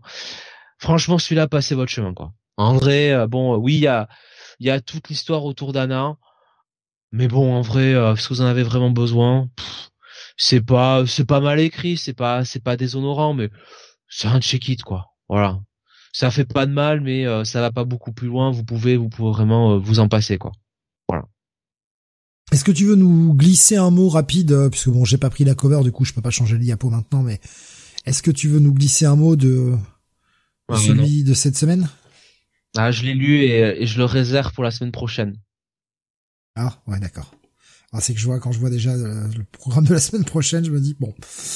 Alors, si tu veux, je, je, peux, je peux en glisser. Si tu veux, je, si tu préfères, je peux. Si, tu, Moi aussi, je peux. Hein. je peux, je peux aussi. Je peux, je peux te le, je peux te le faire. Hein. Allez-y, je vais aller chercher la cover. Je me débrouille. Alors donc Amazing Spider-Man numéro 31 scénarisé par euh, Zeb Wells euh, avec des dessins de John euh, Rapita Jr. pardon Romita Jr. Et une colorisation de Marcio eh non c'est c'est pas lui. Je me suis fait avoir. C'est un certain Lénise je n'ai pas le nom de famille le, prénom. Bon tant pis c'est Marcio hein, c'est bien ça normalement. C'est Marcio, hein bon bah et donc en gros, euh, bah, sur cet épisode, euh, on est euh, sur un épisode en plusieurs parties où on va suivre bah, le mariage tant attendu entre Janice et Randy Robertson. Donc dans la première partie de l'épisode, on a quand même Tom Stone qui réunit un petit peu toute sa toute sa bande, hein, toutes toutes les membres un petit peu de la, la mafia new-yorkaise. Et en gros, il leur fait comprendre que s'il y en a un qui a la mauvaise idée de gâcher son mariage, il va il va le sentir passer quoi. Donc on le fait pas chier. Euh, voilà. Euh, et donc euh, derrière, bah on va sur un petit peu. Alors là, c'est peut-être des pages qui sont un peu plus inutiles. Donc l'enterrement de jeune fille de de donc de Janice avec toutes ses amies du, du syndicat. Et aussi un nouveau un personnage qui nous a introduit, le personnage de Michelle, qui est une avocate euh, ancienne euh, camarade de classe euh, à l'université de Columbia, enfin à l'université de droit de Columbia de Janice. donc voilà, elles font un peu la fiesta. Pendant ce temps, lui, Randy a eu la bonne idée de, de confier l'organisation de son enterrement de vie de garçon par Peter Parker. Donc vous vous doutez bien où ils peuvent se retrouver, c'est-à-dire dans un vieux bar pourri voilà, où on a des gens qui jouent à Pac-Man, c'est incroyable. Euh, on a quand même Félicia Hardy qui vient se joindre euh, à l'enterrement de vie de jeune fille, une Félicia Hardy euh, tout en beauté. et et puis surtout, bah Randy commence à se poser des questions parce qu'il dit putain c'est mon enterrement de vie de garçon et je suis tout seul avec Peter, donc il y a un problème. Peter, bon, on lui dit ah j'ai peut-être oublié de passer des coups de fil. Ah ouais d'accord, comme d'habitude, hein, la Parker, le Parker's Luck. Voilà, donc on comprendra vite qu'en fait non, Peter, euh, bah il a surtout euh, caché à Randy que bah euh, ses potes voulaient pas venir parce qu'il se mariait avec une super vilaine. Voilà, donc finalement Peter a essayé de jouer le, mec sympa. Et puis bon, on va finalement arriver à ce qui nous intéresse. Alors déjà oui, il y a des pages entre Peter et Félicien où finalement bah, Zeb Wells nous fait ce qu'il nous avait dit. Euh, et s'il nous avait dit qu'il ferait, bon, je suivais les, écoutez les dernières émissions, vous saurez de quoi je parle. Et puis enfin, on arrive sur le grand jour, le mariage. Euh... Faut, faut, que tu précises que ça fait 80 pages, hein, ce, ce, numéro. Oui, voilà. Avec plein de backup à la con. Ah ouais euh... Oh, putain, l'enfer du cul. Ah bah oui, il était à 10 balles. Ah bah oui. Oh la vache. Et là, franchement, euh, franchement, ça les vaut pas du tout. Quoi là, euh, on a le mariage, donc on a Peter qui place, euh, qui place un peu tout le monde, qui fait connaissance lui aussi avec Michel. Euh, dans un dialogue où Michel semble, enfin montre ce qu'elle a de la répartie, qu'elle a, qu'elle, bah, qu'elle a, un petit peu une alchimie, une certaine alchimie avec Peter. Donc je vous le mets dans le mille, ça sent quand même le nouveau Love Interest. Voilà, je vous le dis tout de suite. C'est quoi son nom de famille? Euh, c'est Michel tout court pour l'instant. Il n'y a pas de Jones. Ouais, voilà, euh, Parce que le, jour où ce sera euh, MJ, on, voilà. sera... Alors là, elle m'a l'air asiatique, donc je sais pas si c'est vraiment Jones. Toujours est-il que le, le, mariage, évidemment, vous en doutez, est gâché par un espèce de, de Mosta, Mota Rasta tout pourri. Voilà, je sais pas d'où ils l'ont sorti. Crois que je crois que ça s'appelle Shotgun, c'est un ancien ennemi. Mais en fait, c'est c'est marrant parce que Romita Junior, il dessine toujours les mêmes persos. Il avait déjà dessiné ce perso dans un arc à l'époque de Spider Hunt, bon, avant avant le avant même le relaunch de John Byrne, donc ça date. Mais euh, mais en fait il nous fait toujours les mêmes persos quoi. C'est comme Tombstone il adore dessiner Tombstone il adore dessiner Hammerhead je ne sais pas pourquoi. Et euh, sauf que là c'est vraiment moche hein, quand même. Là c'est du John Romita Junior euh... John Rapita Junior hein. ah, Alexandre nous propose Michelle Williams comme les films. Non mais c'est Michelle Jones justement dans les films et Michelle Williams ah. c'est l'actrice mais merci hein, quand même Alex Michelle Williams c'est pas dans Tekken aussi ouais non, c'est euh... Anna Williams et Michelle, je crois. Il y a sa, non, non, c'est euh, Nina Williams. Nina ah, c'est Nina Williams. Ok. Ah, Nina. Pardon. ah, Nina, ah, mais les souvenirs de jeunesse, quoi, Nina. Ouais. Écoute, Tekken 3, meilleur, euh, l'une des meilleures scènes d'intro, euh, hein, qui a été fait, hein. Bref. Mais les meilleures fins aussi aussi Shotgun Shotgun qui euh, euh, bah, qui s'en prend tout de suite à, à Tombstone qui alors Tombstone qui visiblement euh, avant de se présenter au mariage a visiblement retiré son cerveau donc voilà. Euh, voilà, j'ai l'impression que lui aussi c'est comme la Parker's Luck et la Tombstone Luck maintenant. Donc voilà, donc tout le monde se barre du mariage, c'est le gros bordel. Forcément, Spider-Man se pointe pour sauver Tombstone parce que c'est quand même le running gag euh, de ce run de Zeb Wells. Spider-Man euh, aide Tombstone, hein, c'est quand même un binôme qui marche. Il arrive, voilà. il arrive à sauver plus souvent Tombstone que MJ, quoi. C'est quand même. Ouais, ouais. Euh, Zeb Wells en plus nous fait pas de, nous fait pas de, comment dire, de, euh, de filouterie, hein, nous fait pas de finesse, hein, puisque tout de suite on comprend qui a fait qui, qui a fait quoi. Donc voilà, merci. Même le seul truc qui pourrait nous intéresser, il nous le file euh, direct. Bref, un mariage qui est gâché, ça se finit là-dessus. Et puis derrière, on a des backups avec euh, un truc inutile, une conversation sur un toit, un toit entre Peter Parker et euh, Miss Marvel qui nous fait bien comprendre qu'elle est dans les X-Men, on s'en branle. Euh, voilà. Après, euh, lui, lui, révèle à nouveau sa, sa véritable identité. N'importe quoi. Derrière, on a euh, donc le bar sans nom où le docteur Octopus, bon bah visiblement a, a réalisé l'équation, enfin pour pour trouver les trous noirs. Hein. et puis, en plus qui écrit ça hein, sur Docteur Octopus. Ouais et euh, et donc en gros bah oui puisqu'il nous il nous il nous comment dire il nous il nous tisse sa future série. C'est fait toutes les backups c'est des teasers hein. Après on a on a un backup avec euh, MJ Paul les meilleurs Paul franchement Paul qui s'est laissé pousser une petite euh, une petite queue de rat hein, une petite queue de cheval mine de rien tranquille euh, au débeauté. Bah, une queue de cheval ou une queue de rat parce que c'est pas la même chose une queue de cheval, pardon, Steve, une petite queue de cheval, voilà. Mais il ne serait pas. pousser une queue tout court, hein. Il est temps. Bah, il en avait déjà une. Le problème, c'est que visiblement, il avait du mal à fonctionner. pas servir. Voilà, ça manquait un peu. Il n'arrivait pas à trouver le bouton. Là. Alors peut-être que depuis, il, a, il est passé, il a mis un peu du, il a mis de l'huile de colza, hein, je ne sais pas, pour faire redémarrer le truc. Mais euh, mais bon, voilà. Donc ils sont sur le divan. Euh, MJ euh, donc euh, bah, ressasse ses deux enfants perdus. Elle parle aussi de Stéphanie. Elle nous dit même, euh, grosso modo, que sa fille ne savait même pas comment elle allait s'appeler. Donc c'est quand même formidable. Voilà. Donc vraiment faisant un peu plus dans le morbide, hein, mine de rien. MJ, il y en a combien déjà d'enfants perdus 4 c'est ça? Ah ouais, ouais. Bientôt on va pouvoir nous faire euh, euh, Peter Pan et MJ hein, à ce compte-là. Donc voilà. Et, euh, et donc finalement Peter eh Pan et MJ, mais c'est vrai en plus. Eh c'est vrai en plus puisque elle a déjà perdu ouais trois enfants quoi. Moi j'en compte trois mais c'est déjà pas mal. Mais je crois que c'est quatre, hein, parce qu'il y en a un rétro, enfin avec Mephisto ou je ne sais plus dans la saga du clone. Il me semble qu'il y en a, il faut en compter deux là, qu'il y en avait deux de perdus là. Enfin, il y en avait un sur la saga du clone et un sur Mephisto. Euh, Mephisto, Mephisto, euh, c'est un enfant, un enfant à naître. Ouais, ouais, ouais, ouais. Enfin, il est, il est, il est jamais arrivé au monde, quoi. Bon. Mais ça fait quatre. On peut le compter. Hein. allez, allez. Allez, ça fait quatre.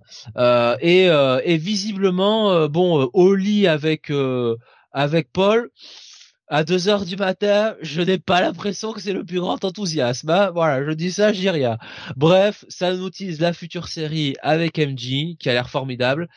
On repart.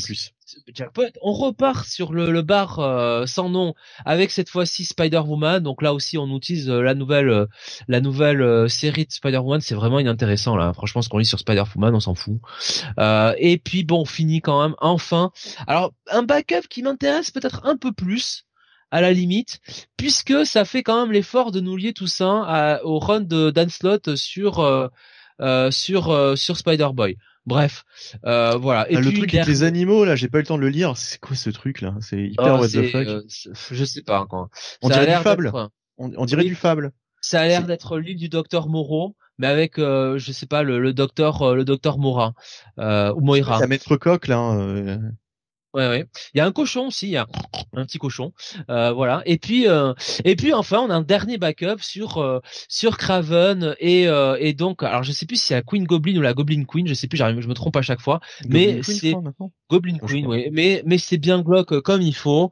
Donc voilà, on sort de là quand même un petit peu essoré, hein, au bout de 80 pages. Et non, parce qu'il y en a encore, il y en a encore à la fin avec l'annonce de la nouvelle euh, donc euh, bah, euh, alors ils appellent ça c'est la, la, la, suite alors dans les comics enfin dans les news je crois que certains disaient que c'était la suite de Spider-Man Reign je crois la deuxième partie non j'ai pas vu ça je suis pas allé assez loin oh là là qu'est-ce que c'est que dégueulasse Et, oui, alors je sais pas. Alors certains disaient, est-ce qu'il reviendrait sur One More Day ou Spider-Man Reign?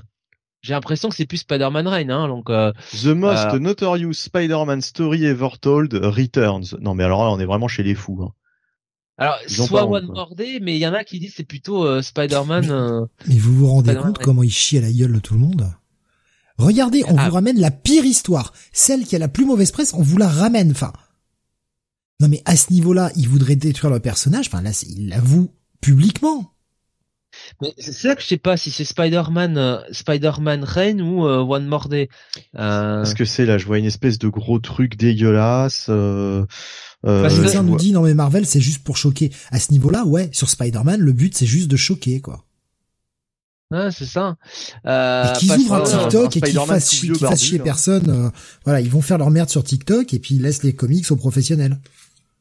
Parce que quand tu vois en fait la la la comment dire la cette fameuse page où on devine qu'il y a quand même alors c'est Marie Jane j'ai l'impression avec une robe de mariée derrière si tu regardes bien Bonnie mhm. j'ai l'impression et, et, ça fait penser à cette couve de Spider-Man Rain là que, que je mets euh, enfin un peu. Parce que Spider-Man il a une énorme barbe blanche là, euh, c'est assez bizarre. Et, et, c'est quoi cette espèce de gros porc là? C'est pas le Caïd là, c'est pas possible. Ben non, je sais pas qui c'est en fait. Euh, c'est pas Tom Stone non plus parce que John Romita Jr. le dessine très mal, mais alors là à ce point-là, ce serait quand même, euh, ce serait quand même assez incroyable. Ah, une espèce de créature dégueulasse. Pourtant, il c'est le. C'est le blob, hein, peut-être. Ah, il, dit, mais si, Mayor Fisk, regarde, regarde, elle l'appelle, c'est, Fisk, putain, c'est Fisk. Oh merde. Non mais faut le partager sur le Discord là, vidéo atroce. attendez, attendez. Non, non, non, c'est pas Mayor Fisk ça. Si, si, si, si. Regarde, regarde ce qu'elle lui dit. Elle lui parle il y a une nana qui qui qui, qui l'appelle euh, qui l'appelle Mayor Fisk. Il y a quand même une scène très gênante où on voit quand même un gros chauve avec un slip blanc euh, des années 40 qui est en train quand même de bouffer les couilles de Peter Parker là hein, donc euh... Oui, oui, je sais pas ce que c'est. C'est c'est au secours, au secours. Qu'est-ce que c'est que ce truc? Qu'est-ce que c'est? Quand je vous disais il y a quelques semaines que ça m'énervait parce que euh, c'est que du troll permanent sur cette franchise, au fait, ils continuent quoi. Ils ont vu que ça vendait, euh, quand ils font du troll, bah ils, y vont à fond. C'est euh, là, euh, là, c'est un numéro spécial troll quoi. Encore un. Ouais, et je sais pas donc qui est qui est cette femme hein, qui a qui a derrière. Est-ce que c'est est-ce que c'est la fille de Mary Jane dans le futur? Est-ce que c'est Mary Jane Voilà. Donc. ouais. Voilà. Mais ça a l'air quand même d'être le futur hein, quand on voit il y a un, enfin l'image à la fin, je sais pas, ça. Ouais, ouais, ouais. Non, non, mais ça a l'air d'être un, rappel à Spider-Man, à Spider-Man Reign, mais je on l'a tellement lu il y a longtemps. Euh, je me rappelle qu'on en avait parlé dans les premiers Comic City euh, en VF. Euh, Spider-Man Reign. Et, mais 100% c'est le futur quand tu vois la page. oui, c'est le futur. Ouais. Voilà, donc écoutez, bah, qu'est-ce que je vous dise Bah, Bunny, hein. moi, je bah non, bah, au, secours, quoi. Euh, du troll, du troll et du troll et euh, et pauvre franchise, quoi. Pauvre franchise de Spider-Man. Hein, euh. bah, il, faut, il faudrait, un, il faudrait un, Joshua Williamson-like hein, sur cette franchise. Hein. En vrai. Non, il faudrait juste un vrai scénariste, quoi, pas Zeb Wells. Et virer Nick Love aussi. Faut le virer lui ah, aussi. C'est surtout ça. C'est surtout ça, oui. Apparemment, ils sont tous les deux à faire de la merde, donc virer les deux. D'ailleurs, je remarque que il n'y a pas de courrier des lecteurs hein, ce mois-ci. Hein. Il y a juste une petite lettre de Nick Love qui nous parle du mariage. Voilà. J'ai mis sur le, le Discord hein, le, la page avec euh, Wilson Fisk. Hein, euh. Tu l'as mise où? Parce que je la vois pas là. Euh, ah, ah, je l'ai mis dans les abîmes. Non mais, t'inquiète pas, je l'avais déjà partagé, euh, Benny. Je l'avais ah, déjà. d'accord. D'accord, d'accord, d'accord. Oui, en fait, je t'ai dit c'est fait, mais euh, depuis tout à l'heure je réagis, mais j'avais coupé mon micro, donc personne m'a entendu réagir. Ah, d'accord, ok, ok. Mais oui, oui, je t'avais dit c'est fait, mais oui, tu t'as pas pu m'entendre parce que j'avais coupé. Le Je l'ai mis dans les habits, mais en même temps, euh, c'est peut-être inconscient de ma part, mais c'est sa place, quoi. Euh, Alexandre dit c'est fou quand même de pas avoir une bonne histoire sur Spider-Man, alors que DC arrive toujours à avoir une série Batman intéressante. Nico Chris il disait faut-il virer Zeb? Oui. Oh bon oui, oui, il y a même pas de sondage à faire. À ce niveau-là, c'est du no-brainer, quoi. Le mec a rien à faire sur la franchise. Ni lui, ni Niclo, d'ailleurs. je veux dire, euh... le mec est clairement là pour faire du troll, donc, euh, bah, allez troller ailleurs, en fait. Vous les troller, bah, faites votre petite gamme, là. Après la gamme Ultimate, vous faites la gamme troll, et puis vous vous amusez avec vos persos, vous vous amusez avec vos jeux. Auto-contenu, vous faites votre merde. Achèteront qui veulent, mais laissez le comics à des gens qui ont envie d'en faire, en fait vous faites une série annexe Spider-Man là dans votre coin comme euh, comme Dan Slott et allez faire vos, vos merdes d'ailleurs quoi. Voilà. Mais pas sur le titre le titre proper quoi, pas sur AMS quoi. Non mais c'est que ça fait commence à faire un moment que la blague elle dure quoi. Oui. Ah oui. Ah oui. C'est trop long. Et puis en plus, il y a quand même toujours, enfin comme euh, je te disais, le mini arc précédent avec Octopus. T'as le mec, euh, en plus, comme disait Bunny, il troll parce que il nous avait quand même teasé qu'il allait revenir sur ce qu'avait fait Nick Spencer avec Norman Osborn, quoi. Donc alors le mec, il, il, pousse loin le bouchon quand même. Hein. Mais il revient surtout là en fait. Là, je sais pas qui qui est en charge de cette espèce de projet euh, pseudo Spider-Man Reign, mais il revient surtout. Il revient sur Craven, il revient, euh, il revient surtout quoi en fait. Et il troll surtout, surtout. C'est ça. Ouais, c'est. C'est pas pour moi, c'est pas une bonne façon de faire du comique, mais euh, je suis peut-être trop non, vieux. Mais, hein bah c'est c'est c'est pour les, les réseaux sociaux quoi, c'est putaclic et apparemment ça ça a dû faire vendre. Le, le numéro de la mort de, de Miss Marvel a dû faire vendre et euh, et du coup ils se sont dit bon bah continuons, continuons, pourquoi se priver hein euh. Ils veulent faire du cash, euh, bah, hélas. Ah le fameux cœur de l'univers Marvel. ah, bientôt ce sera le corps hein. Il y aura plus que ça hein. Là c'est plus le cul de l'univers Marvel hein maintenant. Où ce qu'il en sort? Alexa qui dit on met Peter David dessus, il annule tout depuis 20 ans. Ouais. Ouais.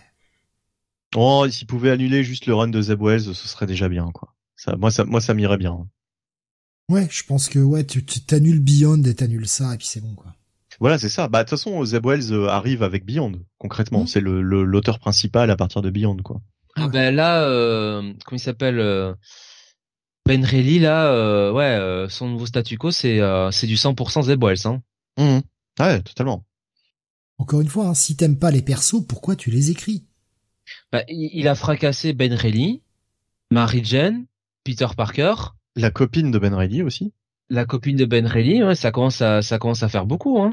Non mais moi j'en ai marre des personnages, euh, tu sais, des personnages secondaires qui qui d'un seul coup ont des super pouvoirs, qui deviennent soit des super vilains, soit des super héros laissez-les sans pouvoir, bordel. Laissez des personnages humains, normaux. Enfin voilà, quoi. Ils ont, ils ont pas à avoir tous des super pouvoirs et à et euh, Rasmus a, a, partagé une un artwork qui fait penser effectivement au.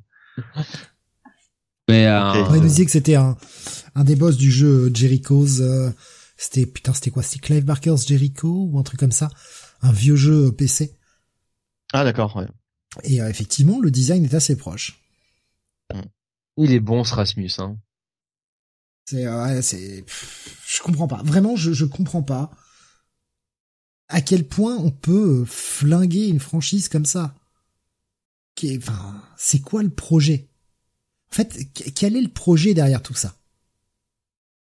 Faire du buzz, du bad buzz. Mais eux, ce qu'ils veulent, c'est faire du buzz que ce soit du bad buzz ou du, ou du bon buzz, ils s'en foutent. Avec Cindy ne pas avancer. Ouais, mais le problème bah c'est que là, il va bien falloir revenir en arrière. Euh... Bah, le fait tête, c'est que on a parlé de Zeb Wells. Voilà, on a parlé de Niklo. Ils ont beaucoup fait parler d'eux. Voilà. C'est vrai que Zeb Wells, euh, il avait jamais euh, fait parler de lui autant que, maintenant. Ça a toujours été un, auteur totalement secondaire. récemment, il avait fait Aliens. Bon, bah, Aliens, c'est pas non plus la série la plus en vue euh, chez Marvel, quoi. Oui, elle avait eu son petit lot de, fans, de gens qui l'aimaient bien, mais bon. Euh, Alexandre nous dit donc ne pas avancer, garder le perso jeune, célibataire, jamais engagé, pauvre. Ouais, ouais. Erasmus disait con aussi surtout. C'est la même chose qu'avec les X-Men vu que c'est Sony qui a la licence et ils ont fait chanter Disney peut-être que ouais, peut-être que Marvel se venge un peu là-dessus se rappelle aussi les Fantastic Four, hein, tant qu'ils les avaient pas récupérés, il n'y avait plus de série. Si c'est franchement ça, c'est bas, vraiment c'est bas. Enfin, faut pas oublier qu'il y a des gens qui suivent le titre depuis des années, qui continuent de claquer leur thune dans un titre en l'achetant mois après mois, et tu leur craches vraiment dessus en fait. À ce niveau-là, c'est vraiment cracher sur les lecteurs, cracher sur les gens qui payent pour un pour un produit. Je sais pas si c'est comme ça qu'on doit traiter des clients même sans l'acheter, j'ai envie de te dire, il y a des gens qui suivent et qui lisent et qui en font des reviews et qui souffrent, qui se disent putain c'est pas possible quoi. Ouais, moi je, je, je trouve ça euh, affligeant, affligeant. Perpétuellement revenir à des histoires qui ont qui ont été décriées, voilà. Tu ramènes Rain, enfin c'est bon quoi, c'est bon. Quelqu'un en avait envie vraiment? Mais surtout que tout le monde avait oublié ce truc-là, quoi. À la fin, ils disent euh, l'une des histoires les plus, les plus, enfin, je sais pas, je sais pas ce qu'ils disent, les plus controversées ou je sais pas quoi euh, de tous les temps. Euh. ouais, ben non, ben justement, quoi, c'est tout sauf Notorious, quoi. C'est-à-dire que c'est c'est une histoire totalement oubliée, Spider-Man Reign. D'ailleurs, on en parlait il y a quelques semaines et je me rappelle que Steve, tu avais du mal à, à resituer qu'est-ce que c'était, tu, tu te souvenais plus trop, quoi. Mm. Euh, parce que c'est un truc dont tout le monde se fout. Honnêtement, euh, c'est sorti dans un 100% Panini à l'époque où c'était en, en, souple, euh, avec effectivement une page où on voyait euh, Superman en slip, euh, tout vieux là. Enfin, avec, je crois qu'il y avait une couille qui dépassait de son slip, un truc comme ça. Enfin voilà, c'est voilà, on c'était voilà, c'était le, le, niveau du le niveau du buzz quoi. Et, et c'est tout quoi. Enfin, tout le monde avait oublié cette histoire. Et bon, voilà. Il y avait aussi l'influence euh, jeux vidéo, nous disait Alexin, euh, je, suis euh, je suis Spidey, je suis Team Felicia, surtout celle des jeux vidéo. Euh, dans le DLC, elle faisait croire à Peter qu'il a eu un enfant avec lui. En fait, c'est le mec sur lequel tout le monde aime chier, j'ai l'impression. Peter bah, Parker, qui était, qui était quand même le, pas le fer de lance de Marvel, quoi. C'est quand même le personnage de Marvel. J'ai l'impression que les gens aiment chier sur Spider-Man, quoi ça me dépasse. S'ils savent plus quoi faire du perso, qu'ils l'arrêtent pendant six mois. Le temps que les gens le réclament. Puis ça leur laissera peut-être le temps de préparer euh, quelque chose. Non mais à ce compte-là, hein, franchement, je prendrais même un Jonathan Hickman sur Spider-Man. Il va chier le perso, hein, mais je prendrais même un Jonathan Hickman sur Spider-Man. Ah oui. Bah, moi, je prendrais quelqu'un qui a envie de envie de l'écrire, quoi, surtout. Quoi. Oui, après Alexandre dit ça aurait été intéressant qu'il ait un gosse avec Félicia euh, pour de vrai. Oui, à ce niveau-là, oui, puisque de toute façon, bah, clairement, euh, vu qu'il apparemment il a pas le droit du bonheur avec Mary Jane, mettons-le avec Félicia. Hein. Mais ça aurait été bien ouais, de faire encore mourir des gosses hein, dans Amazing Spider-Man. Ouais, ouais. Puis il y a pas que Mary Jane hein, qui a le droit de faire des fausses couches. Hein. Ce que je comprends pas, c'est qu'ils veulent garder le personnage jeune célibataire. Il y a Miles Morales pour ça. Vous avez un deuxième Spider-Man, putain. Il sert à quoi? Faites-nous un Peter plus adulte et faites-nous un Spider-Man plus adulte. Vous avez un jeune Spider-Man. C'est ça que je comprends pas. Si c'est pour faire un personnage doublon qui sert à rien, ben non, au contraire. Utilisez Miles Morales, il est quand même assez établi, et d'autant plus maintenant avec les, euh, les films d'animation où euh, le personnage est euh, devenu totalement reconnaissable et connu par les gens. Bah, servez-vous-en pour nous en faire ce Spider-Man jeune, et puis vous faites de Peter un adulte. Comme ça, les deux séries ne seront pas les mêmes. C'est vrai qu'en plus, euh, ils peuvent même pas. Euh, enfin, un scénariste peut même pas effacer, même un Peter David, il peut pas effacer ce qui a été fait par Zeb Wells parce qu'on a eu des trucs comme Dark Web et Dark Web a touché tellement d'autres séries que c'est impossible à, bouger quoi, en fait. Oui, oh bah tu sais, hein, tu nous mets qu'en fait, Mary Jane, elle était morte, elle était dans un cocon là sur Krakoa et puis c'est bon. C'est pas la vraie Mary Jane, c'est un clone de Sinister et puis c'est réglé. Hein. C'est une idée de merde, mais au moins t'effaces tout, hein, et puis voilà, c'est réglé. En fait, Paul est juste un, un clone de Sinister avec un inducteur d'image. Ouais, qui s'amuse à faire souffrir Peter parce qu'il en a marre de faire souffrir la X-Men. J'en sais rien, t'inventes une merde, mais euh, c'est vrai qu'il a un petit air de ressemblance avec Sinister, hein, notre ami Paul. De plus en plus. Tu peux, tu peux faire n'importe quoi pour euh, pour effacer ça. En fait, ça marche. N'importe quelle idée de con marchera. Tant qu'on efface ces conneries là, ça marchera. Ouais, ouais, ouais. Enfin bref, euh, ouais, ouais, tout ce que j'attends, c'est le, le départ de, de Zeb Wells et, et qu'on mette quelqu'un qui a vraiment envie de de bosser dessus, quoi. C'est ça, c'est ça. Euh, bah, du coup, vos notes, histoire qu'on termine. Un petit, un petit Oh, moi, ce sera un pass, hein, clairement, euh, parce que en plus, euh, vu le prix que ça coûte, c'est du foutage de gueule. Hein. Eh bien, on continue. Allez, on avance, euh, on approche de la fin. Hop, je vais recacher cette cover du coup. On va parler. ça va aller vite hein, sur celui-ci. Putain, je suis le seul à avoir été le lire et euh, bah, Jonathan, tu n'y as pas été. Tu as bien fait parce que je vais pas en dire du bien. Je vais pas en dire moi, j'ai senti la merde. Hein. Ah ouais, ouais, ouais. Euh, bah moi, je la sens là parce qu'ils ont fait de l'épandage et je peux te dire que c'est à peu près du niveau du comics. Non, c'est franchement, c'est pas bien. Le World's Finest Teen Titans numéro 2. Comme quoi, bah, Mark Wade ne peut pas euh, toujours écrire des choses bien. Euh, là, c'est, je, je comprends pas je j'en suis au point à me dire, parce que la dessinatrice du titre c'est Emanuela Lupacchino, je suis en train de me dire, franchement, vu comment c'est écrit, j'ai vraiment des doutes que ce soit Mark Wade et je me demande si Mark Wade prête pas juste son nom, en fait. Parce que je reconnais rien là, je reconnais rien. Alors on nous ramène euh, l'époque des Teen Titans à leur début, euh, donc des débuts modernisés, hein, parce que bah oui voilà, hein, c'est sûr que c'est plus les années 60. Euh, avec, euh, rappelez-vous, dans le premier, hein, des euh, Teen Titans et notamment certains des Teen Titans qui seront obsédés par les réseaux sociaux, à diffuser leurs combats en direct sur Twitch. Tout ce que j'aime dans les super-héros, évidemment. Et cette fois, on va s'intéresser, eh bien, à Donna Troy. Donna Troy qui est très contente d'être sur Terre parce que, bah, Themyscira, c'était, il y a des Amazones et puis il y a pas grand chose à faire dessus. Là, New York, c'est cool. Euh, il y a plein de choses. Enfin, c'est à Washington, pardon. Euh, il y a plein de choses à faire. Il y a plein de gens. Il y a tout ça. Euh, elle est en coloc avec, enfin, bah, en coloc. C'est un mec plutôt qui crèche chez elle, un mec qui fait des choses pour la communauté, qui va devenir tout de suite le love interest de Bumblebee. C'est vrai que vous vous rappeliez hein, que Bumblebee était dans l'équipe hein, dès le départ?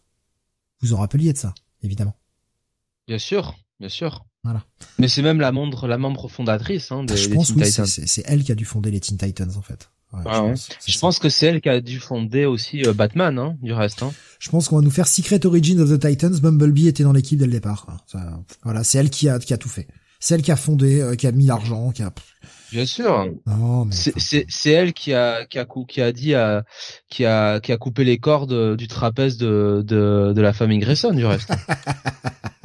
tout ça pour qu'il rejoigne les Titans. Voilà, pour lui mettre sur la voie. Euh... Qu'est-ce que je voulais que je vous raconte là-dessus? On a une gamine qui est à l'école, qui est au lycée, et euh, bah, elle, a des, elle a des pouvoirs psychiques qui se développent de plus en plus. Elle a du mal à les comprendre, et un jour elle merde. Euh, et ses pouvoirs, ils sont tellement forts qu'elle révèle les secrets de tout le monde involontairement. Du coup, bah, elle est bully. Comme tous les enfants aux États-Unis, apparemment, putain, 100% des enfants ont été traumatisés Arrêtez de vous foutre de notre gueule, en fait, en bout d'un moment, c'est chiant, quoi.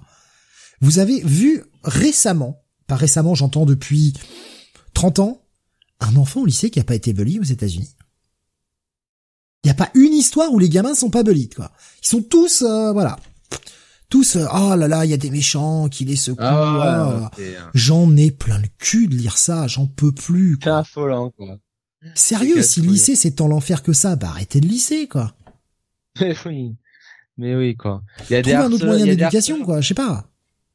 Et puis, et puis, et puis, tu vois, c'est là aussi que c'est bien quelque part Roxanne, c'est que Roxanne, on suit un mec qui était un bully au départ. Voilà, ça c'est bien. C'est, euh, c'est, c'est, c'est, c'est, moi ça me tue. Il y a pas une histoire où tu vois des gosses où c'est pas, oh là là, il y a des gens ils meurent, celle. Putain, mais sérieux quoi. En fait, il y a rien d'autre à raconter. On n'a vraiment pas vécu le même lycée, hein, parce que moi. Bah ouais, non, moi non plus. Hein. Franchement, même dans mon lycée, ce, genre de truc, il y en avait pas. Donc, euh, je sais pas. Non.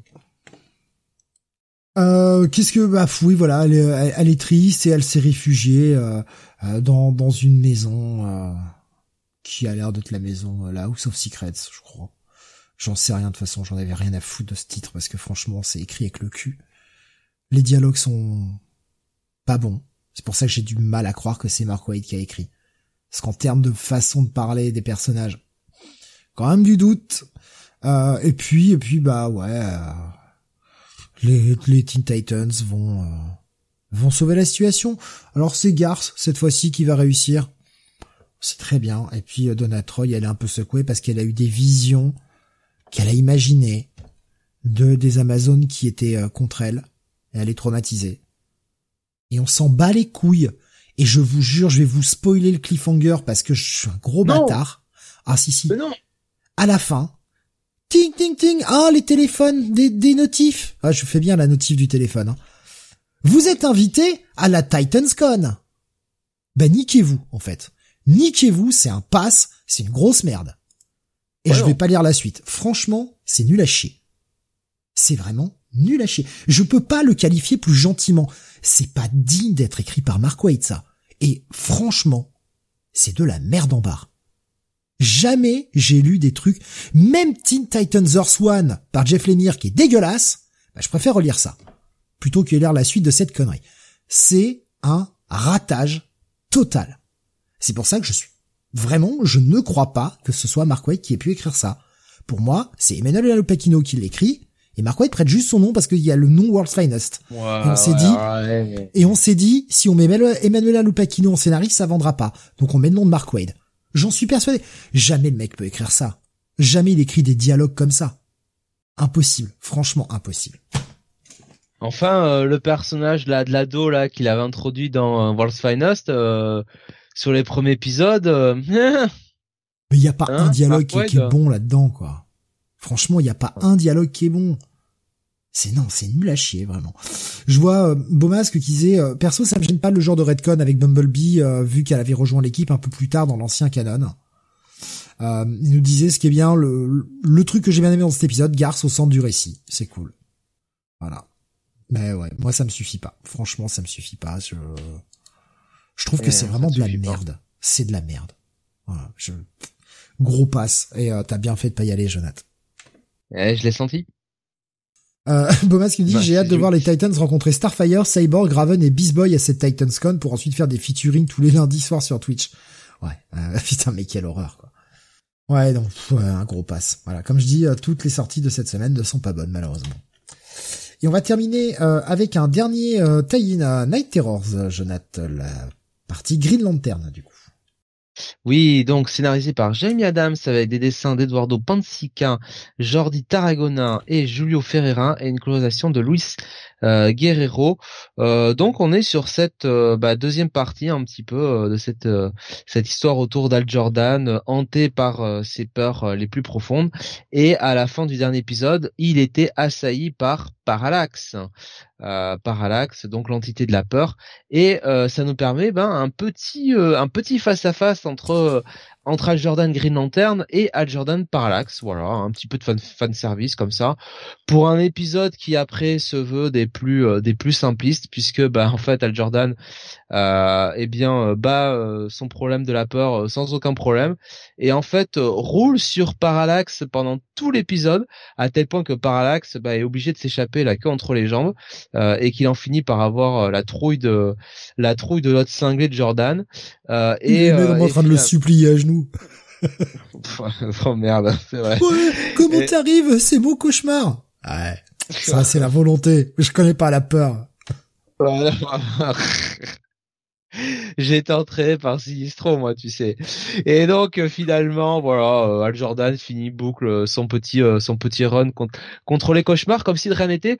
Surtout, on apprend quand même qu'Al en a absolument rien à foutre hein, de ce qui se passe dans Night Terrors. Lui, il a réglé son histoire. ciao, hop, on repart vers des choses plus importantes. voilà. Et, euh, et, donc bon bah on nous annonce le numéro 3. Euh, le backup avec Sinistro, euh, je t'avoue que bon euh, Osef quoi. Je sais pas si tu l'as lu toi mais moi j'ai ouais, ouais, moi je suis passé voilà donc je vais te laisser je, vais te laisser dire. Je l'ai lu et il est en fait autant le backup en lui-même c'est c'est vraiment bordélique. Par contre, c'est important pour ce qui arrivera dans la suite de la série. Ah. Voilà, c'est ah. Un moyen de remettre Sinestro sur les rails. Donc là, il y a Sinestro de retour, clairement. L'épisode est con. si je suis, c'est euh... Al Jordan qui est trop fort. Al Jordan qui roule sur tout le monde. Al Jordan qui a peur de rien. Al Jordan qui massacre sa famille avec une tronçonneuse. Voilà. J'espère que Jérémy Adams va se reprendre très vite. C'est clairement pas ce Al Jordan là que j'ai envie de lire. Bon, il est moins, il est moins con que dans les deux premiers épisodes de la série régulière, on est d'accord. Mais en termes d'écriture, ça vole quand même pas très haut. c'est clair. Et je suis très inquiet pour la suite. Vraiment, je suis très très très inquiet pour la suite. Euh, c'est bon, c'est un gros délire régressif. Hein. Euh, oui, c'est c'est c'est rigolo. Euh, ça tabasse, c'est de la grosse scène il massacre sa famille à la tronçonneuse, c'est pour se venger du euh, du petit bout qu'ils lui ont coupé à la naissance. c'est c'est ouais, il massacre en version zombie. ouais, on est on est presque sur une scène à la Evil Dead, tu vois. Mais est-ce que franchement c'est bien? C'est surtout assez bizarre. Euh, pourquoi euh, Quel est le message inconscient en fait euh, derrière ce truc? Bah parce que c'était des, c'était des zombards et que c'était enfin c'est des zombards, c'est des espèces de manifestations de son de, de son cauchemar, puisqu'on le voyait dans le premier épisode où on revive la, séquence de la mort de son père avec l'enterrement, etc. Et où les membres de sa famille se transformaient en créatures de cauchemar, mais qu'il n'y arrivait pas en fait. Ils, ils arrivaient pas à voir Jordan et il y avait le cauchemar qui rebootait plusieurs fois jusqu'à le faire avoir peur. Et là en fait il poursuit celui qui dirige son cauchemar, qui est donc version euh, personnifiée de Parallax. Et euh, c'est juste pour montrer que le mec a tellement pas peur, que ça lui fait tellement rien, que ça a tellement pas d'emprise sur lui, que il est capable de découper sa famille à hache tellement il a pas peur, ça ne lui fait rien, il est inarrêtable, inatteignable, il est trop fort. Voilà, c'est son point faible, il est trop fort. C'est régressif, hein, c'est très régressif. C'est rigolo, hein, attention, hein, de, voir euh, un épisode d'action où on a Jordan qui roule sur tout, mais est-ce que c'est vraiment ce qu'on a envie de voir euh, tout le temps? Parce que pour moi, on a quand même deux épisodes qui étaient relativement cringe. Et là, euh, bah, Night Terrors, euh, en termes d'écriture, c'est pas beaucoup mieux. Je suis inquiet sur la capacité de Jeremy Adams, la capacité de Jeremy Adams, pardon, à écrire Green Lantern. Je suis très inquiet. On en est à quatre numéros, le mec m'a pas emporté une seule fois. Oh, on, en est, euh, on en est à deux plus deux de Night Terrors. Voilà. Oui, mais enfin, ça fait quatre, quatre fois qu'il écrit, quatre numéros qu'il écrit Green Lantern qu'il écrit Al Jordan. Oui, Sakarak euh, est mieux là, mais c'est pas encore ça. Il, il, agit, il le fait quand même agir vraiment comme un connard très coquille, très arrogant. Euh. C'est plus que ça quand même Al Jordan. Hein. C'est un peu gênant. Ah, c'est pas ça. Donc euh, oui, il est enthousiaste, oui, il est, il est un petit peu, oui, il est un petit peu coquille, il est un petit peu, euh, un petit peu bravage comme ça, mais bon euh, là, enfin, c'est surtout le problème qu'il est couillon quoi, la manière dont il écrit quoi. Il est couillon et, euh, et on a l'impression que on a l'impression que personne ne l'aime, personne n'a envie de le voir quoi. Donc qu'il a pas d'amis quoi, si ce n'est Kilowog, Kilowog et une bouteille vide de bière quoi. Donc c'est un peu, c'est un peu gênant. Kilowog le traite de con. il y a que sa caravane qui qui qui, qui le trouve sympa. Et encore, c'est même pas la sienne, c'est celle de son frère, hein. donc qui lui prête. Donc voilà. Ah. Ah, le retour sur Terre, le retour sur Terre est difficile, hein. On était mieux avec la comtesse dans l'espace, hein. Je te le dis tout de suite, hein. Tu m'étonnes. Non, mais c'est, c'est, euh, c'est triste. Mais donnez ça à ces boîtes. Ouais, non, je préfère quand même encore Jeremy Adams. Même si je suis pas satisfait de son, de, de sa carrière. Après, on va lui faire confiance maintenant que Night Terrors va être terminé dans la série. On va voir s'il va pouvoir enfin arrive à nous écrire quelque chose de mieux, mais euh, m'a pas convaincu pour le moment. On verra si le retour de Sinestro va peut-être booster un peu la série. Bah, disons, euh, ça, remet à Sinistro, euh, bonjour l'originalité, hein. Beaumasque qui, oui voilà, qui, disait je suis en train de lire le Spider-Man, c'est sérieux l'enterrement de vie de garçon de Robbie. ah ouais, ouais c'est euh, là il a été bouffé par la par Parker Luck là. Hein. Non mais c'est 80 pages de troll de toute façon donc. Moi, pour ce, pour ce Green Lantern, je vais être sur un check-it, moi. check it moins, ouais, check it moins, ça allait. Ça m'a fait quand même marrer. Euh, oui, voilà, c'est pour Palarax, ça. Euh, Palarax, qui, Palarax qui se barre, qui en peut plus de, ce délire-là. Non, j'en peux plus. C'est plus parce que l'épisode est pas honteux non plus, mais euh... c'est ouais, bof. Et eh bien ça conclut notre euh, notre 648e numéro de Comics Weekly avec une petite review bonus hein, du coup le, la, la, review du Spider-Man 31. Ah, du Amazing Spider-Man, pardon, faut pas qu'on confonde de série. Du Amazing Spider-Man 31. Alias euh, 31 925 quoi. Je rappelle les coups de cœur quand même. Euh, Bunny c'était le Immortal X-Men. Et euh, pour Jonathan et moi, c'était, euh, si je dis pas de bêtises, le Superman Annual. Pour toi aussi, hein, Jonathan, c'était ça, je crois. Ouais, c'était ça et euh, le James Bond 007 for ah, King and Country numéro 4. Ah, désolé, j'en avais deux, mais euh, ouais. Euh, si je devais en choisir un, si me faisait vraiment choisir, je te dirais quand même peut-être le Superman annuel aussi parce que je trouve que il faut rendre à Joshua Williamson qu'il a qu'il a donné de la valeur à un annual, ce que fait pas souvent les ce que font pas souvent les auteurs. Donc c'est vraiment appréciable. Ouais, c'est pareil. Hein, le le Swan Songs était vraiment très proche, mais. Mais ouais, bon, je vais, je vais le mettre au Superman parce que, ouais, pour un annual en plus. On ne s'attendait pas à ce que ce soit si bien. Et ouais, euh, tu me disais, ah bah tiens, il y a l'annual, euh, la semaine tu me dis, ah, il y a l'annual, tout ça, et ben ouais, heureusement, heureusement qu'il était là, putain. Ouais, ouais, c'est clair. La semaine prochaine, qu'est-ce que vous aurez? Je vais peut-être euh, désafficher la cover d'ailleurs. Euh, la semaine prochaine, vous aurez deux émissions. Vous aurez mardi soir le Comic City of the Future Past, et puis euh, euh jeudi, pardon, pas mercredi, jeudi, le Comics Weekly à 21h également, comme comme d'habitude. Voilà pour le programme de la semaine prochaine. Merci de nous avoir suivis. il est assez tard, ouais, quasiment une heure du mat, moins le quart peu près. Euh, merci d'avoir suivi pour ce donc 648e. On se retrouve la semaine prochaine. Portez-vous bien, passez un excellent week-end. Et euh, bah, bon courage à ceux qui reprennent le taf, euh, parce qu'il y en a beaucoup qui ont repris cette semaine. Donc bah, on vous fait des gros bisous, on vous donne toute la force possible pour que, bah, que vous alliez bien et que vous soyez pas trop déprimés. Lisez le Amazing Spider-Man. pour pas être déprimé. L'annual aussi.